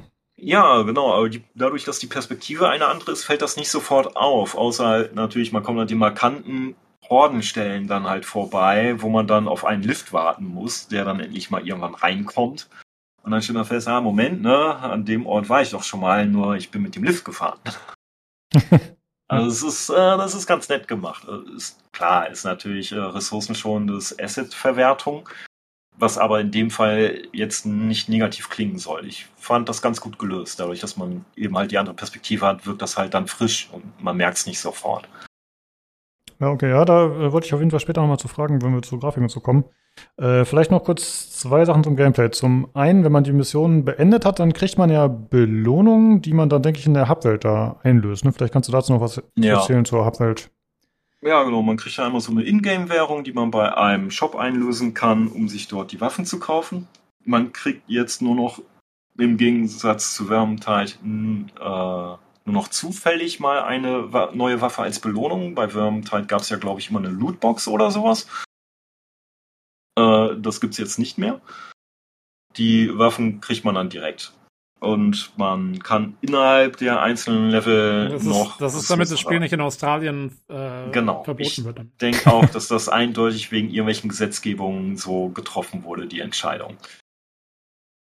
Aber man ähm, muss ja fairerweise dazu sagen, dass diese Lootboxen natürlich, die man bekommen hat, die konnte man in den Vorgängern nicht erwerben, glaube ich, ne? Äh, monetär. Also es waren tatsächlich es ja, war zwar so eine Lootbox-Aufmachung, aber es war immer nur im Gameplay enthalten und man konnte da jetzt nicht mhm. durch Echtgeld oder so sich einen Vorteil erwerben. Ja, stimmt. Äh, ja, da kann man während der Mission noch zwei verschiedene Ressourcentypen finden und einsammeln. Die braucht man dann zum Aufwerten von Waffen, von den Seltenheitsstufen her, dass man eine Waffe von, keine Ahnung, von der grauen Seltenheitsstufe auf die grüne hochstuft und so weiter. Äh, keine Ahnung, wie die jetzt da heißt. Ist mir auch egal. Es ist einfach nur grau, grau, grün und blau und dieses übliche blöde System dann dahinter. Ähm, ja, ansonsten gibt es nur noch Erfahrungspunkte. Da hört es dann eigentlich auch schon auf. Okay, Max Stufe ist Level 30, glaube ich, habe ich gesehen, ne? Ja, genau. Ich denke auch mal, dass das vielleicht erstmal nur vorübergehend ist. Dass die irgendwann mal angehoben werden könnte, könnte ich mir vielleicht auch vorstellen. Aber ist halt abzuwarten. Ist ja eben erst neu rausgekommen. Erstmal muss ja die Story richtig in Gang kommen. Und wie hat dir die Loot-Spirale so gefallen? Also, wie ist es mit dem Loot? Sind das coole Sachen, die man bekommt? Fühlt man sich gut belohnt? Sind das äh, gute, äh, gute Eigenschaften, die die Waffen haben? Wie ist es so? Ja, also es ist, ähm, es geht. Also die Waffen ähneln sich natürlich alle sehr stark. Ne? Ein Gewehr ist ein Gewehr, egal wie es jetzt aussieht. Es schießt halt geradeaus und sollte das da auch tun. Es ist äh, in dem Fall jetzt beschränkt sich dann auf solche Sachen wie äh, Schrotflinte, ein Lasergewehr und ein normales ballistisches Gewehr. Ja, und die Plasmareifen noch dabei und den Bolter. Das sind dann halt so die Sachen, die dann halt herausstechen. Und bei den anderen Klassen ist es dann wahrscheinlich irgendwas anderes. Ähm, Loot-Spirale gibt es jetzt dort nicht großartig. Also dieser Store, den man auch dort hat, der erneuert jede Stunde sein Inventar und wird dann halt neu zusammengewürfelt. entweder findet man dort endlich etwas, was man jetzt haben will, in der, mit den Werten, die man auch gern haben möchte, oder man wartet halt noch. Das ist immer so, äh. Ähm, habe ich jetzt ehrlich gesagt aber nicht so den Fokus bei mir drauf gelegt gehabt. Also ich hatte eher die Motivation dann dabei, ähm, mir die Level anzusehen, also durch diese, diese Gegenden dort zu stapfen. Und halt, man ist den Erfahrungsbalken halt hinterhergerannt und wollte sich ja auf Level 30 hochkriegen. Ja, danach ist es halt ein bisschen mau mit der Motivation. Man kennt die Level halt dann erst einmal. Äh, man versucht dann vielleicht nur noch irgendwie seine Waffen zusammenzubasteln. Man kann noch nicht diese ähm, Waffen, die dann auf höheren Seltenheitsstufen mehr Sondereigenschaften haben oder zusätzliche Perks, die kann man noch nicht neu würfeln oder irgendwie anders kombinieren oder so. Die sind bis jetzt nur festgegeben. Ist noch vorgesehen, ist aber noch nicht implementiert. Okay. Also da ist das noch beschränkt halt drin. Ja. Kann man sonst noch irgendwas machen in der Hubwelt? Also ich weiß, man wählt von da aus die Missionen an, man kann so ein paar Skins noch kaufen, habe ich gesehen. Gibt es noch hm. irgendwas Nennenswertes? Äh, es gibt einen Trainingsraum. und, und, man kann sein Aussehen nochmal ändern. äh, ja, immerhin. ja, aber nicht die Persönlichkeit. Die Stimme kann man nicht mehr ändern. Das geht nicht. Und Geschlecht geht auch nicht. Also man kann wirklich dann nur das Aussehen einmal ändern mit Gesicht, äh, Augen und Co. halt, aber mehr auch nicht. Äh, da hört die Hubwelt wieder auf. Also ich finde sie auch ein bisschen karg halt. Die, die, da ist einfach nichts. Man startet ganz weit weg vom Missionsterminal und muss dann jedes Mal da wieder hinrennen, wie so ein Blöden. Auch nach jeder Mission einmal, nicht nur wenn man das Spiel gerade gestartet hat. Äh, das ist schon ein bisschen dem im Weg am Stehen. Also es ist eine größere Entfernung, glaube ich, auch als in Vermintide, die man dort zurücklegt. Und dadurch, mhm. dass alles so leer wirkt, ähm, Vermintide war ja dieses Hub noch ein bisschen verwinkelt und ging ja auch noch nach oben in die Höhe in dieser kleinen Burg drin, hatte noch so einen Hinterhof drin. Jetzt ist man halt an Bord von so einem Raumschiff. Da besteht nicht gerade viel. Das ist noch nicht mal ein richtiger Korridor, das ist eigentlich ein großer Raum, der in so ein paar Alkoven dann reingestellt bekommen hat, wo dann diese Shophändler drin sind.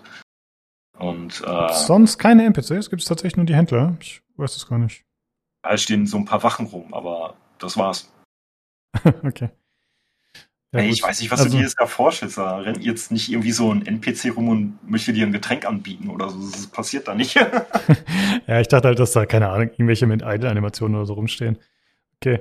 Also grundsätzlich hört man ja schon so ein bisschen raus, dass bei vielen der Umfang vielleicht noch ein bisschen besser sein könnte, aber man muss ja fairerweise sagen, dass äh, Fatshark jetzt bei den Vorgängern sehr, sehr viel nachgepatcht hat und auch sehr viel Gratis-Inhalt hinzugefügt hat, auch teilweise mhm. kostenpflichtige Inhalte.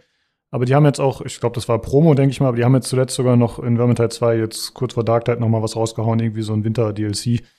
Also die sind da schon gut dabei. Gut, da hat man natürlich jetzt noch nicht so viel von. Aber zumindest kann man darauf hoffen, dass da in Zukunft noch mehr kommt. Ja. Das ähm, denke ich was, auch. Genau. Was mich interessieren würde jetzt in Sachen Abwechslung, wir haben es gerade schon ein bisschen angesprochen, äh, die Level-Umgebung. Denn ich habe ja die Beta kurz gespielt und ich habe auch ein bisschen Gameplay angeschaut und es spielt ja dem Setting gemäß größtenteils in so Industrieanlagen, in irgendwelchen dunklen Gängen. Äh, und Vermintide 2 wirkte da doch ein bisschen abwechslungsreicher. Wie hat dir das denn jetzt so gefallen? Wie ging es dir damit? Äh, ja, ich finde auch, dass Vermintide abwechslungsreicher ist. Allein schon dadurch, dass man dort öfters draußen ist und die Landschaften sich eher halt unterscheiden und nur ab und zu gebrochen werden durch halt mal Innenräume. Jetzt ist man natürlich die ganze Zeit in Innenräumen. Äh, bis auf, ich glaube, ein oder zwei Level, die spielen dann draußen und die unterscheiden sich dann auch stark von den sonstigen Innenräumen. Die Innenräume sind durchweg allein schon von der Farbpalette her in einem Grau-Blauton gehalten. Und das zieht sich dann natürlich allein schon durch. Ähm, es geht. Also, so extrem abwechslungsreich ist es jetzt nicht gerade. Und, wie schon gesagt, die Industrieanlagen, die es da gibt, äh, sieht zwar ganz nett aus, wenn man so einen Schmelzofen dann da hat, wo dann auch wirklich so flüssiger Stahl halt durch die Gegend plätschert. Äh, ich finde es auch ein bisschen schwierig, ehrlich gesagt. Bei so einem Multiplayer-Titel ist der Fokus nicht auf die Umgebung gelegt. Ähm, als Spieler nimmt man die dann doch irgendwann weniger wahr und nimmt das Ganze nur als einen durchgehenden Schlauch wahr, den man entlang rennt, so schnell wie es geht durch die Mechaniken, die eingesetzt wurden, hat man auch gar nicht die Zeit oder äh, die Erlaubnis dazu, sich umzusehen. ähm, die, die Level sind sonst echt stark detailliert und strotzen nur so vor Kleinigkeiten. Es gibt Händlerstände, wo dann Bücher rumliegen oder jede Menge Schubladen sind und Fächer, äh, die jetzt nicht alle gefüllt sind, ne, um das ganz klar zu sagen, aber es ist jedenfalls angedeutet. Es hängen Poster rum mit Sprüchen drauf. Ähm, es gibt jede Menge Graffitis, wenn dann dort die, ähm, die Heretiker irgendwo so unterwegs sind oder unterwegs gewesen waren. Es gibt U-Bahn-Stationen, die eindeutig zu erkennen sind, die dann auch noch netterweise abseits des Weges liegen. Das ist dann auch wieder ganz toll. Ähm, da ist eindeutig eine Menge Liebe zum Detail reingeflossen. Auch wenn, ähm, wenn man einfach als Spieler mal nach oben guckt in vielen Bereichen, sieht man dort immer ganz andere Sachen. Das ist schon alles vorhanden, aber man kann es nicht wahrnehmen oder dem äh, Spiel zur Rechnung tragen, weil es darauf nicht ausgelegt ist und den Fokus gesetzt hat. Das ist ein bisschen schade. Hm, Okay. Ja, es gibt ähm, zwei Level, die halt außen spielen, da ist die Farbpalette nur anders. Die ist dann mehr in so einem sandfarben Ockerton. Das ist dann ganz nett aufgebrochen, finde ich. Zum sonstigen Grau-Blau. Ich hatte in so einem Stream gesehen, einmal da war so eine Kathedrale, aber ich weiß ehrlich gesagt gar nicht, ob das in einem Innenraum war oder ob das draußen war. Sagt ihr das was? Äh, ist ein Innenraum. Also wenn es Kathedrale war, war das Okay. eindeutig innen, weil es ist dann grau-blauer Farbton und draußen in Sand-Ockerton gibt es keine Kathedrale. Okay, dann habe ich äh, Ah. tatsächlich aus, Außenbereich noch gar nicht gesehen. Ja, ja, es ist, ähm, ich glaube, das war so ein Teil, Also- wo man dann über die Dächer anfing. Moment. Mhm. Die haben indoor irgendwo eine Kathedrale hingestellt? Das würde Also- passen, tatsächlich zu Warhammer, Ja, einfach also von den Größenverhältnissen. Warhammer, Ja, genau. Das, um, um zu sagen, genau, das haben wir ja gar nicht gesagt, so eine, das ist, man spielt ja auch in so einer sogenannten Hive City. Das ist eine Stadt, die besteht aus neun Billionen Einwohnern. Also das Ding ist gigantisch groß, größer als ein Kontinent, in die Höhe gebaut bis zum geht nicht mehr. Und, Neun, neun Billionen wie die deutsche Billionen oder, oder Milliarden eigentlich? äh, ich glaube eher die Milliarden dann. Das war jetzt Ja, okay. das Ja, Englische. also, also neun Billionen wäre. Ja, es ist Warhammer. Das gibt es bestimmt in beiden Varianten. Äh, Vielleicht ist es noch eine kleine Hive City. Alles klar. Also so, ja, genau, so eine mittelgroße Stadt. ja. Das ist so ein Dörfchen eigentlich. Ja, also es ist natürlich äh, aber tausende von Kilometern hochgebaut dort und alles übereinander geschachtelt. Äh, dementsprechend sind die Level auch sehr stark vertikal vom Aussehen her. Ähm, auch wenn man sich eigentlich nur geradeaus auf dem Schlauch bewegt und ab und zu mit einem Aufzug halt oder über eine kleine Treppe nach oben unten läuft. Aber wenn man sich am Anfang umguckt, häufig bei den Leveln oder so zum Ende hin, und bei einigen Räumen, die im Inneren offen sind und dort nach oben guckt, dann sieht man diese Vertikalität. Und ja, da gibt's auch mehrere Kathedralen. Ach, eine Sache vielleicht noch. Äh, Es geht fast ein bisschen Gameplay wieder rein, aber wie sieht's denn mit Abwechslung von Gegnern aus? Denn man spielt ja hauptsächlich gegen so Plague-Zombies und so ein Zeugs, glaube ich, ne? Also so Nörgelgestalten, Mhm. die irgendwie vom Verfall befallen sind. Wie, wie ist da die Abwechslung? Ja, es ist wieder mal ein Nörgel. Der hat's mal wieder geschafft, nach Wormtide auch jetzt in Warhammer 40k wieder reinzukommen. Jetzt, jetzt nörgel hier nicht wieder rum. Da, lass mich nörgeln. Äh, ja, ansonsten gibt's ja halt noch so eine Verräterfraktion, die durch die Gegend läuft. Äh, das sind dann halt Soldaten, die überwiegend mit ihren Fernkampfwaffen zu tun haben. Äh, ja, und ansonsten sind da jede Menge, das ist halt das Kanonenfutter, was drum läuft. Die Elite-Gegner sind halt das, die mehr herausstechen. Da gibt's verschiedene. Da gibt's Berserker von, es gibt kleine Zwischenbosse, da gibt's zwei verschiedene Arten von. Es gibt so Hunde, die einen jagen und dann auch einfach angreifen und zu Boden werfen. Es gibt einen Gegnertypus, der schießt äh, so ein Fangnetz auf einen und zieht einen dann zu sich heran. Die anderen müssen dann einen wieder da rausholen. Äh, so gab's noch. Es gibt ähm, sehr nett, das wissen nicht alle von den neuen Spielern, Besessene. Das sind erstmal so einfache Gegner, die irgendwo rumhängen. Wenn die auftauchen, dann fängt so an, der Bildschirm ein bisschen zu, zu frieren, wenn man sich denen nähert. Und die wimmern die ganze Zeit herum. Äh, sehr gemein ist, wenn diese Viecher im Dunkeln auftauchen, weil die reagieren auf Taschenlampen und auf feindlichen Beschuss. Wachen dann auf und suchen sich einen Spieler aus und jagen den unerbitterlich, bis der tot ist. Und da kann man so gut wie nichts gegen machen. Also es äh, ist Okay. mehrmals passiert, dass ein Spieler aus dem Team dann auf so ein Viech geschossen hat, weil klar, hat ja auch einen Lebensenergiebalken oder so wahrscheinlich, dann kann man da ja mal drauf schießen. Und äh, wenn man Pech hat, macht das Viech auch zwei platt und sucht sich zwei Ziele aus. Und äh, dann darf man erstmal ohne seine zwei Teamkameraden loslaufen. Das ist so ein Special Boss oder sowas. Also man kann ihn umgehen. Das ist häufig dann in Gegenden, wo man einmal drumherum laufen kann. Dann steht der einmal mitten im Raum drin oder so und hofft darauf, dass einer aus Versehen den anschießt. Und dann läuft man einmal drumherum. Man kann ihn auch extra markieren. Der wird dann anders markiert als andere Gegner, die dann so rot markiert werden. Der wird dann gelb markiert mit so einem Auge drüber. Und äh, häufig sagt dann auch mal so eine Spielfigur dann irgendwie, dass man da dran vorbeilaufen soll oder so. Aber da Aber achtet warte mal, drauf. kann man den noch irgendwie dann selber besiegen oder ist das dann Kann der man. sichere Tod? Kann man bestimmt, aber man braucht ein Team dafür, was mit Sicherheit dann noch die Waffenstärke hat dafür. Also es geht nicht, wenn das jetzt so, äh, wenn man in einer Level 1 oder Level 2 Mission drin ist vom Schwierigkeitsgrad her, dann hast du dementsprechend die Spieler da drin, dann kannst du das vergessen. Und wenn Und so ist ein, dann, also würdest du sagen, ist das eine coole Mechanik, weil man wirklich aufpassen muss, oder ist das eher, weil es klingt jetzt für mich eher eigentlich ziemlich uncool, wenn du so einen, so einen, ja, so einen sicheren Tod irgendwie hast. man Weiß ich nicht. Ja, man muss mehr aufpassen, dann, wo man hinschießt. Man kann dann nicht mehr Ja. so wahllos reinschießen in eine Menge rein, wenn die dort vorhanden ist. Dann versucht man Okay. eher, um den herum zu schießen oder um den herum zu laufen. Oder man geht wieder aus dem Raum zurück hinaus, wenn gerade so eine Horde halt hereinbricht. Und äh, Also, ich, du würdest schon sagen, es bringt dann eher so ein bisschen Taktik rein in die Sache. ja, es es bringt dann so ein bisschen mehr herein dabei, das stimmt. Ja. Okay. ähm, ja, man geht dann halt vorsichtiger vor. Es ist ganz witzig, wenn dann alle irgendwie ganz weit außen im Raum dann versuchen, an dem Viech vorbeizuschleichen oder so. Das ist ganz nett gemacht. Und wenn man unbedingt sehen will, wie der einen platt macht, dann äh, gibt's dafür immer eine eigene Kill-Animation. Das ist auch ganz nett. Okay.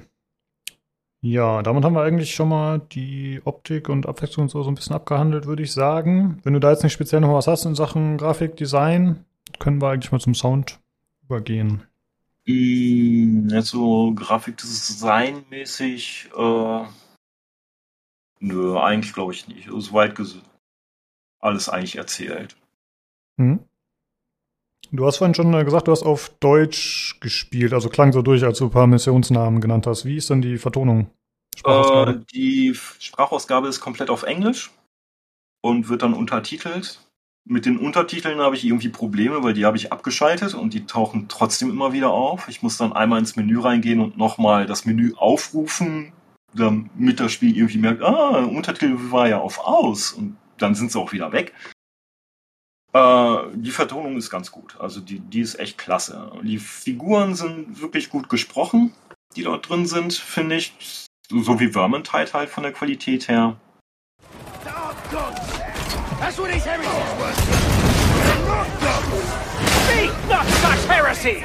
There is but one God, the master of mankind! He who doth sit upon the golden throne of terror! Blood for the blood god while they run at you. The battle of Lion's Gate hath shown the cost of complacency against the ruinous powers. They say thousands of Adeptus Pastoris died in the defense. A horror beyond belief. Die unterschiedlichen Persönlichkeiten kommen auch ganz gut durch. Ähm, ich habe jetzt hier äh, so, so einen professionellen Sprecher, so eine professionelle Stimme bei meinem Soldaten. Das funktioniert echt wunderbar.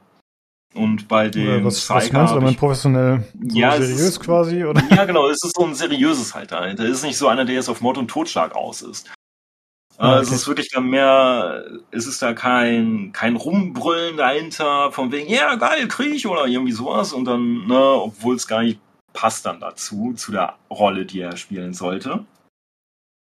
Ähm, sondern wirklich eher eingesetzteres. Es werden sehr häufig dann, ja, es ist natürlich von der Rolle her abhängig, wie die geschrieben wurde, werden dann häufig irgendwelche Begriffe dann dort reingeworfen oder irgendwelche Bezeichnungen für irgendetwas. Ähm, das funktioniert ganz gut da. Mit dem Psyche habe ich dann den äh, so, einen- so einen Wahnsinnigen genommen gehabt, eher von der Persönlichkeit her. Ich mein, den Sprecher gab es auch mal in Vermintide. Der erinnert mich sehr stark jedenfalls an, an den Typen mit dem äh, Hut da. Ich, ich habe den Namen wieder vergessen. Ja, der Ja, ich der glaube, so ein bisschen die- deutsch klingt. Ja, ich glaube, die hatte ich auch schon mal irgendwie gelesen oder gehört, dass die auch äh, mehrfach verwendet wurden, tatsächlich. Also jetzt nicht die gleichen Voicelines, aber dass es die Mhm. gleichen Sprecher teilweise sind, genau. Ja, ich finde ihn sehr passend dafür. Der, der ist echt klasse. Es macht Spaß, mit dem zu spielen und der bringt das auch echt klasse rüber. Wenn der am Boden liegt, dann ist der Stürmer am Brüllen von wegen, alles klar, lasst mich hier einfach liegen, ne, lauft vorbei. Nur weil er da halt irgendwie gerettet werden will. Das ist schon witzig. Ähm, Vielleicht ist er auch nach 40.000 Jahren einfach wiedergeboren worden. ja, das kann ich mir gut vorstellen. Wer weiß. Der Imperator hat's gewollt. Ja, also es äh, ist nicht schlecht dort. Also es macht Spaß eigentlich, allein schon wegen den Voicelines da durchzulaufen. Ja, und die anderen ähm, Töne, die man so hört, ja, äh, sind auch okay. Also die Waffensounds finde ich ganz gut. Die sind wuchtig. Jetzt Nahkampf sowie Fernkampf. Ähm, Umgebungsgeräusche, ja, kriegt man jetzt nicht so viel mit dort, sind aber auch vorhanden. Und die Gegner sind auch ab und zu ein paar Sachen am Rufen. Das gibt's auch. Aber da kriegt man nicht so viel mit dann. Das ist einfach, dann geht in dieser Horde und in diesen Massenschlachten einfach nur unter. Aber gut, wie sieht's aus mit äh, Steuerung? Hast du ja aufgeschrieben noch? Wie, wie sieht's da aus? Irgendwas erwähnenswert? Äh, ja, ist halt normale Maustastatursteuerung. Viele Tasten gibt's nicht dafür. Die üblichen halt zum Bewegen, Springen, Ducken, Angriff, Blocken, äh, sekundärer Angriff und eine Granate schmeißen. Sowie eine Taste dann für einen äh, klassenabhängigen Special Skill. Und halt die Tasten zum Waffenwechseln. Mehr ist da jetzt eigentlich nicht groß drin. Das ist, ist sehr eingängig. Wie es mit dem Gamepad ist, weiß ich nicht, habe ich nie ausprobiert. Das, äh, so wahnsinnig bin ich jetzt nicht dabei. ja. Ey, du hast ja vorhin schon gesagt, dass es die Konsolenversion noch gar nicht gibt. Weißt du, ob da Crossplay geplant ist, ob da was gehen wird? Äh, sicher weiß ich das jetzt nicht. Ich meine, ich hätte irgendwo mal mitgekriegt, dass es das geben soll. Jetzt allerdings im Moment gibt's äh, kein Crossplay. Also das Spiel ist ja auch über den Game Pass vorhanden und die Game Pass-Leute können wohl nicht mit den Steam-Leuten zusammenspielen. Das ist halt scheiße, ne? Das ist eigentlich Das- ein Unding, das finde ich. Also ich finde, das kannst du eigentlich nicht machen heutzutage mehr. Ja. Ja, das ist echt weird. Also, PC und Konsole sehe ich ja noch ein, aber Microsoft Store und Steam. Microsoft ist Ja. PC, die haben Windows. Also von daher können die sich da jetzt nicht rausreden. Ja, ja, nee, ich meine ja, also. ah, Ich, ja. ich würde es noch einsehen, dass, dass man sagt, okay, man trennt halt PC und Konsole. ja, ja. Aber zwischen irgendwelchen Stores am PC ist echt Bullshit. Das ist wirklich mies. Ja, das schränkt dann halt das Spiel mit anderen Kumpels ein, die sich das dann über Game Pass geholt haben und nicht über Steam und dann steht man schon da. Ne? Ja. Wie ist es denn technisch? Ähm, du meintest ja, du hattest jetzt noch, du hattest jetzt keine großen Probleme beim Spielen. Ich finde nur, wir sollten das mal anmerken, Mhm. dass es ja durchweg Leute gibt, die an der PC-Version schon ihre Problemchen haben im Moment, ne? Ja. Also da habe ich auch einiges mitgekriegt, dass viele dort äh, heftige Performance-Probleme wohl haben. Egal auf welchen Einstellungen. Ähm, ich selbst hatte da jetzt keine von. Ich weiß auch nicht, wie es aussieht mit Abstürzen. Da hatte ich äh, zur Beta-Zeit hatte ich da echt viele Abstürze, auch direkt drei, vier hintereinander, was dann einen echt demotiviert hat dafür. Die hatte ich jetzt nicht. Also es ist mir nicht einmal abgestürzt. Das ist ganz gut dabei. Ähm, sonst, ja, ich, ich kann jetzt nicht großartig aus eigener Erfahrung da natürlich berichten, aber ganz technisch Ja, ausgereift ist es wohl noch nicht. Du hast ja auch eine ziemliche Mördermaschine, ne? Hast du gemeint. Äh, ja, es geht. Also ich hab's bei mir jetzt auch nicht auf den höchsten Einstellungen stehen. Das Okay. gehört jetzt auch dazu. Also es, Aber du hast, ja- was hast du gemeint? Du hast eine 3080 oder so? ich habe eine 3080 Ti und ein äh, 9900K drin und 64 GB RAM. Damn. Und damit hast du es nicht auf den höchsten Einstellungen spielen können. Das ist eigentlich schon krass, ey. Das, das Spiel selbst sagt mir, dass nicht alles auf hoch eingestellt werden sollte. Also es ist beim ersten Start werden einmal die Einstellungen festgelegt und dann ist das nicht alles auf hoch. Also es ist auf hoch, glaube ich, am Stehen bei mir, aber mit solchen Sachen wie äh, RTX runtergestellt und äh, ich glaube noch irgendwelche einigen anderen Sachen sind auch runtergestellt. Ähm, Ja, gut, ich finde. Raytracing ist ja immer noch ein spezielles Biest, so, ne? Das ist eigentlich, also Ja, wenn ja. man jetzt nicht die 4090 wie Nino hat, dann finde ich das immer schwierig, das zu aktivieren auf jeden Fall, aber äh, trotzdem würde ich auch davon ausgehen, dass du es mit einer 3080 bei der grafischen Qualität eigentlich alles auf maximal spielen können solltest, ohne äh, Performance-Probleme. Ja. Ja. Wobei auch ich hatte schon Performance-Probleme, die, also ich habe keine Ahnung, wie viele Bilder pro Sekunde ich so habe. Ähm, ich achte jetzt nicht auf sowas vom Weg. Mir wird auch nicht schlecht. Ich bin nicht einer von denen, die sagen, ah, scheiße, es sind nur 58 Bilder pro Sekunde, ich muss kotzen. äh, das ist bei mir jetzt nicht der Fall, deswegen kann ich das nicht beurteilen. Aber ich kann es beurteilen, wenn man auf einem hohen Schwierigkeitsgrad spielt, die Gegneranzahl doch zu hoch ist und alle Idioten mit Granaten schmeißen und sonst was, dann hab auch ich eine Diaschau. Okay. Hm. Also es äh, gibt's wirklich dann da. Ähm, ja. Sonst Okay. hält sich das Ja, eigentlich krass. ganz gut in Grenzen. Aber ich meine, also gut, es sieht ja auch super schick aus, muss man schon sagen, ne, wenn man sich da Videos und so anschaut. Also Mhm. das hat ja schon optisch was zu bieten. Aber ist natürlich gerade bei so einem Koop und Multiplayer und so ist natürlich schon krass. ja, da es ist dann, die äh, Performance eigentlich im Vordergrund dafür. Ja, die ist ja. dann zwingend erforderlich. Ich habe auch ab und zu im Chat von anderen Spielern gehört, dass es gerade massiv am Laggen ist bei denen und die massiv am Ja, Hinterher ja, Ausreden, sind. Ausreden, alles Ausreden. Ja, so wie er gestorben ist, bestimmt. Ja. Ähm, ah ja, was mir vielleicht noch eingefallen ist zum Gameplay mit den Abwechslungen, was warten. Äh, ist mir noch eingefallen, es gibt dort so Modifier, die dann ab und zu durch Zufall reinkommen, wie das mit dem angesprochenen Nebel vorhin. Ähm, der sieht mega schick aus. Also das finde ich echt schade, dass der nur so ein Zufallsmodifier ist für eine Mission, weil der ähm, packt eine echt gute Atmosphäre dann dazu rein. Wenn das Licht wirklich so in Strahlen durch diesen Nebel hindurchkommt, diese Weitsicht einfach fehlt und mehr halt das Licht im Vordergrund steht. Das sieht sehr atmosphärisch aus. Und ähm, sonst gibt's noch so einen Modifier, wo dann der Strom weg ist, also die gesamte Beleuchtung im Level ist abgeschaltet. Und nur so einige Kleinigkeiten geben dann Licht von sich.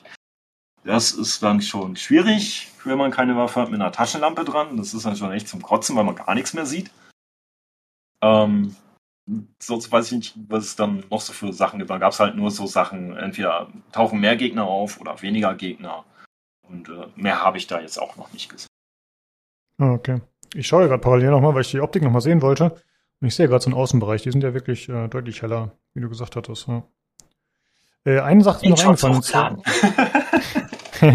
okay, äh, eine Sache ist mir noch eingefallen, wenn die Performance aktuell nicht so gut ist und es vielleicht auch öfter mal zu Abstürzen führt. Können die Leute dann reconnecten und werden sie zwischenzeitlich oder permanent durch Bots ersetzt, dass die Party weiterhin besteht? Wie funktioniert das? Sie werden durch Bots ersetzt. Also wenn einer plötzlich rausgeht, aus welchen Gründen auch immer, ist dann plötzlich ein Bot da drin, der in der äh, im Standard-Outfit rumläuft.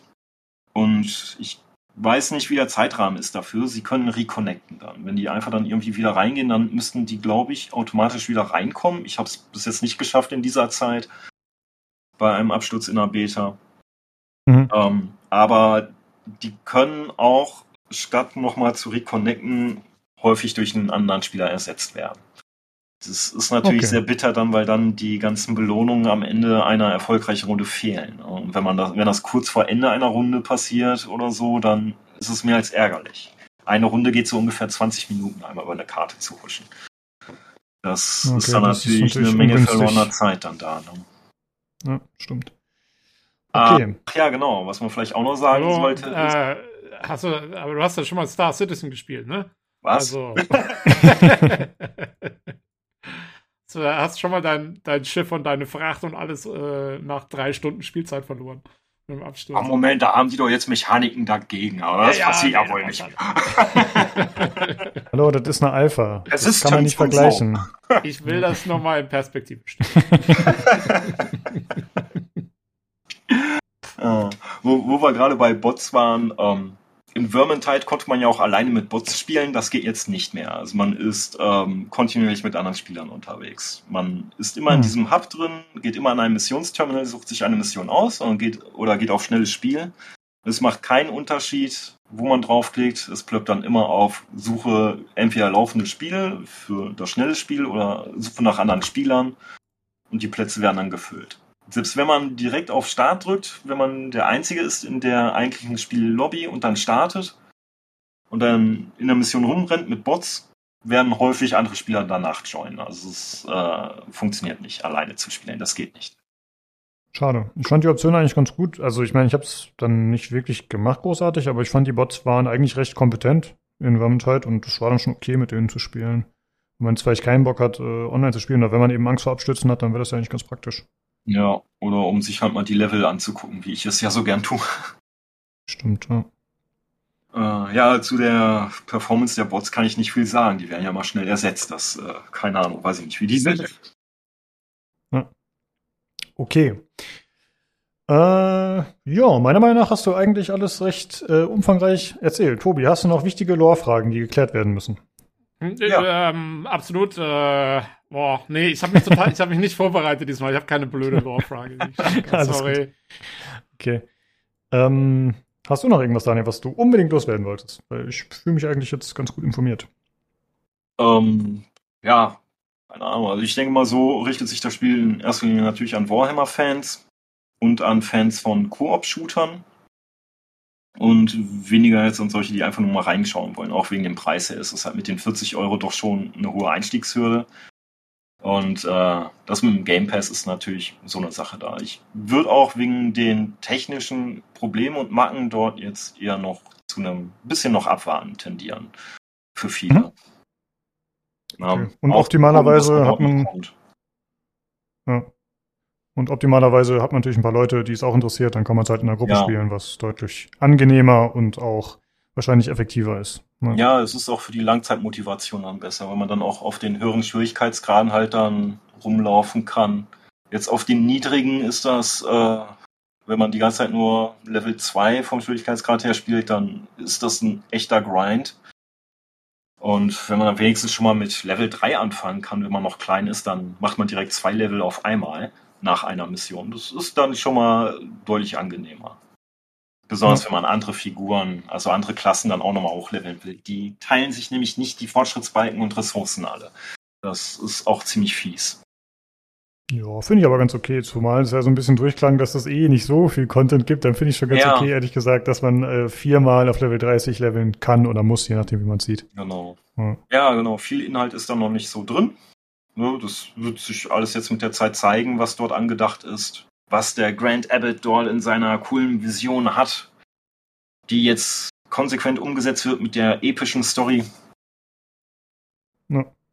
Ja, ist das so sicher, dass da noch so viel kommt? Oder, äh, keine Glaub Ahnung. ich nicht. Oder, oder ist das einfach nur, ich meine, kann ja auch sein, dass Live-Service einfach nur bedeutet, ja, es gibt halt neue Skins und neue Karten und so, aber ich kann mir auch vorstellen, dass die da storymäßig gar nicht mehr so viel machen. Äh, ja, mal abwarten. Also in dem Vermintide haben die ja auch eine Menge dazu gebastelt gehabt. Auch was, Okay. ähm, was das Hub anging, was ja auch erweitert wurde um zusätzliche Bereiche. Das jetzt in, auf dieser Brücke oder wo man da rumläuft, in diesem großen Areal dort, gibt's auch ewig viele Türen, die alle verschlossen sind. Da ist, liegt es nahe eigentlich, dass irgendwann dort auch mal welche aufgehen. Also, Okay. Ja, aber es ist natürlich, so ein Live-Service-Game wird nicht irgendwie an die Luft geschmissen und gesagt, jo, das ist fertig und wir gucken da mal, was uns einfällt, sondern die haben da mit Sicherheit einen Entwicklungsplan, der über Jahre hinweg geht oder so. Also mein, mein einziges Live-Service-Game, was ich jemals ausprobiert habe, war Anthem. Insofern bin ich doch der Meinung, dass sie das ohne irgendeinen Plan erstmal raushauen. Was? Was ist das? Citizen? Das ist so Äh, genau ja, eins und da ist ein Megaplan hinter. Der Ja, geht ja. schon zehn Jahre so. Der zehn, Okay. zehn Jahresplan. Okay, Agenda grad- 2050. Ich habe gerade den ultimativen Flashback, also Tobi hat sowas in der Richtung schon mal gesagt. Ich weiß nicht, ob Echt? genau Star Okay. Citizen genannt wurde, ja, aber ja, Ja. das, äh, die, die Narbe sitzt tief, ja. ja das, das geht Naja, weg. also ihr könnt euch auf jeden Fall, ihr könnt beruhigt sein, wenn ich, äh, ich, ich werde äh, Dark Tide nicht anfassen Und nachdem es ja so aussieht, als ob immer wenn ich eins spiele, dann wird's nix, dann habt ihr jetzt noch eine Chance, auf jeden Fall. Okay. Ja, also ich glaube nicht, dass da großartig noch storymäßig was hinzugefügt wird. Also vielleicht ja, vielleicht schriftlich so ein bisschen Lore-Zeugs, aber ich Mhm. vermute mal, dass gameplay-technisch einfach noch viel kommen wird. Und da, wie gesagt, da habe ich eigentlich gute Erfahrungen mit dem Entwickler gemacht und es ist ja im Grunde, wenn man ehrlich ist, mehr oder weniger das gleiche Spiel, ja, also halt mit einer anderen Textur, äh, anderen optischen Stil und es ähnelt sich ja schon sehr. Und sie Ja. haben ja schon sehr viel Erfahrung jetzt damit über, was weiß ich, wie lange die das schon machen. Also Vermintide 1, wann kam das raus? 2013 oder 14 oder so, das ist schon sehr lange her. Und ich glaube, dass sie da einfach stetig drauf aufgebaut haben und dass sie jetzt auch hier dementsprechend wieder abliefern werden und halt auch ihren Erfolg schon mehr oder weniger sicher haben, dadurch, dass sie halt schon eine Fanbase haben, wie uns beide quasi, die das kennen und mögen so. Und ich denke mal auch, dass ich es mir über kurz oder lange auch irgendwann holen werde. Also, Das ist ja schon cool eigentlich. Ja. Ja. Okay, dann äh, vielen Dank, Daniel, dass du das äh, so gemacht hast. Ich finde, du hast es sehr gut präsentiert. Eigentlich hatten wir noch einen zweiten Gast mitgeplant, der es auch gespielt hat, hat leider nicht gepasst jetzt. Aber ich finde, du hast das sehr gut gemacht. Vielen Dank. Ja, bitteschön. Immer wieder gern. Jo. Gut, äh, dann würde ich sagen, haben wir jetzt Kontrastprogramm. Wir gehen jetzt äh, von der dunklen, düsteren Warhammer-Welt, kommen wir zu meinem Spiel, und zwar Trifox. The Common Fox, one of nature's survivors, overcoming challenge and diversity with cunning dexterity. Its backpack miniguns.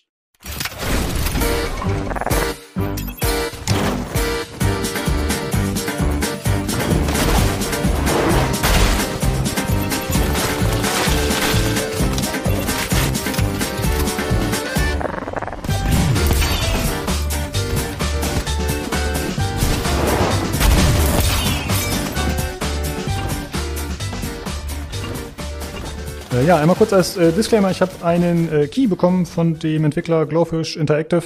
Äh, das heißt, ich musste für das Spiel nichts bezahlen. Und ich habe es über Steam gespielt. Das Ganze ist ein Third-Person-Action-Plattformer äh, im Low-Poly-Look. Also halt äh, eher grobe Figuren, Objekte mit wenig Texturen. Viele einfarbige Texturen, eher gesagt. Und äh, das Ganze, ja, kann man ein bisschen auf verschiedene Wege spielen. Also im Grunde ist es ein Twin-Stick-Shooter, wenn man so will, auch. Das heißt, man hat es halt eben aus dieser Oben-Perspektive und ich habe es mit dem Gamepad auch gespielt, aber ich habe es auch kurz mit der Maus ausprobiert. Auch das ist problemlos machbar. Und man hat halt äh, mit dem einen Stick läuft man, mit dem anderen zielt man, schießt man, schlägt man, was auch immer in die Richtung. Und das Ganze hat so ein bisschen so Steampunk-Setting. Also die Figuren sind halt Tiere zum einen. äh, Also der namensgebende Trifox ist halt der Charakter, den man spielt. Und äh, der hat halt zum Beispiel eine Augenklappe und je nachdem, wie man ihn bildet, also welche Skillungen, hat er dann auch, keine Ahnung, irgendwelche Goggles, so mechanische Geschichten oder so ein Jetpack hinten am Rücken. Also da komme ich später noch ein bisschen äh, detailliert dazu in Sachen Gameplay. Aber es äh, ist auf jeden Fall optisch, äh, ja, so ein bisschen all over the place, würde ich sagen. Also ein bisschen wild. Und tatsächlich äh, ist es auch sehr kinderfreundlich. Also es ist, äh, hat keinen hohen Gewaltgrad, auch wenn Kämpfe natürlich äh, mit im Vordergrund stehen. Aber es äh, gibt da jetzt nichts, was sehr brutales und wie gesagt, durch dieses, durch diese Tiere, die da in der Welt sind, das hat so ein bisschen Nintendo-Anleihen, würde ich sagen. Äh, ja, wie gesagt, ich habe es auf Steam gespielt, das kostet da regulär 20 Euro. Äh, ich habe es auf dem normalen Schwierigkeitsgrad gespielt mit dem Gamepad und ich habe ungefähr sechseinhalb Stunden gespielt, dann hatte ich es durch. Also es geht tatsächlich relativ schnell. Ich habe bei weitem nicht alles gemacht, also das Ganze hat so ein äh, ja, Prozentsystem. Man kann äh, Dinge noch freischalten, die ich noch nicht alle hatte. Es gibt Sammelobjekte, die ich auch noch nicht alle geholt habe, aber da hat es mir noch gereicht, das einmal durchzuspielen. Und das war dann auch okay. Ist es denn, wenn du sagst, es ist jetzt eher auch kindgerecht und so, wie ist es denn vom Anspruch her? Also Ja, ist es das ist dann sehr Frage. leicht gehalten, wenn es vielleicht auf Kinder gedacht ist? Oder äh, ja, Hatte ich anfangs, anfangs fand ich es sehr, sehr leicht. Äh, man hat halt irgendwie, ich glaube, vier Lebenspunkte und es ist auch so, das gibt einem das Spiel auch als Tipp, also wenn du, äh, es gibt halt Mana und Lebenspunkte und es heißt dann immer so, ja, Tränke tauchen immer dann auf, wenn du sie brauchst. Das heißt, wenn du halt viel Schaden ist, dann äh, wird wahrscheinlich ein Heiltrank bald da hingeschmissen werden. In der Hinsicht ist es schon ein bisschen einfacher. Und anfangs habe ich halt ja, mich einfach durchgekloppt. Also es gibt jetzt keinen Blocken oder so in dem Sinne. Oder, also man kann halt ausweichen mit einem Doppelsprung oder sowas, aber es ist jetzt nicht so, dass man da super ausgefeilte Kampfmechaniken hat. Und ich habe mich halt ziemlich durchgekloppt am Anfang die ersten paar Level und dachte mir, okay, das ist wirklich sehr, sehr einfach. Aber tatsächlich kommen dann später Sequenzen, die doch ziemlich schwierig sind. Also es gibt halt Bosskämpfe, die teilweise sehr anspruchsvoll sind und teilweise auch frustrierend, fand ich. Okay. Ähm, und einfach die Menge an Gegnern und so, die auftaucht und wie viel sie auch aushalten. Also es ist tatsächlich doch schwieriger, als man dann annehmen würde. Äh, wie gesagt, auf einem normalen Schwierigkeitsgrad. Es gab noch einen da drunter und einen da drüber. Äh, die habe ich jetzt aber nicht ausprobiert. Äh, das heißt, wenn man jetzt sagen würde, okay, ich habe äh, Kinder, die das spielen sollen, dann wird man da vielleicht auch das eine oder andere Mal zu Hilfe kommen müssen oder die Kinder müssen halt ein bisschen grinden. Wie wir das früher auch gemacht haben. Ich merke schon, ich merke, das ist so ein Spiel, um Kinder zu frustrieren. Das ist ja, diabolisch, was die da veranstalten. Ja, das ist die, damit die Eltern halt länger ihre Ruhe haben. Ja, dann sind diese sechseinhalb Stunden, die werden dann schon mal zu zwölfeinhalb. Boah, shit, ich kenne einige Leute bei uns auf dem Discord, die jetzt gerade äh, sofort aufs, aufs, auf Kaufen klicken. ja. Ähm, ja, deswegen, also es ist schon schwieriger, als man vielleicht erst annehmen würde. Aber ich bin bei den meisten Levels bin ich nicht oft gestorben. Ein, zwei Mal vielleicht. Es gab dann halt auch immer relativ faire Rücksetzpunkte. Äh, ja, ein oder zwei Sequenzen muss man nochmal spielen, aber es war schon okay. Die Bosskämpfe, die fand ich tatsächlich äh, gerade hinten raus ziemlich anspruchsvoll und wie gesagt auch teilweise ein bisschen frustig. Also ich meine, der, den ich am meisten versucht habe, der mich echt ein bisschen fertig gemacht hat, den habe ich bestimmt so achtmal oder so machen müssen. Äh, wobei man dazu sagen muss, das Gute bei den Bosskämpfen ist, die sind halt mehrstufig und die haben dann auch dazwischen ein Speichersystem. Also wenn du jetzt äh, die nächste Stufe ausgelöst hast, dann kannst du zumindest von da aus weiterspielen, wenn du direkt dran bleibst. Ich weiß jetzt nicht, wie es wäre, wenn man neu lädt. Dann wird man vermutlich das ganze Level neu spielen müssen. Das weiß ich nicht genau. Ich habe mich dann immer Das ist, durchgebissen. Bin ich schon was. Der El- Elden, Elden Ring für, für Kinder. Ja, ich, Wo sind wir hier? ja, weiß ich nicht. So schlimm ist doch nicht, glaube ich. Ich will es jetzt auch nicht zu hart klingen lassen. Vielleicht habe ich auch nur blöd angestellt. Ja, ähm, ja kommen wir kurz äh, zu der Story. Die äh, ist äh, äußerst umfangreich. Und zwar, äh, das habe ich tatsächlich erst am Ende des Spiels verstanden, was die Story ist. Denn die wird eigentlich in, ich weiß nicht, Also, äh, also schon wieder Elden Ring, was geht da? äh, die wird so in, ich sag mal, im, im Verlauf des gesamten Spiels hat man vielleicht so sechs Zwischensequenzen oder so. Ob- Obwohl, nee, oh nee, ich habe gerade ein bisschen, nee, sorry, ich habe gerade ein bisschen äh, übertrieben. Es gibt schon noch ein paar mehr.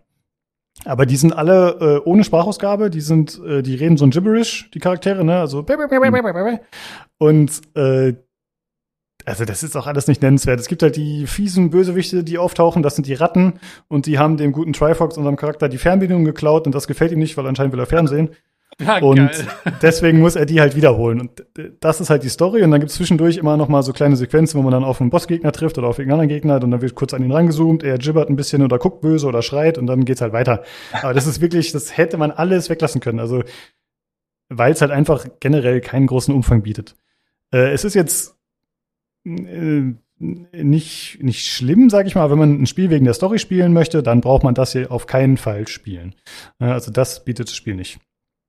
Ähm, ansonsten, ja, die Charaktere sind halt schon okay. Das sind halt so ein bisschen Stereotypen, wie gesagt, das sind Tiere, äh, verschiedene Arten. Es gibt auch so ein paar Monster, die ich jetzt nicht unbedingt Tieren hätte zuordnen können.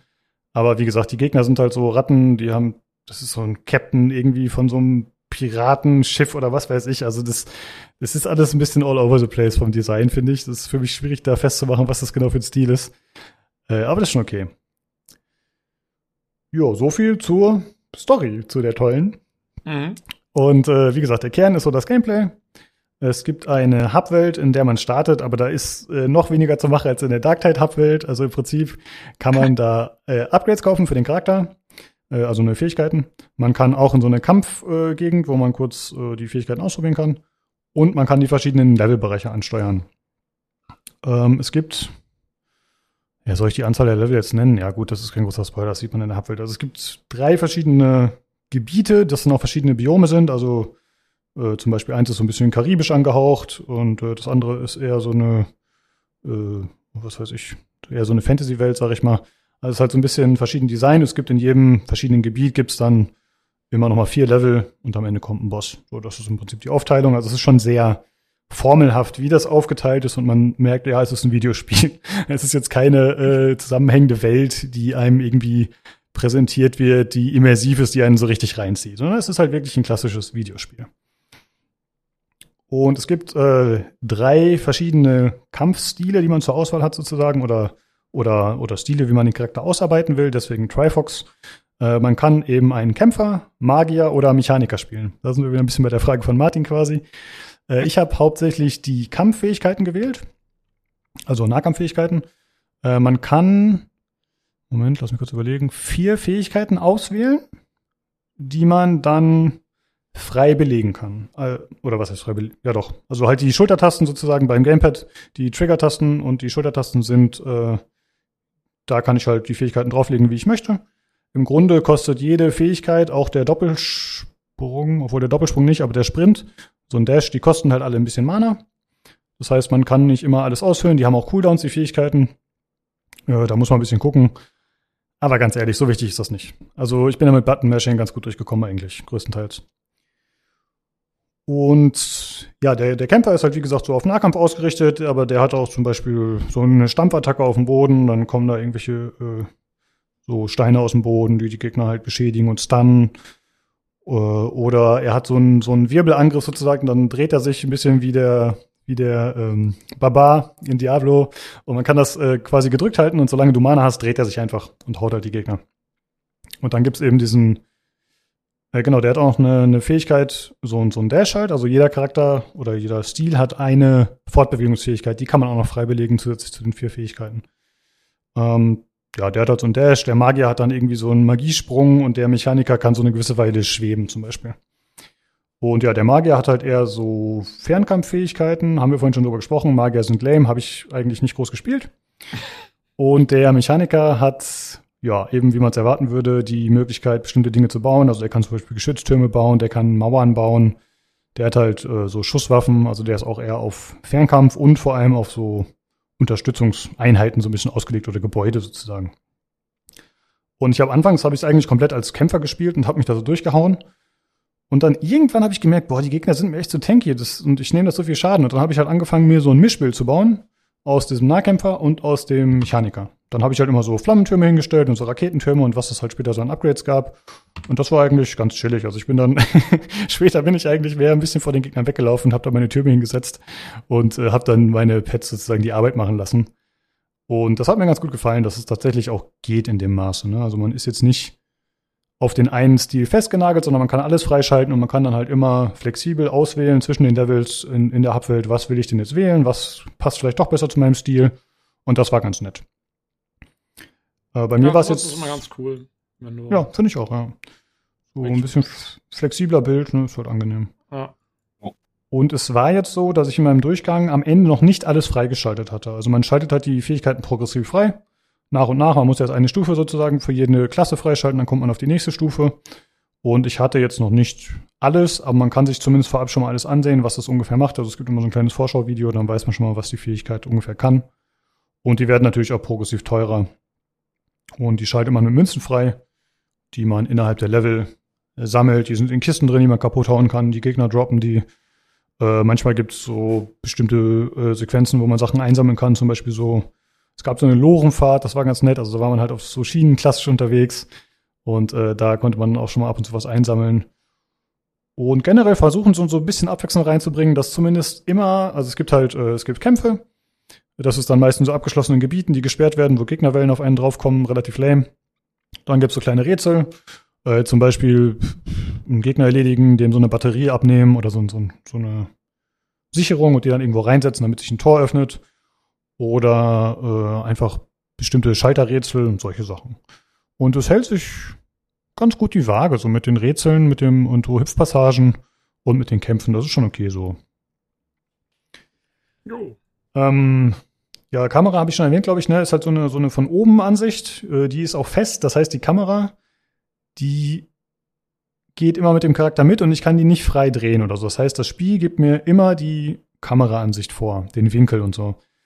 Ähm, das ist manchmal ein bisschen tricky, dann gerade in so Hüpfpassagen. Ich finde, das ist ja bei so äh, 3D-Plattformern eh immer so ein bisschen so das Ding gewesen, ne? dass es so ein bisschen schwierig ist abzuschätzen, wo springe ich jetzt genau hin.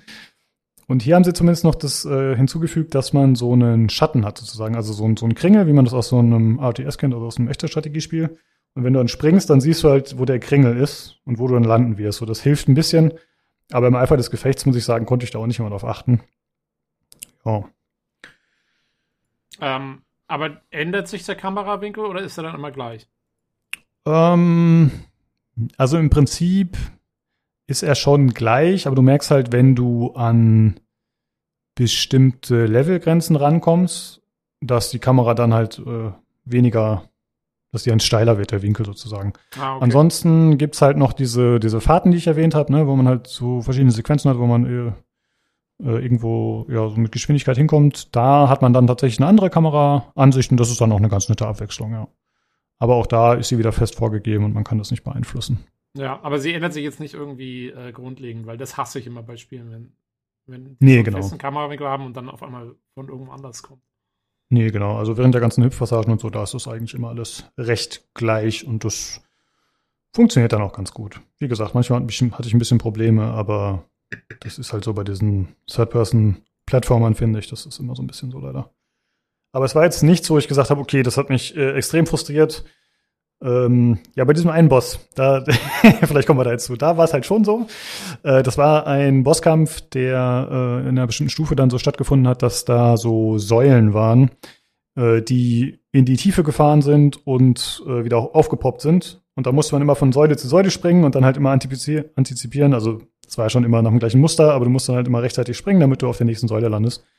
Und da bin ich schon das ein oder andere Mal runtergefallen. Das hat mich schon ein bisschen abgefuckt, muss ich sagen, nach einer Zeit.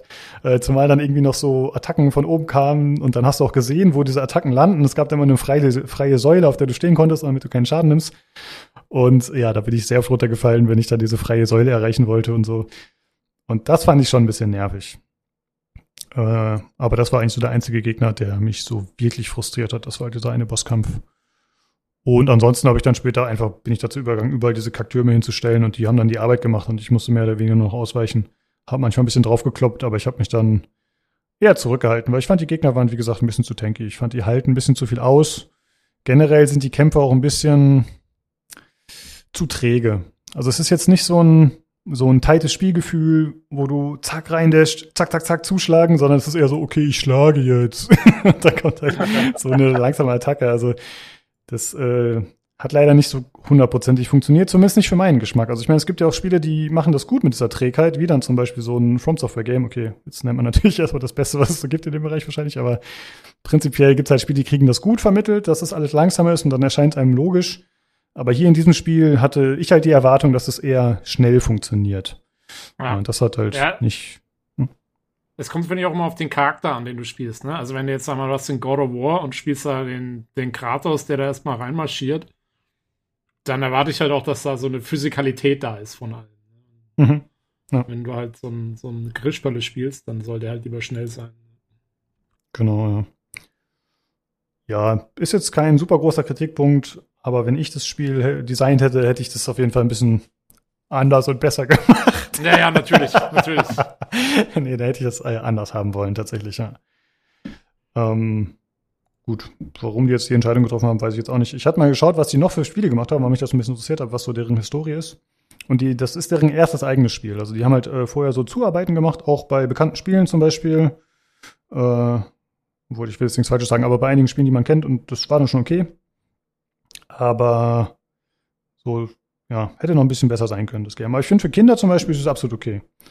Ne, also das, äh, wenn man jetzt sagt, ich hab, äh, ja, ich würde, Für Kinder ja echt.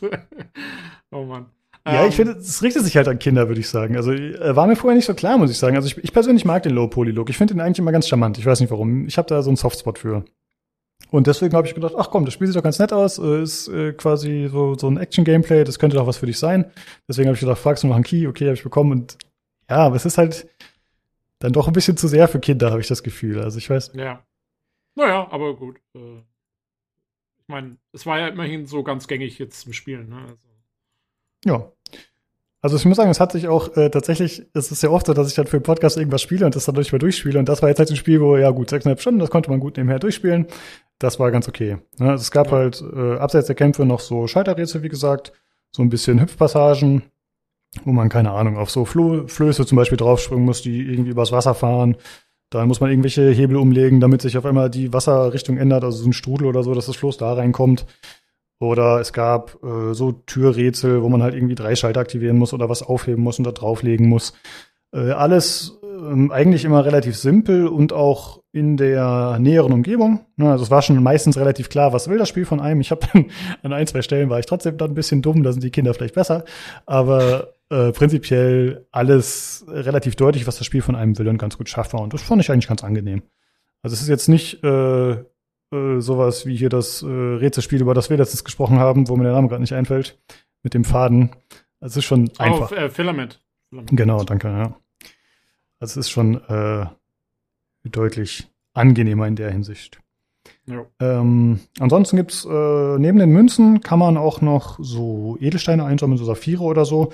Die sind halt optional und da gibt's immer so vier Stück, glaube ich, in jedem Level. Und ja, ich habe, glaube ich, maximal mal drei gefunden oder so. Also da muss man ein bisschen gucken. Ich hatte zum Beispiel äh, netterweise, es gab einen Wasserfall und hinter dem Wasserfall war die Kiste mit dem Saphir. Also da hat das Spiel alles richtig gemacht. Der Klassiker, der äh, nicht enttäuscht hat. Äh, es ist halt einfach nur ein Sammelobjekt und am Ende kriegt man auch eine Bewertung für das, äh, für das Level, also Geschwindigkeit, eben wie viele man von diesen Edelsteinen gefunden hat und wie viele Münzen und so bekommen hat. Äh, ich habe da aber kein Level noch mal ein zweites Mal versucht. Also ich habe das wirklich alles äh, einmal gemacht und das war dann auch okay für mich. Äh, aber man kann da auf jeden Fall, wenn man sagt, ich will da 100% erreichen, dann kann man da noch ein bisschen mehr Zeit reinstecken. Jo. Ja, ansonsten Grafik ist für mich in Ordnung. Also man kriegt halt das, was man erwartet. Ne? Also man sieht ja, wie es aussieht auf den Screenshots und es ist halt kein Überbrett, aber es ist einfach nett gemacht, finde ich. Äh, für so ein Indie-Studio absolut okay.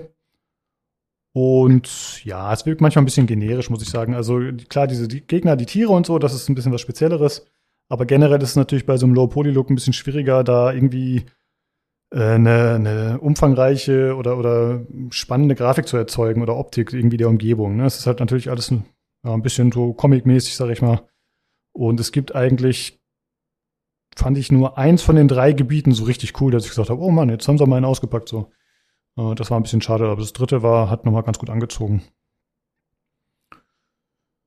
Ja, ansonsten vom Sound, ja, war okay. Also habe ich jetzt nichts zu bemängeln. Äh, wie gesagt, Sprachausgabe gibt's nicht.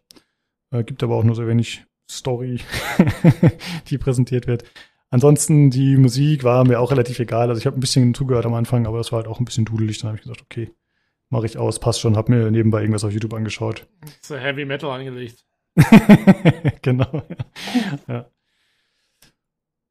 Jo, damit habe ich eigentlich schon alles abgehakt. Also äh, performancemäßig ist es so, wie man es erwartet. Es funktioniert, es liefert einem die Frames, die es soll. Also da, also ne, es, bei so einem Spiel, was so aussieht, erwarte ich auch, dass es äh, problemlos läuft und das war bei mir der Fall. Äh, Ich habe ja auch eine 3080, die hat das Spiel stemmen können. Ähm, ansonsten hatte ich einmal einen kleinen Bug, dass äh, ein Bossgegner irgendwie feststeckte. Der hing an, ich hatte da so ein paar Türme hingesetzt und dann hing der irgendwie an denen fest oder so. Äh, ja, habe ich natürlich äh, freudestrahlend ausgenutzt und ihn weggekloppt. Also auch das ist für mich kein Minuspunkt in dem Fall. Äh, ansonsten gab's da nichts, was mir technisch negativ aufgefallen wäre irgendwie. Da war alles gut. Ja, und damit Ja, habe ich das auch schon durchgerattert. Wollt ihr noch irgendwas Ja. wissen? Ja, ich glaube, also ich meine, dem Olli seine Söhne sind jetzt schon ein bisschen zu alt dafür, glaube ich, ne? Weil Ja. sonst könnte der mal wieder besser beim Podcast, also und gechillter beim Podcast mitmachen. Äh, Der soll er mal seine Brut schicken. Ja, das Ja. wäre doch was. nee, aber vielleicht zum Beispiel für den Bernhard vielleicht. Der hat der Töchter. Für den Bernhard, die, ja, genau. ne, die, die sind, glaube ich, ein bisschen jünger. Und da kann ich mir halt schon vorstellen, dass das was ist. Aber ich glaube halt, ja, für mich ein bisschen schwierig einzuschätzen. Wie gesagt, ich finde, manche Stellen fand ich dann noch recht schwierig. Und dann denke ich, ja, vielleicht müssen die Eltern dann doch mal da irgendwie mithelfen, gerade der Bernhard, der dann erfahren ist. Aber andererseits darf man Kinder halt auch nicht unterschätzen. Ne? Die sind halt eigentlich ja. dann äh, ziemlich hartnäckig und äh, die spielen das dann halt 30 Mal. Das ist denen dann auch egal, wenn solange es ihnen irgendwie Spaß macht. Und dann irgendwann schaffen sie es halt. Also ich, ne, wir haben ja, Ja, damals glaub, auch gerade den bei harten so- Scheiß gespielt. Hm? Gerade bei so Jump and Runs und so, ich glaube, äh, das geht dann doch besser, als man vielleicht denkt, ja. Mit, mit Ja. genug Übung. Also, Genau. Gibt es denn da sowas wie, ähm, weil ich denke, ist gerade so Mario 64, wo du ja auch so eine Hubwelt hattest und so, und da hattest du ja noch als übergeordnetes Ziel zum einmaligen Durchspielen auch noch diese Collectibles oder so, ne? diese Sterne da. Gibt es irgendwie sowas Vergleichbares dort, was dich länger dran hält oder nochmal in die höherigen Gebiete zurückschickt oder so? Oder Langspielzeitmotivation allgemein? Nee, würde ich nicht sagen. Also es, also es gibt, wie gesagt, die Edelsteine. Mhm. Äh, ansonsten wäre natürlich ein Wiederspielwert, dass man natürlich verschiedene Builds ausprobieren kann. Ich hätte jetzt sagen können, okay, ich mache es einmal als Kämpfer, dann einmal als Magier und einmal als Mechaniker oder so. Also das heißt, man kann da auf jeden Fall noch rumprobieren und ich muss ja auch dazu sagen, ich hatte ja noch nicht alles freigeschaltet. Mhm. Das heißt, man könnte jetzt auf jeden Fall die Level noch mal ein paar Mal grinden, sich ein bisschen verbessern, ein bisschen schneller sein, weniger sterben und dann gleichzeitig noch Geld sammeln und dann noch die restlichen Fähigkeiten freischalten. Das heißt, man hätte da noch mal ein paar Möglichkeiten, das noch mal zu spielen. Aber ich persönlich sehe da jetzt nicht den Grund, äh, da noch mal einzusteigen für mich. Also dafür hat es mich jetzt nicht genug gezogen, muss ich sagen, obwohl es eigentlich alles ganz solide war. Ja. Du bist also schon zu alt dafür. Genau, ich bin kein Kind mehr, das möchte ich betonen. also, ja, ich, Der, der Lukas ist eher so in der, in der Pubertät stecken geblieben, glaube das stimmt, du kennst sie, aber zu gut. Die, die, die. Gatling-Gang im Arm und sowas, weißt du, das ist Genau, so, eine, ja. eine Stufe höher noch. Ja, es ist, es ist wirklich so, ja, es ist so. Ähm, ja, ich, meine Erwartungshaltung Haltung war ein bisschen anders, deswegen war ich halt ein bisschen enttäuscht. Aber ich finde, das Spiel macht jetzt nichts irgendwie gigantisch falsch oder so. Es, wie gesagt, das ist eher was für Kinder, würde ich sagen. Ja. Ja, aber das klingt auch ganz gut. Braucht man auch mal. Ja. Ja, ist absolut okay. Kann man durchaus mal spielen. Okay, dann äh, würde ich sagen, sind wir durch für heute tatsächlich. Äh, vielen Dank, Daniel, dass du da warst. Ja, bitte, bitte. Und äh, ach so, wir müssen mal gucken, Tobi. Ne? Wir haben jetzt voraussichtlich nicht mehr so viele Folgen dieses Jahr. Wir haben nächste Woche sind ja die Game Awards oder diese Woche eher Richtig. gesagt. Da Golf werden is wir back. genau, ja, Göff Göff. Da werden wir auf jeden Fall drüber sprechen. Und dann müssen wir mal gucken. Vielleicht, äh, ich bin dann schon die Woche darauf nicht mehr da und du, also für dieses Jahr. Ja, wir Und- müssen mal schauen. Vielleicht, äh, keine Ahnung, wenn der Uli Zeit hat oder so, dann machen wir auch mal eine Laberfolge oder sowas. Genau. Ähm, ja. Aber ansonsten war's das. Wir haben ja auch so ein paar Spiele rausgekommen eigentlich. Also, äh, keine Ahnung, hier zum Beispiel Callisto-Protokoll, glaube ich, kam ja letzte Woche ja, raus. stimmt, hier das äh, Horrorspiel, was wohl auch auf dem PC ziemliche Performance-Probleme hat übrigens. Also, wer sich Mhm. das überlegt hat, eventuell mit Vorsicht genießen. Moment und erstmal äh, nachlesen, was so abgeht. Ähm, aber ich glaube, ich, also ich wüsste jetzt auch nicht, ob irgendjemand von uns da äh, hier auch dran interessiert ist, großartig sich das gleich bei Release jetzt zu holen. Nee, ich äh, glaube nicht. Also ich glaube, unsere Reviews sind vorbei für dieses Jahr. Ja, Ja, also ich- ich Olli hab- hat ich nicht so viel hatte- Zeit einfach. Ja. Ja, ich hatte, ich hatte ja überlegt, ob ich mir noch äh, das Entropy Center da besorge, eventuell diesen Portal-Klon. Aber ich habe mir mal die Reviews durchgelesen, das klang auch eher so ein bisschen mittelmäßig. Also, ja, werde ich mir irgendwann mal zulegen, aber jetzt glaube ich auch nicht direkt. Also ja, wahrscheinlich keine Reviews mehr, aber ihr kennt uns, äh, ein, ein, ein äh, Mangel an Themen hat uns noch nie davon abgehalten, hier was zu labern. Mal schauen.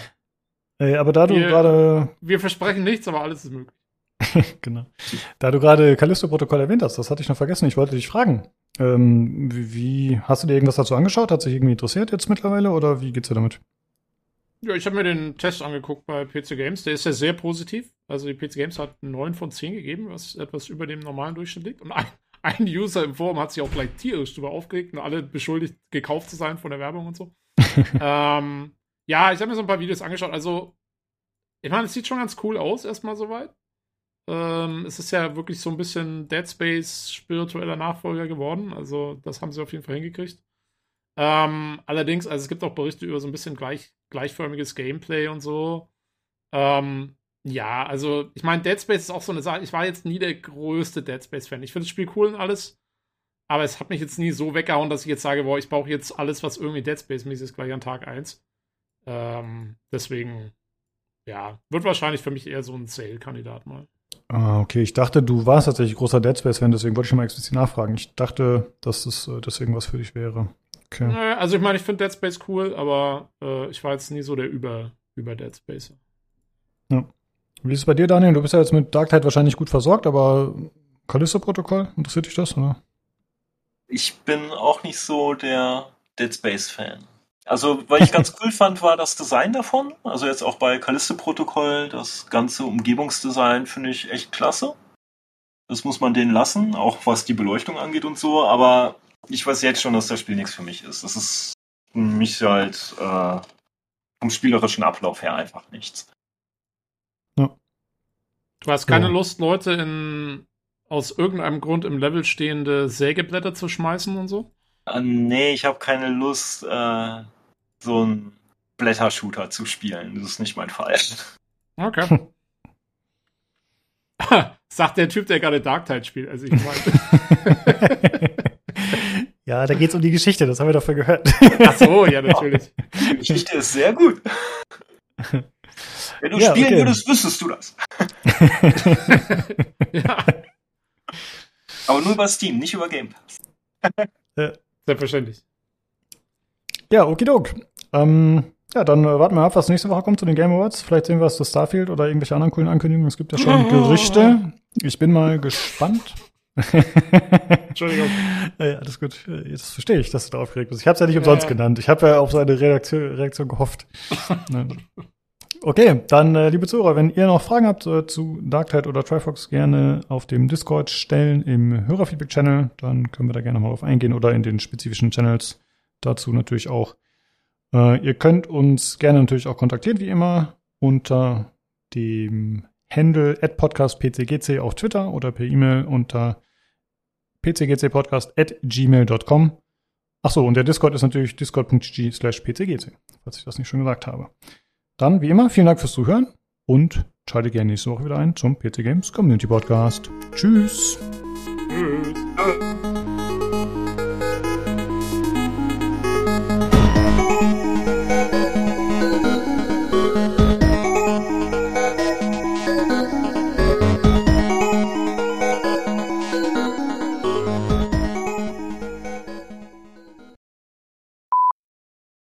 Ach so, Tobi, ich wollte das vorhin im Podcast nicht noch anmerken, aber ich glaube, ich weiß nicht, ob Dani mich da jetzt korrigieren kann, wenn ich falsch liege, aber Warhammer 40.000 und Warhammer sind nicht die gleiche Welt. Was? Ja. Genau, Echt? es gibt noch Warhammer Age of Sigmar oder ehemals Warhammer Fantasy. Genau, und das ist, ähm, also es ist nicht so, dass Warhammer Fantasy irgendwann zu Warhammer 40.000 wird. Das sind, wenn man so will, eigenständige. getrennte, ja. Oh Mann, ey, da hättest du mich jetzt echt noch korrigieren müssen, weil das wäre ja eigentlich, also das, das Kommt in die Outtakes. Ja, nee, weil ich glaube, also das will ich auch unseren Hörern nicht vorenthalten, diese Information. Äh, Weiß nicht, ob das alle wissen. ja, wahrscheinlich nicht. Aber ich, ist, äh, ich dachte, okay. wir können dich ja nicht jedes Mal an die Wand nageln. ja, aber was ist denn dann? Aber, was, aber okay, aber dann, wieso ist das dann? Aber dann ist es, wieso dann 40k? Also nach was ist es denn dann? 40k ist äh, 40.000. Das ist Ja, das ja, das ist schon Zukunftsszenario. Ja, ja, aber ich meine, ich dachte, das ist 40k, weil es halt 40.000 Jahre nach dem anderen, nach dem normalen Nee. Ist. Nein, Nee, das, das ist die spielt Menschheit im nur- 40. Jahrtausend. Genau. Und Also der, spiel, gibt es die Erde? Ist das, spielt Ja. das in unserer Welt? ja, mhm. Äh, Ach so, Ja, Und Ach so, soweit und- ich das weiß, aus diesen Zusammenfassungen, die ich mir so gegeben habe, lore-technisch, ist halt der Imperator, den gibt's halt schon ewig. Der ist halt so alt wie die Erde Also, selbst gefühlt oder wie die ist Menschheit. Irgendwann 8000 vor Christus oder sowas ist der geboren worden, ungefähr. Ja, okay, ah, sehr gut. Ja. Als ägyptischer Pharao oder was? Ja, Manscaped haben wir schon, ne? Also die, die wissen um unsere Qualität. Auf jeden Fall. Die sind schon, die wissen was Gutes. Ja, du, du hast ja einfach wieder nicht geantwortet, Lukas. Das hätte unser, unser Moment sein können. Ich hätte für den Lawnmower 2 Werbung machen können. Du glaube- persönlich, hättest du persönlich eingesprochen. Ich glaube, Manscaped hat einfach äh, mit ihrer extrem guten KI oder so festgestellt, dass wir von sehr vielen haarigen Männern gehört werden. Ja, was ihr denn eine Körperrasur wirklich sehr viel Gutes tun könnte. Mhm. Naja, es war ja gerade No Shave November, deswegen ging das jetzt nicht. Aber, Ja, aber jetzt, jetzt ist Dezember jetzt ist- angreifen, genau. Jetzt ist, jetzt ist wieder Ja. Zeit der Haarlosigkeit. Ja. Glückliche Nackengeräusche.